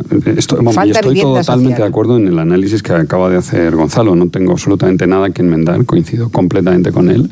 Y, tenemos de las cosas más llamativas de España comparado con otros países de nuestro entorno y mucho más con aquellos a los que nos gustaría parecernos, es el, la absoluta falta de un parque de, de vivienda social en alquiler comparable con el de, con el de otros países del norte de Europa. Llevamos un retraso, en fin, de, secular de, siglos y, y, nos va, y nos va a costar mucho resolver ese problema, como, como ha dicho Gonzalo. ¿no? Nos va a costar décadas en, de, un esfuerzo decidido, con, concentrado, coordinado de colaboración del sector público con el sector privado para, para, para empezar a, a, ¿no? a, parecernos a, lo, a lo que son los, los, Porque esto cómo se hace, perdonadme, ¿eh? o sea, ¿cómo se hace vivienda pública? Es muy fácil. O sea, ¿se compra, eh, la administración ha de comprar suelo? No, no, no hace falta. Tiene una barbaridad de suelo. Entonces, Tiene una barbaridad de suelo. Bueno, depende de la ciudad. En Barcelona no, hay suelo. No, no, pero fíjate. Claro, Madrid puede que sí, aquí pero claro, ¿eh? Es que cojamos, ¿vale? ¿Cómo se hace? Cojamos. Barcelona es el centro de Madrid, porque Madrid son 600 kilómetros y Barcelona 100. Por lo tanto,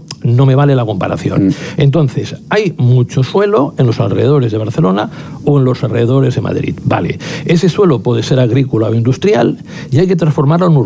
¿Sabes cuántos años cuesta? ¿Cuántos? 10, 12, 15. ¿Por la burocracia? Sí. Bueno, hay que expropiar, supongo. No, no. Hacer una oferta de compra, expropiar. No hace falta. No, hay, que recalificar. recalificar. El suelo ya es del ayuntamiento muchas veces.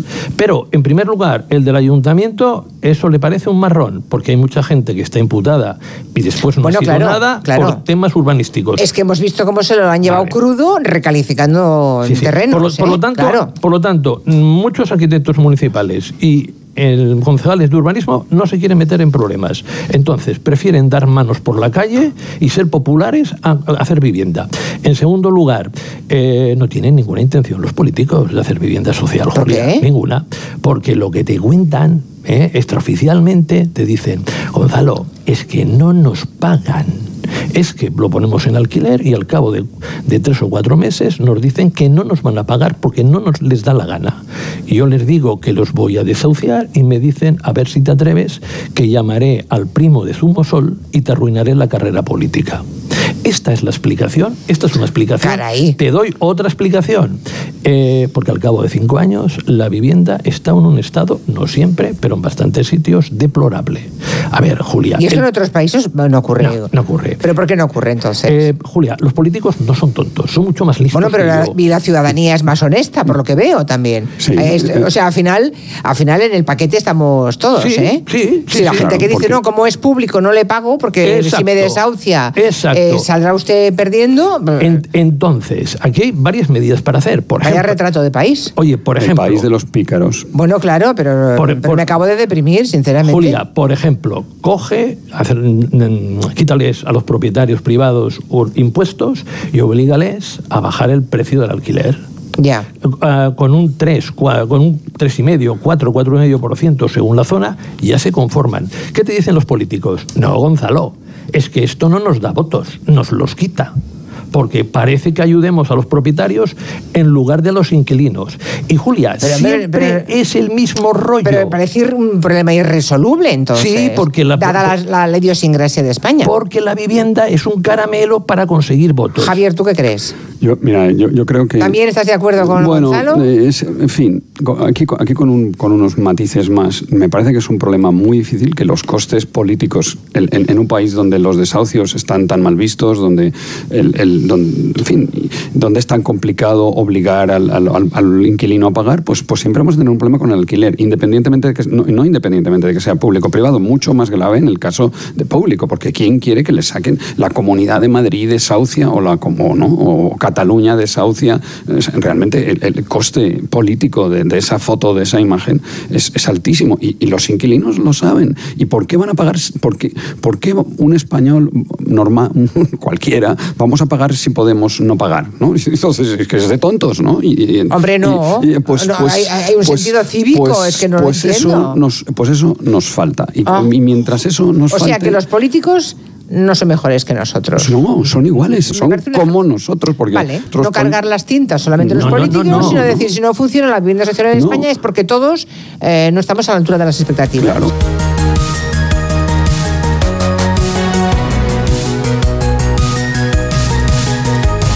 5 y 29, 4 y 29 en Canarias.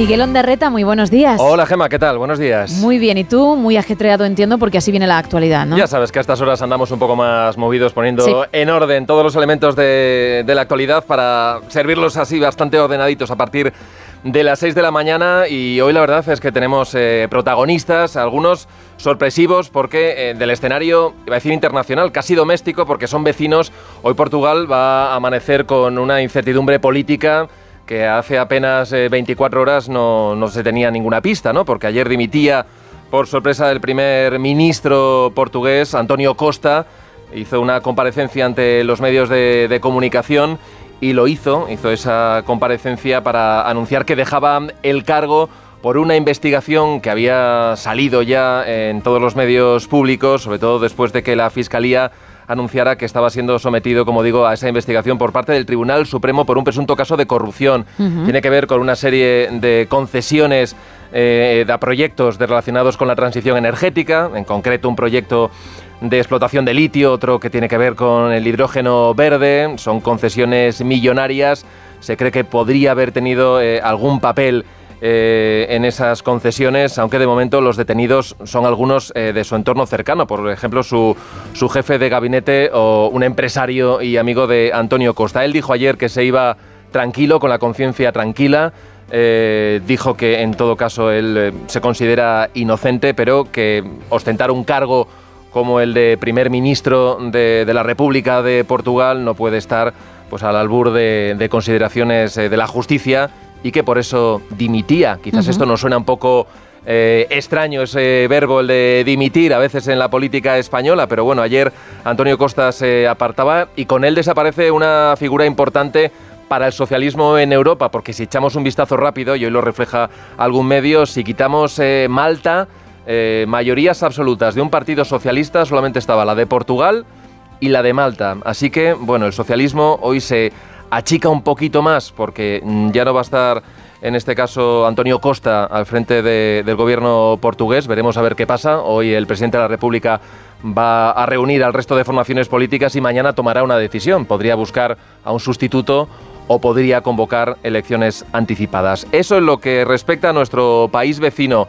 En las últimas horas, otra vez hemos visto manifestación, protestas supuestamente para denunciar o supuestamente diría para protestar contra la amnistía, porque ahí se están mezclando ya muchos elementos. Estamos viendo que muchas de estas protestas están siendo impulsadas por grupos de la ultraderecha, por movimientos, hemos visto ahí, por ejemplo, del movimiento Desocupa o también por algún activista de, de, la ultraderecha. Entonces ayer lo que vimos es verdad, fue una concentración con bastantes más personas que la del día anterior. Según la delegación del gobierno hubo unas 7.000 personas. En principio estuvieron en la sede todo lo cerca que pudieron de la sede socialista de la calle Ferraz de, Madrid.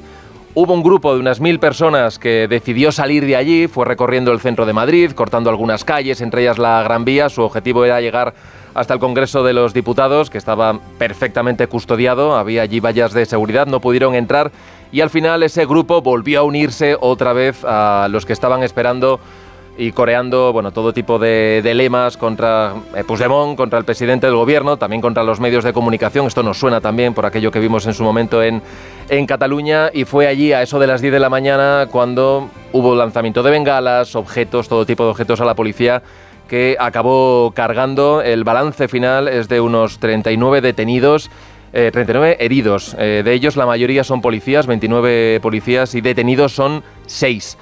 Esto te puedes imaginar, ha calentado mucho también el debate político porque eh, ayer lo que hizo el gobierno, además de condenar estos ataques a las sedes socialistas, fue responsabilizar directamente a Vox, cuyos líderes y dirigentes los hemos visto en algunas de estas protestas, pero también responsabilizar en parte al Partido Popular por no condenarlo expresamente y también digamos, por no diferenciarse de, esas protestas. Ha habido, en fin, en las últimas horas también reacción por parte de, de Feijó a través de las redes sociales, criticando, lógicamente, las protestas, pero lo que decía eh, y resumía su, su idea es que el descontento social solamente tiene un responsable, y este es Pedro Sánchez. Sobre la investidura, bueno, hemos dejado, decíamos ayer, estamos desgastando la palabra inminente. Parece que ahora eh, el acuerdo llegará, pero llegará en los próximos días. Parece que, en fin, quieren quitarse presión eh, los negociadores en Bruselas, el PSOE y Junts. Y, bueno, lo que dicen ahora es que hay plazo, hay plazo todavía, no hace falta ya que el debate de investidura sea esta semana, porque hasta dentro de 19 días, hasta el día 27 de noviembre, que es esa fecha límite para la disolución de las Cortes y la convocatoria de elecciones, hay tiempo. Así que siguen peinando la redacción final de esa ley de amnistía. Hoy hablaremos de todo esto y hablaremos también, también nos tenemos que dar algún capricho, ¿no? Porque en esta casa, en este programa, es muy conocido eh, el cuentista, narrador Luis Mateo Díez, este leonés que navega también por el mundo de, de la fantasía, que derrocha buen humor y ayer no fue una excepción cuando conoció que es el nuevo premio Cervantes 2023. Eh, va a estar muy bien luego escuchar algunas de las cosas que dijo. Es miembro de la Real Academia Española y allí compareció para dar las gracias y para decir que, al menos ayer, le habían alegrado el día. Tiene 81 años y tiene todas las ganas de seguir escribiendo. Así que de él hablaremos también en un ratito esta mañana, más de uno. Pues escucharemos, como siempre, a partir de las 6, de las 5 en Canarias. Gracias, Miguel. Buen día, chao. Igualmente, adiós. 5 y 35, 4 y 35 en Canarias. ¡Paren las rotativas! Vale, ya pueden arrancar.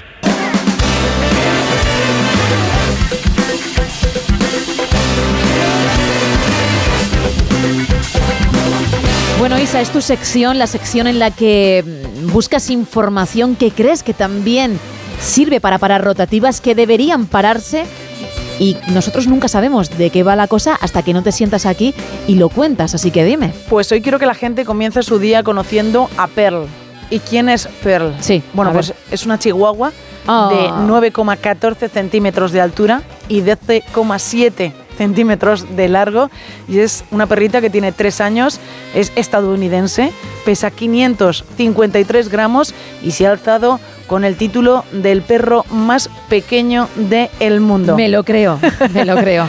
Curiosamente por encima de la mascota de la cantante Demi Moore, Pilaf, porque eh, la, la cantante tiene una perrita, también una chihuahua, que en este caso es un poquito más grande, pero es que además pesa 700 gramos, con lo cual eso ya la descalificaba casi desde el principio. Pearl, que la gente está ansiosa por conocer a esta perrita, nació en Florida el 1 de septiembre del 2020. Es descendiente además de un linaje de ganadores, porque el anterior poseedor del mismo récord es Miracle Millie, su tío por parte de madre. su plato favorito lleva pollo y salmón. Y su ama... mira, lo que no te gusta, bueno, el pollo sí. El pollo sí. Pero el salmón no, digo, lo que no te gusta. a, a Per le encanta. Su ama dice que tiene otros tres perritos en casa que Pearl es sin duda la reina de la casa, además de que es una santa, pero también es un poco diva. Es, ah, bueno, claro, porque ella sabe, ¿no? Sí, ella sabe lo que tiene. Dice que le gusta que la bañen, que la sequen con secador, también será bastante rápido, porque evidentemente si mide 9,14 centímetros y 12,7 de largo, pues mucho, mucho no se mojará. Le gusta ver la televisión y escuchar música clásica.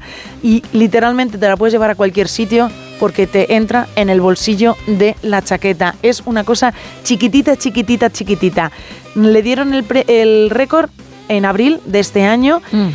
Y para que nos hagamos una idea, es más pequeña que un billete de 20 euros. Tú pones de largo un billete de 20 euros y de largo Pearl es mucho más pequeña. Ya puedes tener cuidadín con ella. Es como tener un hámster. Sí, más o menos, más o menos. Y va muy abrigada porque evidentemente es muy chiquitita.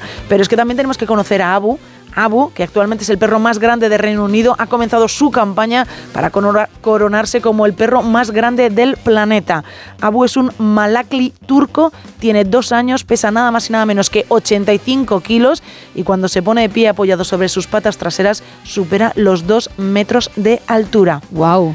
Aquí ya la cosa cambia. Eso es ¿eh? lo que dice Abu. El amigo tiene una dieta de algo más de 3 kilos de carne al día y antes de irse a dormir se tiene que cenar un pollo entero. No me extraña, claro, y aún se quedará con hambre. Eh, se queda con hambre. En breve va a competir por ver si es el, el perro más grande del mundo y le han dicho ya que tiene que engordar un poquito más. ¿Ah, sí? Porque hay perros que son bastante más fuertes que él. Tras conocer a Per y a Abu, yo creo que la gente ya puede empezar el día de otra manera. Bueno, pues en vez de un pollo, que caigan dos. Fíjate, dos, muy bien, sí. O cuatro kilos de carne al día. Y precisamente, hablando de comida, nos ponemos el delantal y nos vamos a los fogones.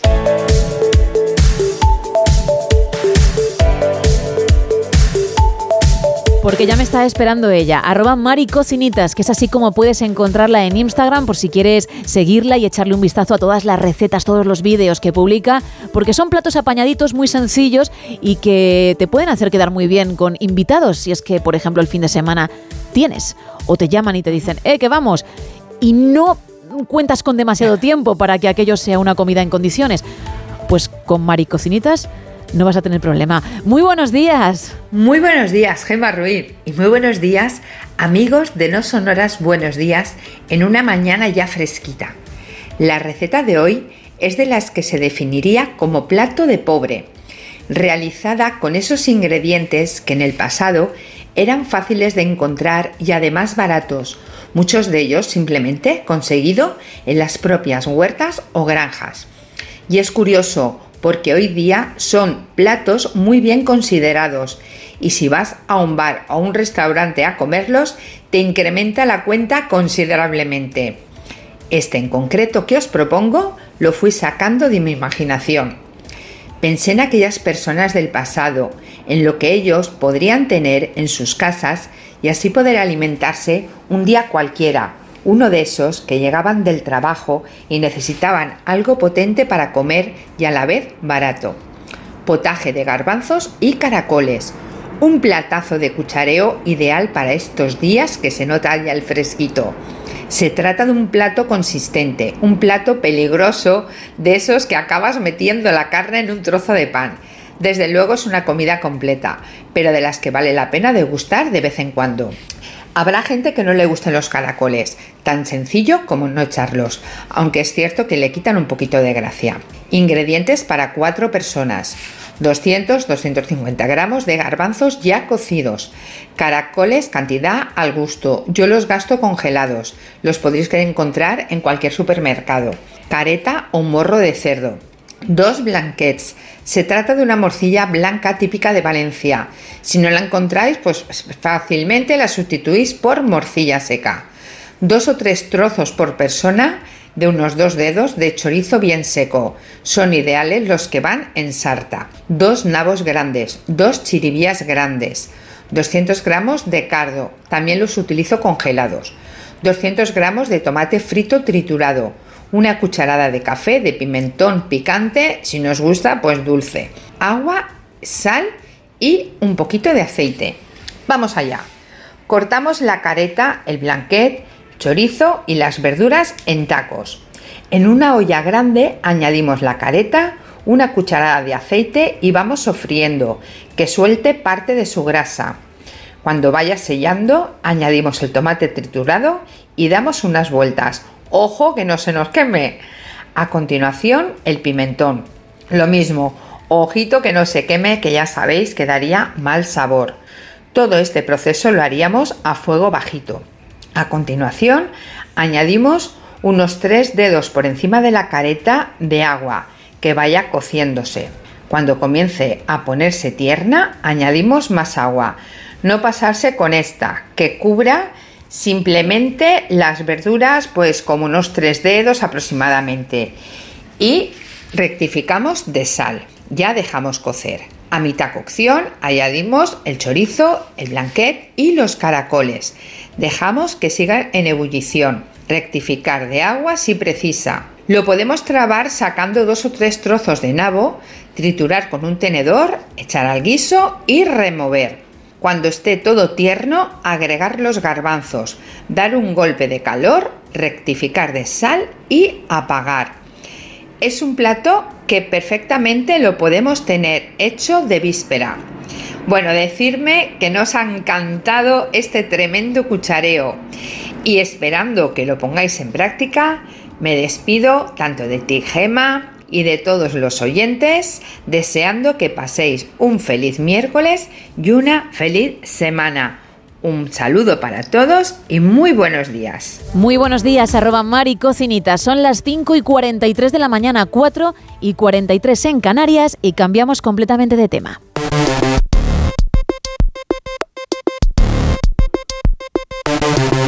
Vamos a hablar un poquito de tecnología con Manuel Delgado Tenorio, con nuestro experto. Muy buenos días. Buenos días, Gemma, ¿cómo estás? Muy bien, oye, me sorprende que no solamente te pegues madrugones, sino que ya estés empezando la jornada, ya has desayunado, estás en la calle. Qué barbaridad, ¿eh?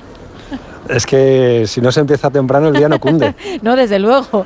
Bueno, vamos a hablar de algo que conocíamos hace unos días. La Unión Europea prohíbe a Meta mostrar anuncios basados en el comportamiento de los usuarios en Instagram y Facebook. Y precisamente hace unas horas a los usuarios, al menos de Instagram, nos han llegado esos mensajes que nos informan de o bien una cuenta sin anuncios por casi 13 euros al mes o bien la cuenta de toda la vida con, con esos anuncios personalizados. ¿De qué va todo esto, Manuel? Pues a ver, son dos movimientos que en cierto modo son independientes, pero la casualidad eh, pues ha hecho que coincidan en, el tiempo y bueno, en el fondo pues sí, sí que tienen una, cierta relación. Como ya hemos comentado en otras ocasiones, eh, cada día la publicidad online es más difícil de hacer de forma precisa eh, debido fundamentalmente a cambios en los consumidores, por ejemplo, pues porque cada vez somos más reticentes a dar nuestros datos, a aceptar las cookies, usamos... Eh, eh, bloqueadores de anuncios, eh, bueno, pues usamos todas esas tecnologías que están a nuestra disposición. Los grandes proveedores de tecnología, pues imaginemos, por ejemplo, fabricantes de teléfonos móviles, pues están incorporando eh, también estas capacidades para mantener nuestra privacidad, ¿no? Y además está la regulación. Todos esos factores hacen que hacer ese trabajo que antes se hacía con mucha libertad y con mucha facilidad para poner anuncios muy personalizados delante de nosotros sea muy difícil, ¿no? Entonces, eso hace que las redes sociales eh, y las grandes eh, plataformas publicitarias tengan que buscar otras maneras de conseguir ingresos. Y una de ellas es, eh, la más evidente además, ¿no? ofrecer pues, una cuenta sin anuncios, libre de publicidad, a cambio, por supuesto, pues, de una cuota mensual. ¿no? Entonces, eso es un camino, digamos, o una tendencia que ya se viene barruntando desde hace años. ¿no? Eh, y lo otro, pues lo otro también va en cierto modo relacionado, ¿no? Eh, pues tiene que ver con que, claro, ese factor que he mencionado de la regulación que hace cada vez más difícil eh, recopilar y tratar datos personales y datos de comportamiento, etcétera, para mostrar publicidad personalizada, pues tiene consecuencias esa regulación, que, si no la cumples, pues el regulador se encarga de, eh, si me permites decirlo de esta forma, darte un capón. Y eso es lo que le ha pasado a Meta recientemente. Todo empezó en Noruega. Eh, que a pesar de no ser un país de la Unión Europea, sí es del espacio económico europeo, ¿no? y a consecuencia de esa multa que se le puso, se le impuso a Meta, que es la compañía padre de la compañía matriz de, mm, Facebook y de Instagram, pues eh, la Unión Europea o más específicamente pues el Consejo de Protección de Datos eh, Europeo pues ha impuesto la misma restricción ¿no? a Meta en todo el ámbito de la Unión Europea y el espacio económico europeo. Entonces, eso significa pues, que ya en toda esta área, que son como 30 países, Meta no puede hacer publicidad personalizada mientras esa medida esté en vigor. Vale, yo sé que hay otras plataformas que, por ejemplo, lo de dar dos tipos de versiones con anuncios o sin anuncios, pero de pago, ya lo han llevado a cabo, pero son plataformas que, por ejemplo, te ofrecen contenidos musicales que a lo mejor pues prefieres escuchar sin tener que escuchar también el anuncio de turno. Pero en el caso de las redes sociales, mucha gente dirá, bueno, a mí no me importa tener de vez en cuando un anuncio por ahí y seguir viendo contenido. Es decir, que en otras plataformas sí que ha habido éxito, es decir, sí que ha funcionado ese modelo de pago, pero mm, en redes sociales la cosa pues como que es más incierta, ¿no? Totalmente de acuerdo. Habrá que ver el éxito que pueden llegar a tener medidas como, como esta porque mm, son casos, pues como muy bien señaladas, pues bien distintos, ¿no? Y, el público de las redes sociales de este estilo, ¿no? como Facebook o Instagram, es un público muy amplio, muy genérico, por decirlo de alguna forma. Eh, una gran parte de ese público tan amplio probablemente nunca se va a plantear pagar nada, como, como bien dices, ¿no? Eh, yo entiendo que más allá de quitar publicidad, poco a poco eh, todas las redes sociales que busquen este método, por ejemplo, a ver, Twitter, o ahora lo que llamamos o llaman X, ¿no? Eh, lo lleva haciendo ya desde hace unos meses, ¿no? Esto de eh, ofrecerte una suscripción a cambio de, un pago mensual, pero dándote más que el mero hecho de quitarte anuncios. Entonces, en Facebook e Instagram seguro que veremos lo mismo, ¿no? que progresivamente se irán incorporando nuevas funcionalidades que solo estarán disponibles para aquellos usuarios que paguen esa cuota mensual. Y ahí la cosa, pues sí cambiará, claro, ya cuando tienes otras opciones. Eso es, efectivamente. Eso es. Pues Manuel, no te queremos entretener porque como hemos comprobado al comienzo de la sección y también durante la misma, hoy sí que estás más liado que nunca, así que te agradezco mucho tu intervención y dentro de unos días hablamos, ¿vale? Muy bien, Gema, muchas gracias. Un placer como siempre. Un abrazo, gracias. Bueno, pues 11 minutos para llegar a las 6, las 5 en Canarias. Una hora perfecta, Isa, para irnos a Internet a ver qué cosas intentan vender algunos.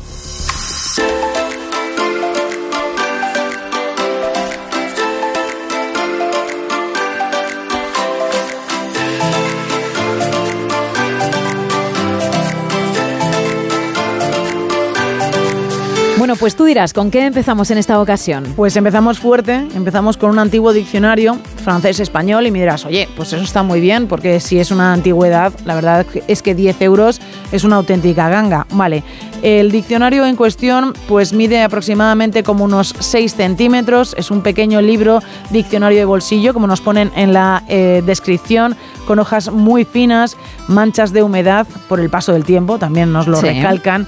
Las tapas son de color rojo, eso es muy importante, y las orillas de las hojas también están pintadas en miniatura. Oye, es toda una cucada.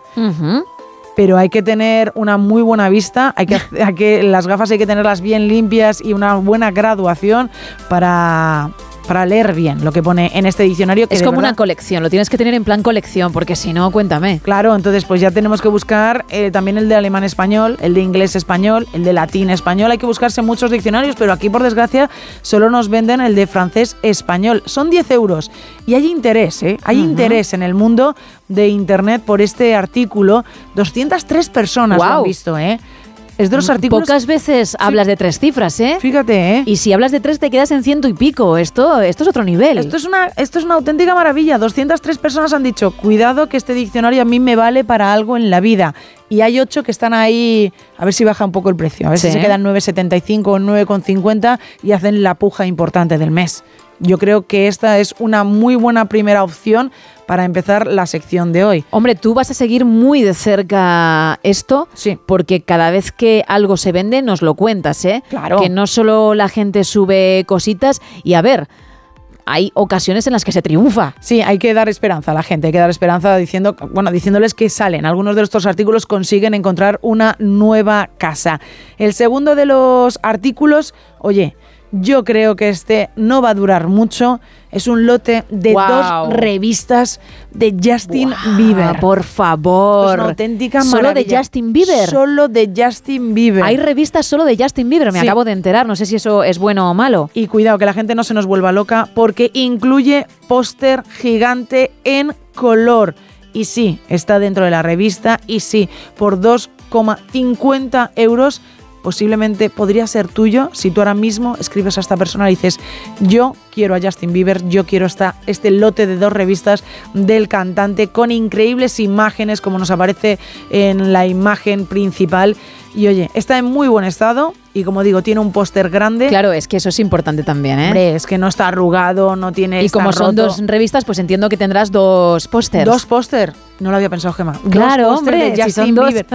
Ay, Dios mío, dos pósters de Justin Bieber. Y luego traigo un artículo que hace un par de semanas se nos quedó aquí en el tintero. Sí y tú dijiste, Isa, esto me lo tienes que recordar otro día. Y lo he traído, lo he traído y aquí tengo por 10 euros, Gemma Ruiz, que dentro de nada es tu cumpleaños y a lo mejor nos das ideas a los del equipo, un pinipón chico con dos gorros de los años 80. Tú sabes que yo tengo debilidad por los pinipón. Efectivamente. Me encantan y ojo, ¿eh? porque bueno, pues no quiero que me digas lo que me vas a regalar porque entonces se chafa la sorpresa. Tú has dicho que, que os puedo dar ideas.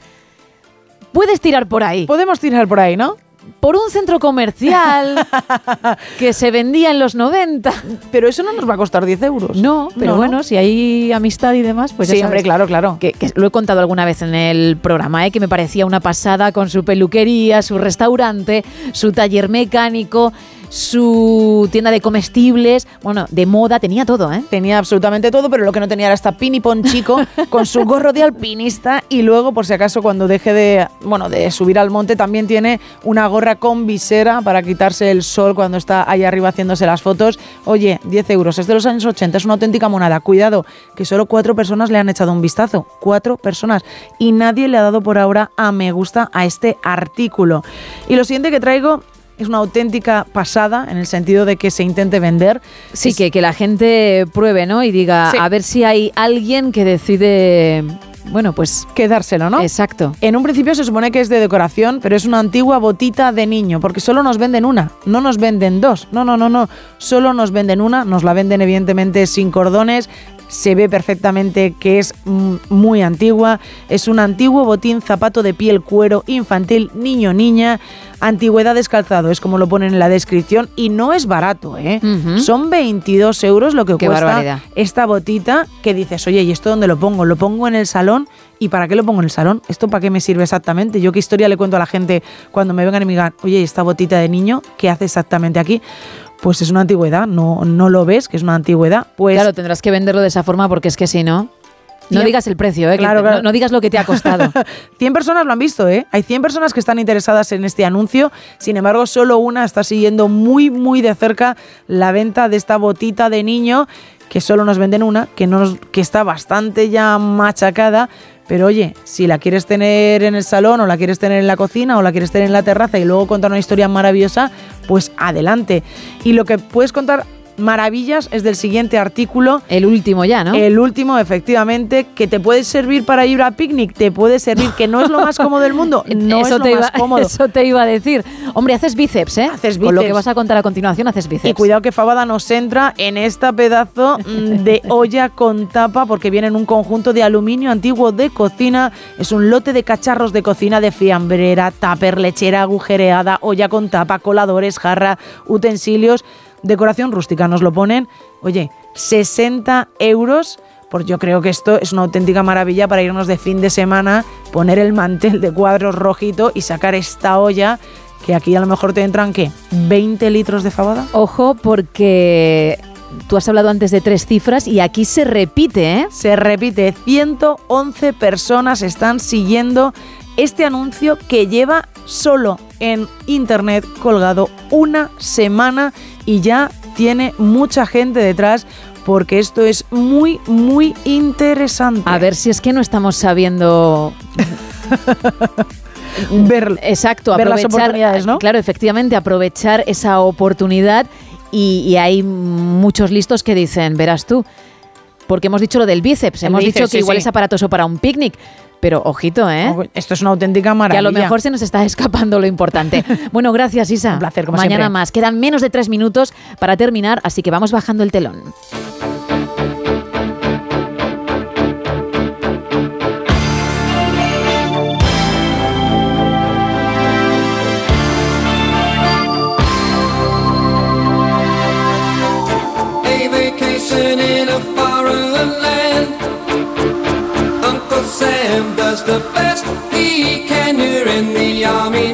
Mañana más, ya sabes, a partir de la una y media, de las doce y media en Canarias. Te esperaremos, ¿eh? Que pases un feliz miércoles. Adiós.